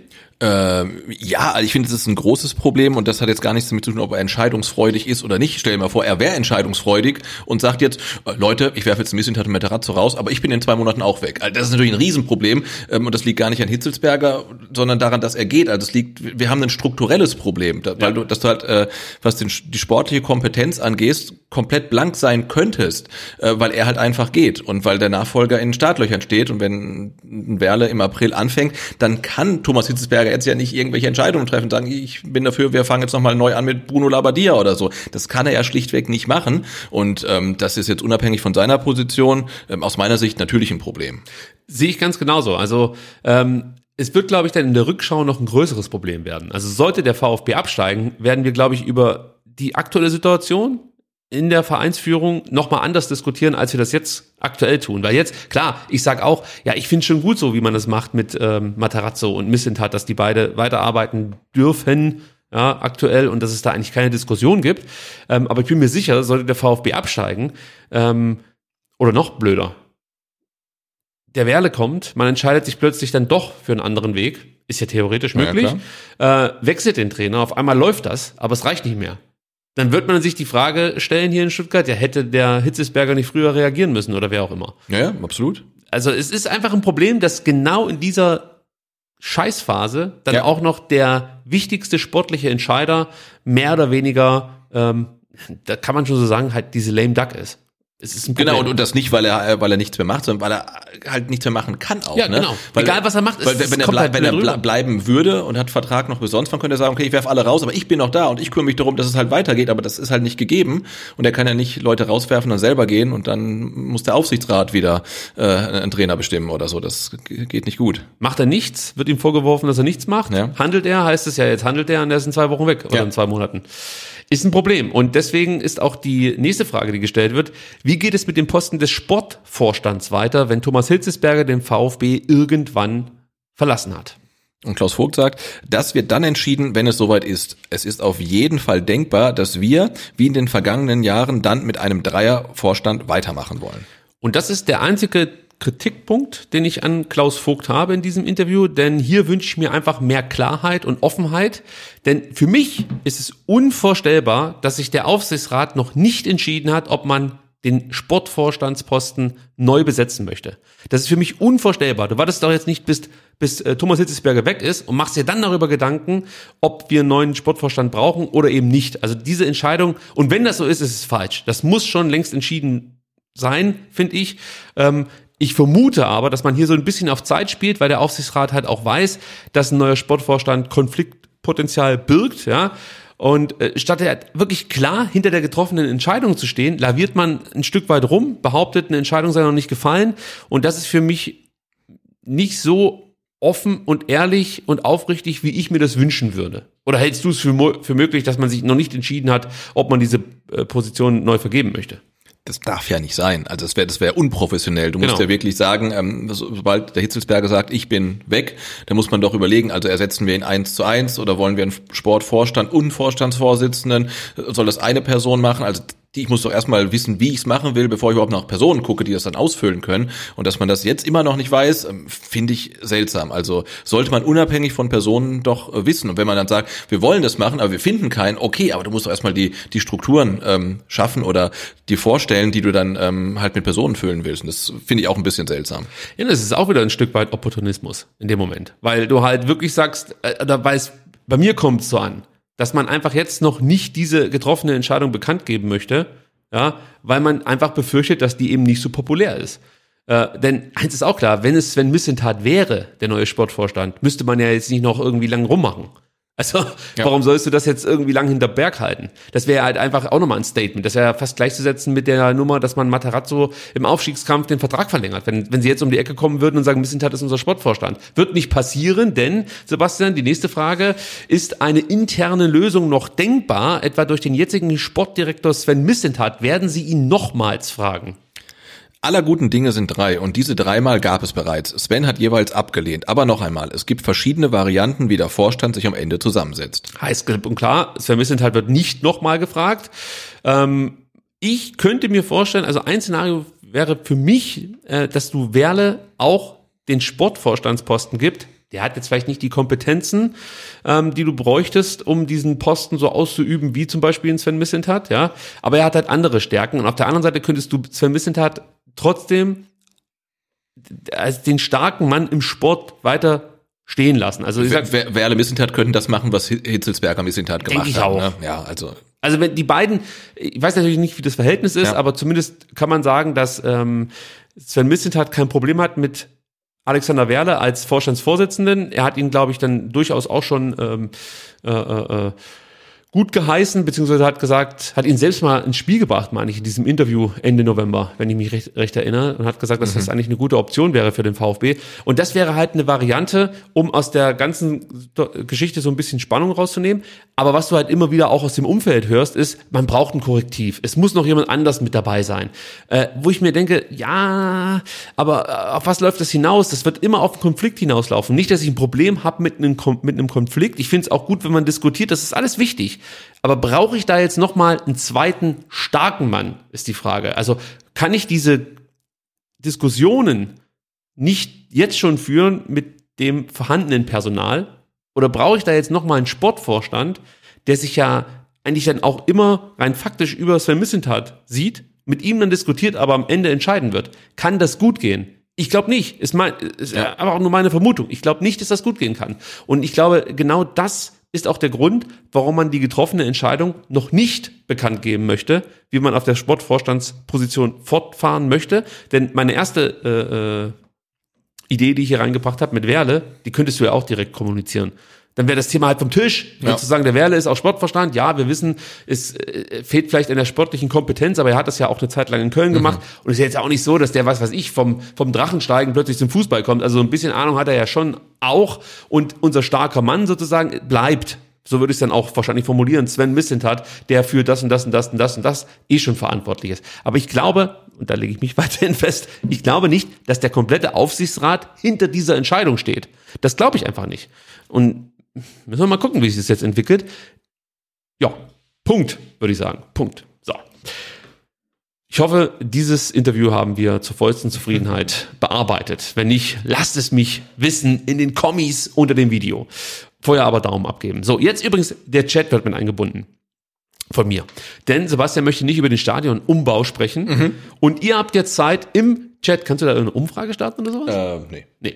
Dann musst du es mit den Augen machen. Also, und zwar könnt ihr jetzt im Chat einfach mal ähm, kurz Ja oder Nein schreiben, ob wir nach dem Thema NLZ noch über den Stadionumbau sprechen sollen. Und Sebastian muss das so ein bisschen im Auge behalten. Und wenn du das Gefühl hast, mehr wollen, dass wir darüber sprechen, machen wir es noch. Wenn du das Gefühl hast, nee, die Leute wollen nichts über den Stadionumbau wissen, dann machen wir es nicht. Also ich sag's wie es ist, seit die von Stefan Heim äh, in Umlauf gebrachte Idee der Craft-Bier-Brauerei in der Haupttribüne nicht realisiert wurde, ist das Thema für mich echt erledigt. Ja, aber nur weil da jetzt ein Coffeeshop reinkommt. Du weißt ja, äh, Weed wird legalisiert. Stimmt. Und dann haben wir auch endlich Three Little Birds als Hymne im Stadion und, und ähm, ähm, Bob Marleys Sohn, wie heißt er denn nochmal, Mensch? Bob Junior? Nee, keine Ahnung. Äh, Dieter Marley heißt er, glaube ich. Dieter Marley singt dann ähm, die neue Stuttgarter Hymne im Stadion. Also, schreibt in die Kommentare und lasst einen Daumen da. Da würden wir uns freuen. Und jetzt gucken wir in das NLZ und fangen an mit der U21. Die verliert 1 zu 2 beim Tabellenletzten Schott Mainz. Und das, obwohl man Verstärkung bekommen hat von den Profis. Flo Schock musste wieder im Tor aushelfen. Alexis TBD haben wir vorhin schon drüber gesprochen. Die Egloff und Roberto Massimo waren auch noch mit am Start. Kapitän Shiplock fehlte mal wieder. Diesmal waren es Hüftprobleme. Ich glaube, das haben sich auch alle anders vorgestellt mit ähm, Shiplock hier beim VfB.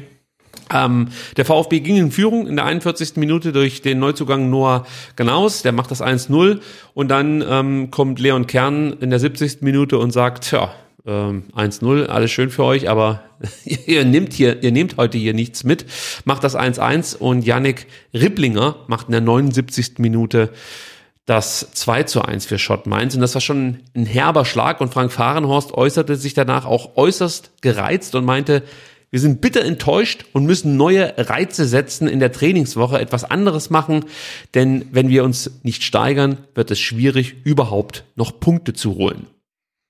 Äh, Finde ich ganz schwierig, solche Statements, wenn du nach 23 Spieltagen, und du hast jetzt wie viele Spiele nicht gewonnen? 15 oder so? Nee, du hast in, innerhalb in den letzten 15 Spielen hat der VfB nur ein Spiel gewonnen. So, ne? Ja. Und nach 23 Spieltagen sagst du, wir müssen irgendwas anders machen. Da denke ich, da, da gehen mir echt sämtliche Alarmglocken an. Das heißt doch, du, du hast keine Ahnung, warum es so scheiße läuft. Diese zweite Mannschaft bringt mich um den Verstand. Vor allem, es ist komplett idiotisch gewesen, was man sich da mit Alu Kohl gedacht hat. Der stand noch nicht einmal im Kader von Sandhausen. Drei Spiele, nicht ein einziges Mal im Kader, ne? Das versteht kein Mensch. Vielleicht hebt er in Sandhausen das Trainingsniveau. Oder ist auch schon irgendwie ein trojanisches Pferd. Man weiß, wie der VfB Für die nächste Saison für die meinst du? nächste Saison plant. ei, ei, ei. Ich, nee, es ist einfach komplett absurd, muss ich sagen. Ähm, der fehlt dir halt. Dann fehlen dir die Innenverteidiger, die gegangen sind. Bei dem einen kann ich es verstehen, der hat bei den Kickers irgendwie so ein weiß nicht, ob es ein Traumjob ist, aber der hat halt diesen, diese Möglichkeit äh, bekommen, da in Funktionärsebene was zu machen, wollte eh die Karriere beenden, okay, ciao. Aber Magnitzer, warum muss der denn gehen? Der ist wichtig, der fehlt. Es ist, es macht für mich überhaupt keinen Sinn und es passiert jetzt genau das, was ich befürchtet habe, nämlich, dass der VfB sich unten nicht absetzen kann, sondern immer tiefer reinrutscht. Der VfB ist zwar immer noch 14. Also wir reden vom VfB 2, äh, falls ihr gerade eingeschalten habt. der ist zwar immer noch 14. Aber du hast halt jetzt gerade noch zwei Punkte Vorsprung auf Tabellenplatz 19, das ist der letzte Platz in dieser Liga, ja, und du bist punktgleich mit Gießen, Pirmasens, bist einen Punkt vor Frankfurt und Groß Asbach, du bist voll in der Verlosung. Das rettende Ufer ist drei Punkte weg. Ja, ja. Und, und hinter dir sind so viele mit äh, punktgleich, ähm, oder beziehungsweise ist absurd. Äh, ein Spiel und du könntest letzter sein. Und Ja, äh, es ist so. Ja. Es ist Wahnsinn und da muss was passieren. Jetzt trifft dann auch noch der die die Wampe von Giesing für Groß Asbach. Mölders, ne? Hattrick. Ja, ja, Wahnsinn. So, dann geht's von hinten auch noch richtig ab. Du verlierst gegen den Tabellenletzten und jetzt wird's halt richtig, richtig heftig. Also du musst jetzt liefern und ich bin gespannt, wie sie das machen wollen. Jetzt spielen sie am Samstag zu Hause gegen den 16. Pirmasens. Das ist natürlich eine Möglichkeit, um wirklich mal einen Befreiungsschlag zu landen. Das musst du aber auch erstmal schaffen. Frankfurt und Mainz, also Schott Mainz, nehmen sich gegenseitig die Punkte weg. Das ist auch nicht so verkehrt. Vielleicht spielen die unentschieden, wäre schon mal gut. Aber wie gesagt, du musst erstmal gewinnen. Ja, und du bist jetzt schon wieder fünf Spiele ohne Sieg. Also es ist einfach, ist eine Katastrophe. Ich sag's so, wie es ist. Also damit habe ich echt nicht gerechnet, dass die zweite Mannschaft solche Probleme bekommt in der Regionalliga. Hätte ich nicht gedacht. Das ist Wahnsinn. Schnell zu U19. Das macht bessere Laune, Sebastian. Oh ja, oh ja. Die haben auch in Mainz gespielt, allerdings haben die gewonnen und vor allen Dingen haben die gegen äh, die richtigen Mainzer gespielt. Hoffentlich sind uns jetzt die Schott-Mainzer nicht äh, böse. Und zwar gegen den FSV Mainz mit der U19. Äh, dreimal Castanaras. Was will man da noch sagen? Völlig überraschend, ne? Dritter Hattrick, dritter Hattrick in dieser Saison. Also jetzt 21 Tore in 13 Spielen. Also 22. 22 Buden. Unglaublich. Und was noch viel geiler ist, Nürnberg verliert das dritte Spiel in Folge. Und diesmal wieder mit 1 zu 4. Diesmal gegen Hoffenheim. Zuletzt war es ja gegen Eintracht Frankfurt. Und das bedeutet, dass der VfB oder die VfB U19 ähm, jetzt wirklich unangefochten auf Platz 1 steht mit 35 Punkten. Vier Punkte vor Nürnberg und ein Spiel noch in der Hinterhand. Und Torverhältnis 44 zu 10. ja, völlig irre. Jetzt mal ohne Scheiß, können wir die nicht einfach tauschen, die beiden Mannschaften? U19 und von mir aus U21 würde mir erstmal reichen. Ja, oder? Die machen einfach Doppelschichten. Ja, so, ne? Weil die spielen jetzt auch am Freitag zu Hause gegen den KSC, da gibt's das Derby. Natürlich taktisch gut gelegt. Sie wissen, Auswärtsspiel in Hoffenheim. Das heißt, äh, es wird wahrscheinlich ja nicht allzu viel äh, los sein. Früher war das ja immer auch durchaus so äh, ein Treffpunkt für den einen oder anderen Ultra, der sich dann das Derby da zumindest gegeben hat Ja. in der U19 oder ganz früher dann natürlich auch äh, bei den Zweitvertretungen, äh, bei den bei den Amas. Ähm, ja, ist natürlich schade, weil das der Fokus so ein Stück weit dann auf dem äh, Bundesligaspiel liegt zwischen Hoffenheim und dem VfB. Aber für alle, die nicht nach Hoffenheim fahren, ja, für die sollte es möglich sein, nach Stuttgart zu kommen. 18 Uhr Anstoß VfB gegen den KSC am Freitagabend. Danach müsstest du eigentlich noch locker nach Hause kommen, um rechtzeitig dann eben zum Anpfiff Oder in die nächste Kneipe. für die Zumindest, ja. Bundesliga-Partie zu kommen, genau. Wir müssen leider hier aufbauen, sonst wäre ich echt hingegangen. Ich hätte Bock gehabt, diese U19 nochmal spielen zu sehen. Äh, es ist einfach eine geile Mannschaft. Also Ja. Wahrscheinlich können wir es auch hier nicht sehen, denn übertragen wird es ja vermutlich. ich glaube nicht, nee, ich habe nichts gesehen. Ja, der DFB überträgt ja teilweise U19 Bundesliga. Die Top-Spiele meistens und der KSC ist weit davon entfernt, eine Top-Mannschaft zu sein. Ähm, also grundsätzlich schon mal, aber dann auch noch tabellarisch, denn da liegen sie nur auf Platz 11. Ähm, ja, ist natürlich nochmal interessant jetzt für den VfB, ob sie da nachlegen können oder ob sie irgendwann auch mal so ein bisschen entspannter werden und das dazu führt, dass man eben nicht Woche für Woche so performen kann. Aber man hat ja das Gefühl, dass sobald Casanaras auf dem Platz steht, der Gegner schon mal zwei Tore aufholen Ja. muss. Also es ist ja absurd. Torgarantie. Gut, Sebastian, jetzt die große Frage. Was sagt der Chat zum Thema Stadionumbau? Denn mit der U21 wäre ich durch. Ähm, ja, es sind alle dagegen. Echt jetzt? Nein, Spaß. Also ich glaube, wir haben ein knappes, na, wir haben ein mittel, mittelgroßes Votum äh, für den Stadionumbau. Also müssen, wir müssen kurz drüber sprechen. Ähm, ähm, Campino schreibt gerade noch, äh, man kann das Spiel ähm, auf VfB TV äh, sehen. Das glaube ich nicht. Das wäre das wär fantastisch, aber es würde mich echt überraschen, wenn es so wäre. Und man, man müsste ja auch einer von den fünf Leuten sein, die es noch empfangen. Außer sie bieten es ähm, überraschenderweise frei an. Also vielleicht gab es da eine Info, kann schon sein, ähm, aber es würde mich überraschen. Wenn es so ist, ich hätte nichts dagegen. Nee. Ja, wäre der richtige Weg. Gut, Stadionumbau. Ja. So, kompliziertes Thema, sage ich schon mal vorweg. Ja. Ihr wisst es, der VfB möchte das Stadion nochmal modernisieren, beziehungsweise die Haupttribüne modernisieren. Ähm, das hängt mit der EM 2024 zusammen. Die Genau, Stadt- ist die Frage, möchte es der VfB? Genau, das ist schon die Kernfrage. Also eigentlich möchte es die Stadt Stuttgart, denn Genau, wobei der VfB wahrscheinlich auch nichts dagegen hätte, wenn zum Beispiel die Presse Keine Frage. äh, nicht mehr so aussehen, wie sie da aussehen. also wenn du da unten reingehst, da denkst du ja, du bist irgendwie beim TSV Ruid und nicht beim VfB Stuttgart. Also die Kabinen sind ja ein Witz. Äh, es gibt noch nicht mal ähm, Umkleidekabinen für weibliche Schiedsrichter oder für Schiedsrichterinnen in dem Fall. Ja.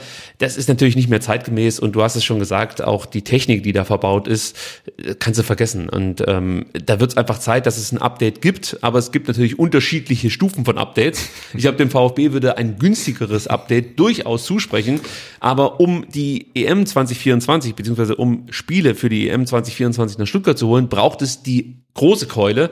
Zum Beispiel musst du zehn Parkplätze für Mannschaftsbusse bereithalten, direkt am Stadion. Okay. Ja, dann fragt mich nicht. Ja. Der VfB kann ja bislang nur einen Bus direkt empfangen. Da muss der erstmal rausfahren und dann kommt der nächste. Und das ist so, das geht so nicht. Das muss neu gemacht werden. Auch soll ja manche Mannschaften geben, die den Bus auch dann direkt im Strafraum parken. Ja, da könnte ich mir, äh, überleg mal, welche, welche, die Griechen zum Beispiel waren so eine Nation, die immer wieder den Bus im Strafraum ge geparkt haben und so mehr oder weniger dann auch Europameister geworden sind. Mit Reakles. Herakles. Und äh, wie ist das? Der, der Libero De- Dellas? Ich weiß es nicht mehr. Vorne auf jeden Fall mit Charisteas. Genau, der hat ein Tor gemacht. Das weiß ich noch.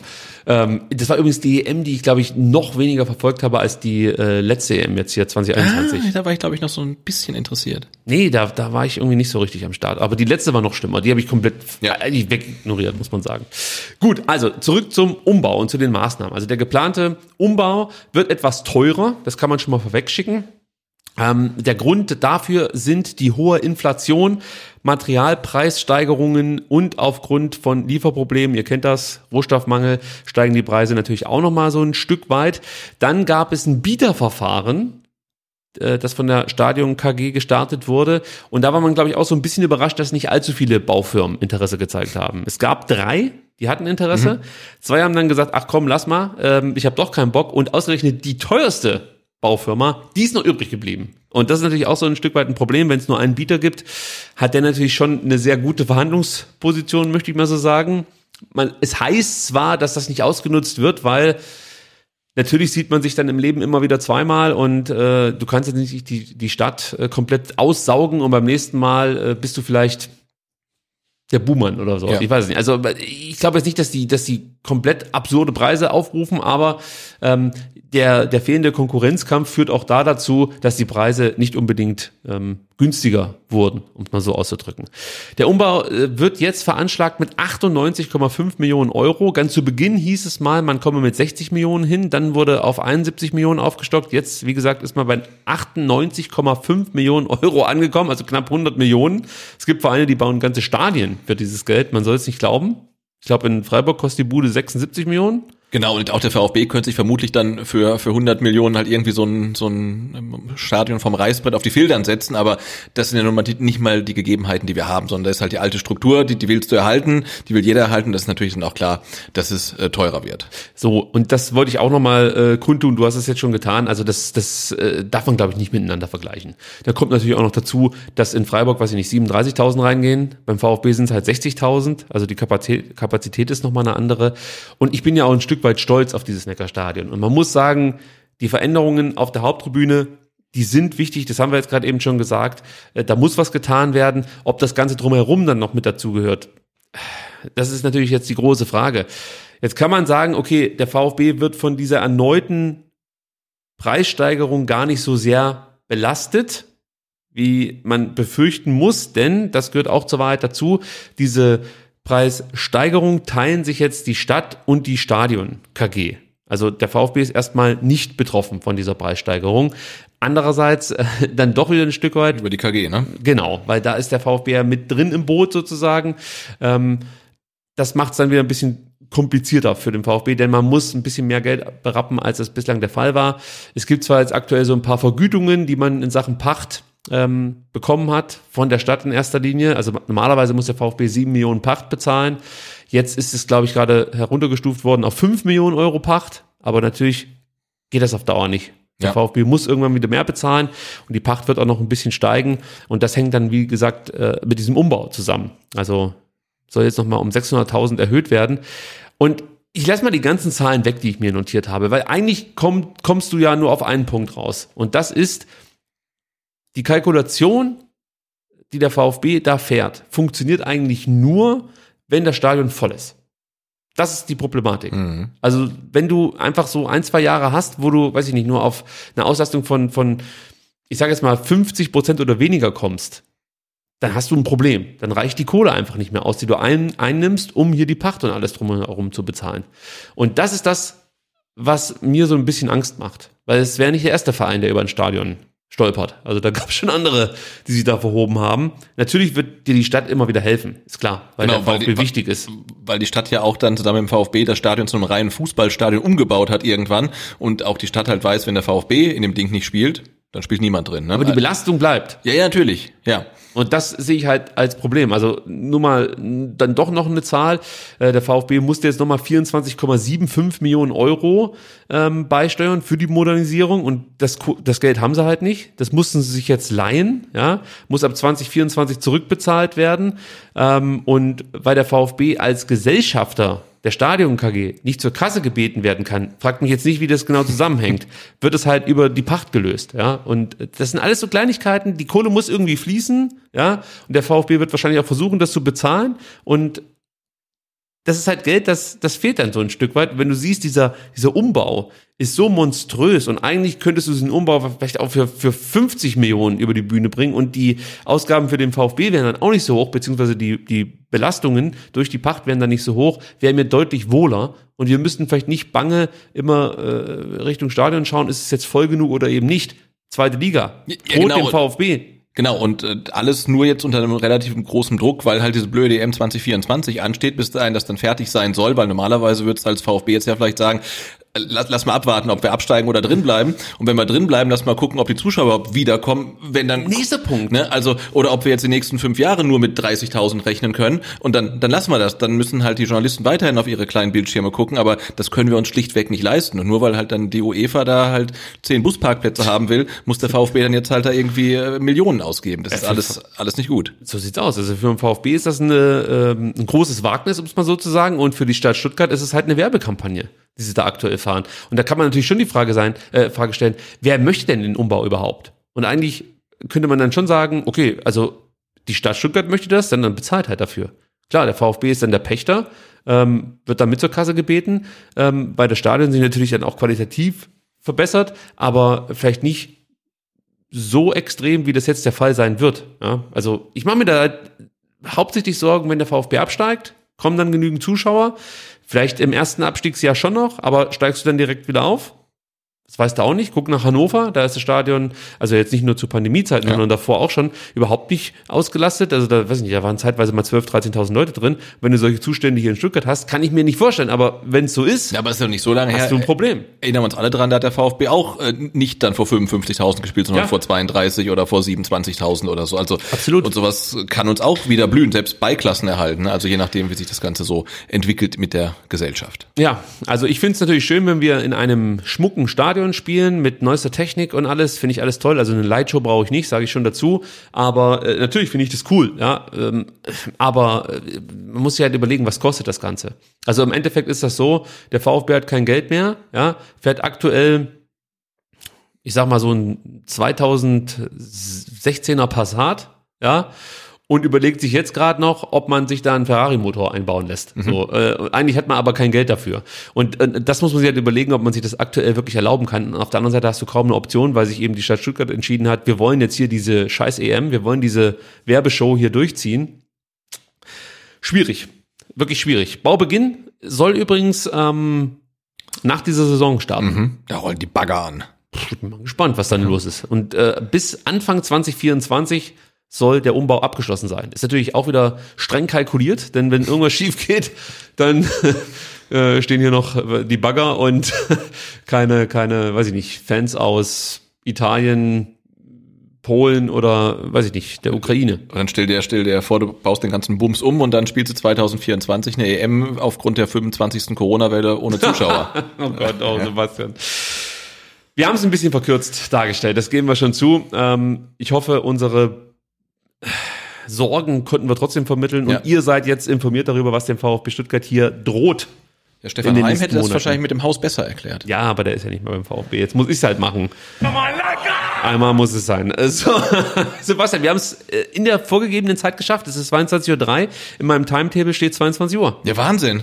Guck mal. Haben wir irgendwas vergessen? Ja, ich habe ein paar Sachen weggelassen. Ich weiß, dass du, dass du schon selektiv was ausgelassen hast, aber es kommt mir fast sofort, hätten wir ein komplettes Kapitel vergessen. Aber nee, und das inklusive Stadionumbau. Also ich bin begeistert. Ja, so kann es gehen.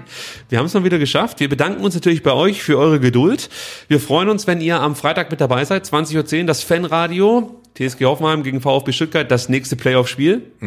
Du hast Bock? Ich habe total Bock, weil ich glaube, der SDR-Fluch endet am Freitagabend. Fuck yeah. Ja. So sieht's aus. Haben wir, haben wir Freitagabend schon mal hier? Nee, noch nie, oder? doch. War das nicht Ich sag's dir nicht, ich sag dir nicht, ich sag dir nicht, gegen wen und wie das Spiel ausging. Hab ich verdrängt. Soll ich sagen? Ja. Es war das letzte Mal auch, da bin ich danach in den Urlaub gefahren, es war das letzte Mal gegen Leipzig. Ah, 0 zu 4. Und auch diesmal fahre ich weg. Stimmt. Und das sorgt dafür, dass wir noch nicht genau wissen, wie die kommende STR-Woche läuft. Also es gibt mehrere Optionen. Es kann sein, wir nehmen Dienstag auf. Es kann sein, wir nehmen Mittwoch auf, wenn es bei dir geht. äh, ja, ich glaube schon. Und es kann sein, wir nehmen gar nicht auf. Also alle Optionen. Und es kann sein, wir nehmen Dienstag und möglich. Mittwoch auf. Das wäre natürlich der Hammer. STR Daily, ihr könnt euch schon mal drauf freuen. Also, vielen Dank, dass ihr zugehört habt. Vielen Dank, dass ihr hier live dabei wart. Wenn es euch gefallen hat, lasst den Daumen da. Immer irgendwie wichtig. Abo könnt ihr auch da lassen. Ja, die 5000 haben wir geknackt. Ne? Also vielen, vielen Dank an alle, die ähm, uns abonniert haben. F- 50.000 50 Abonnenten. jetzt. Äh, nicht 50.000, Da, nein, 50.000. 50.000, 50 ja. Abonnenten. Ja. Es ist Nächste Woche unglaublich. Ihr seid die geilsten und wir haben euch lieb. Mehr möchte ich gar nicht mehr sagen.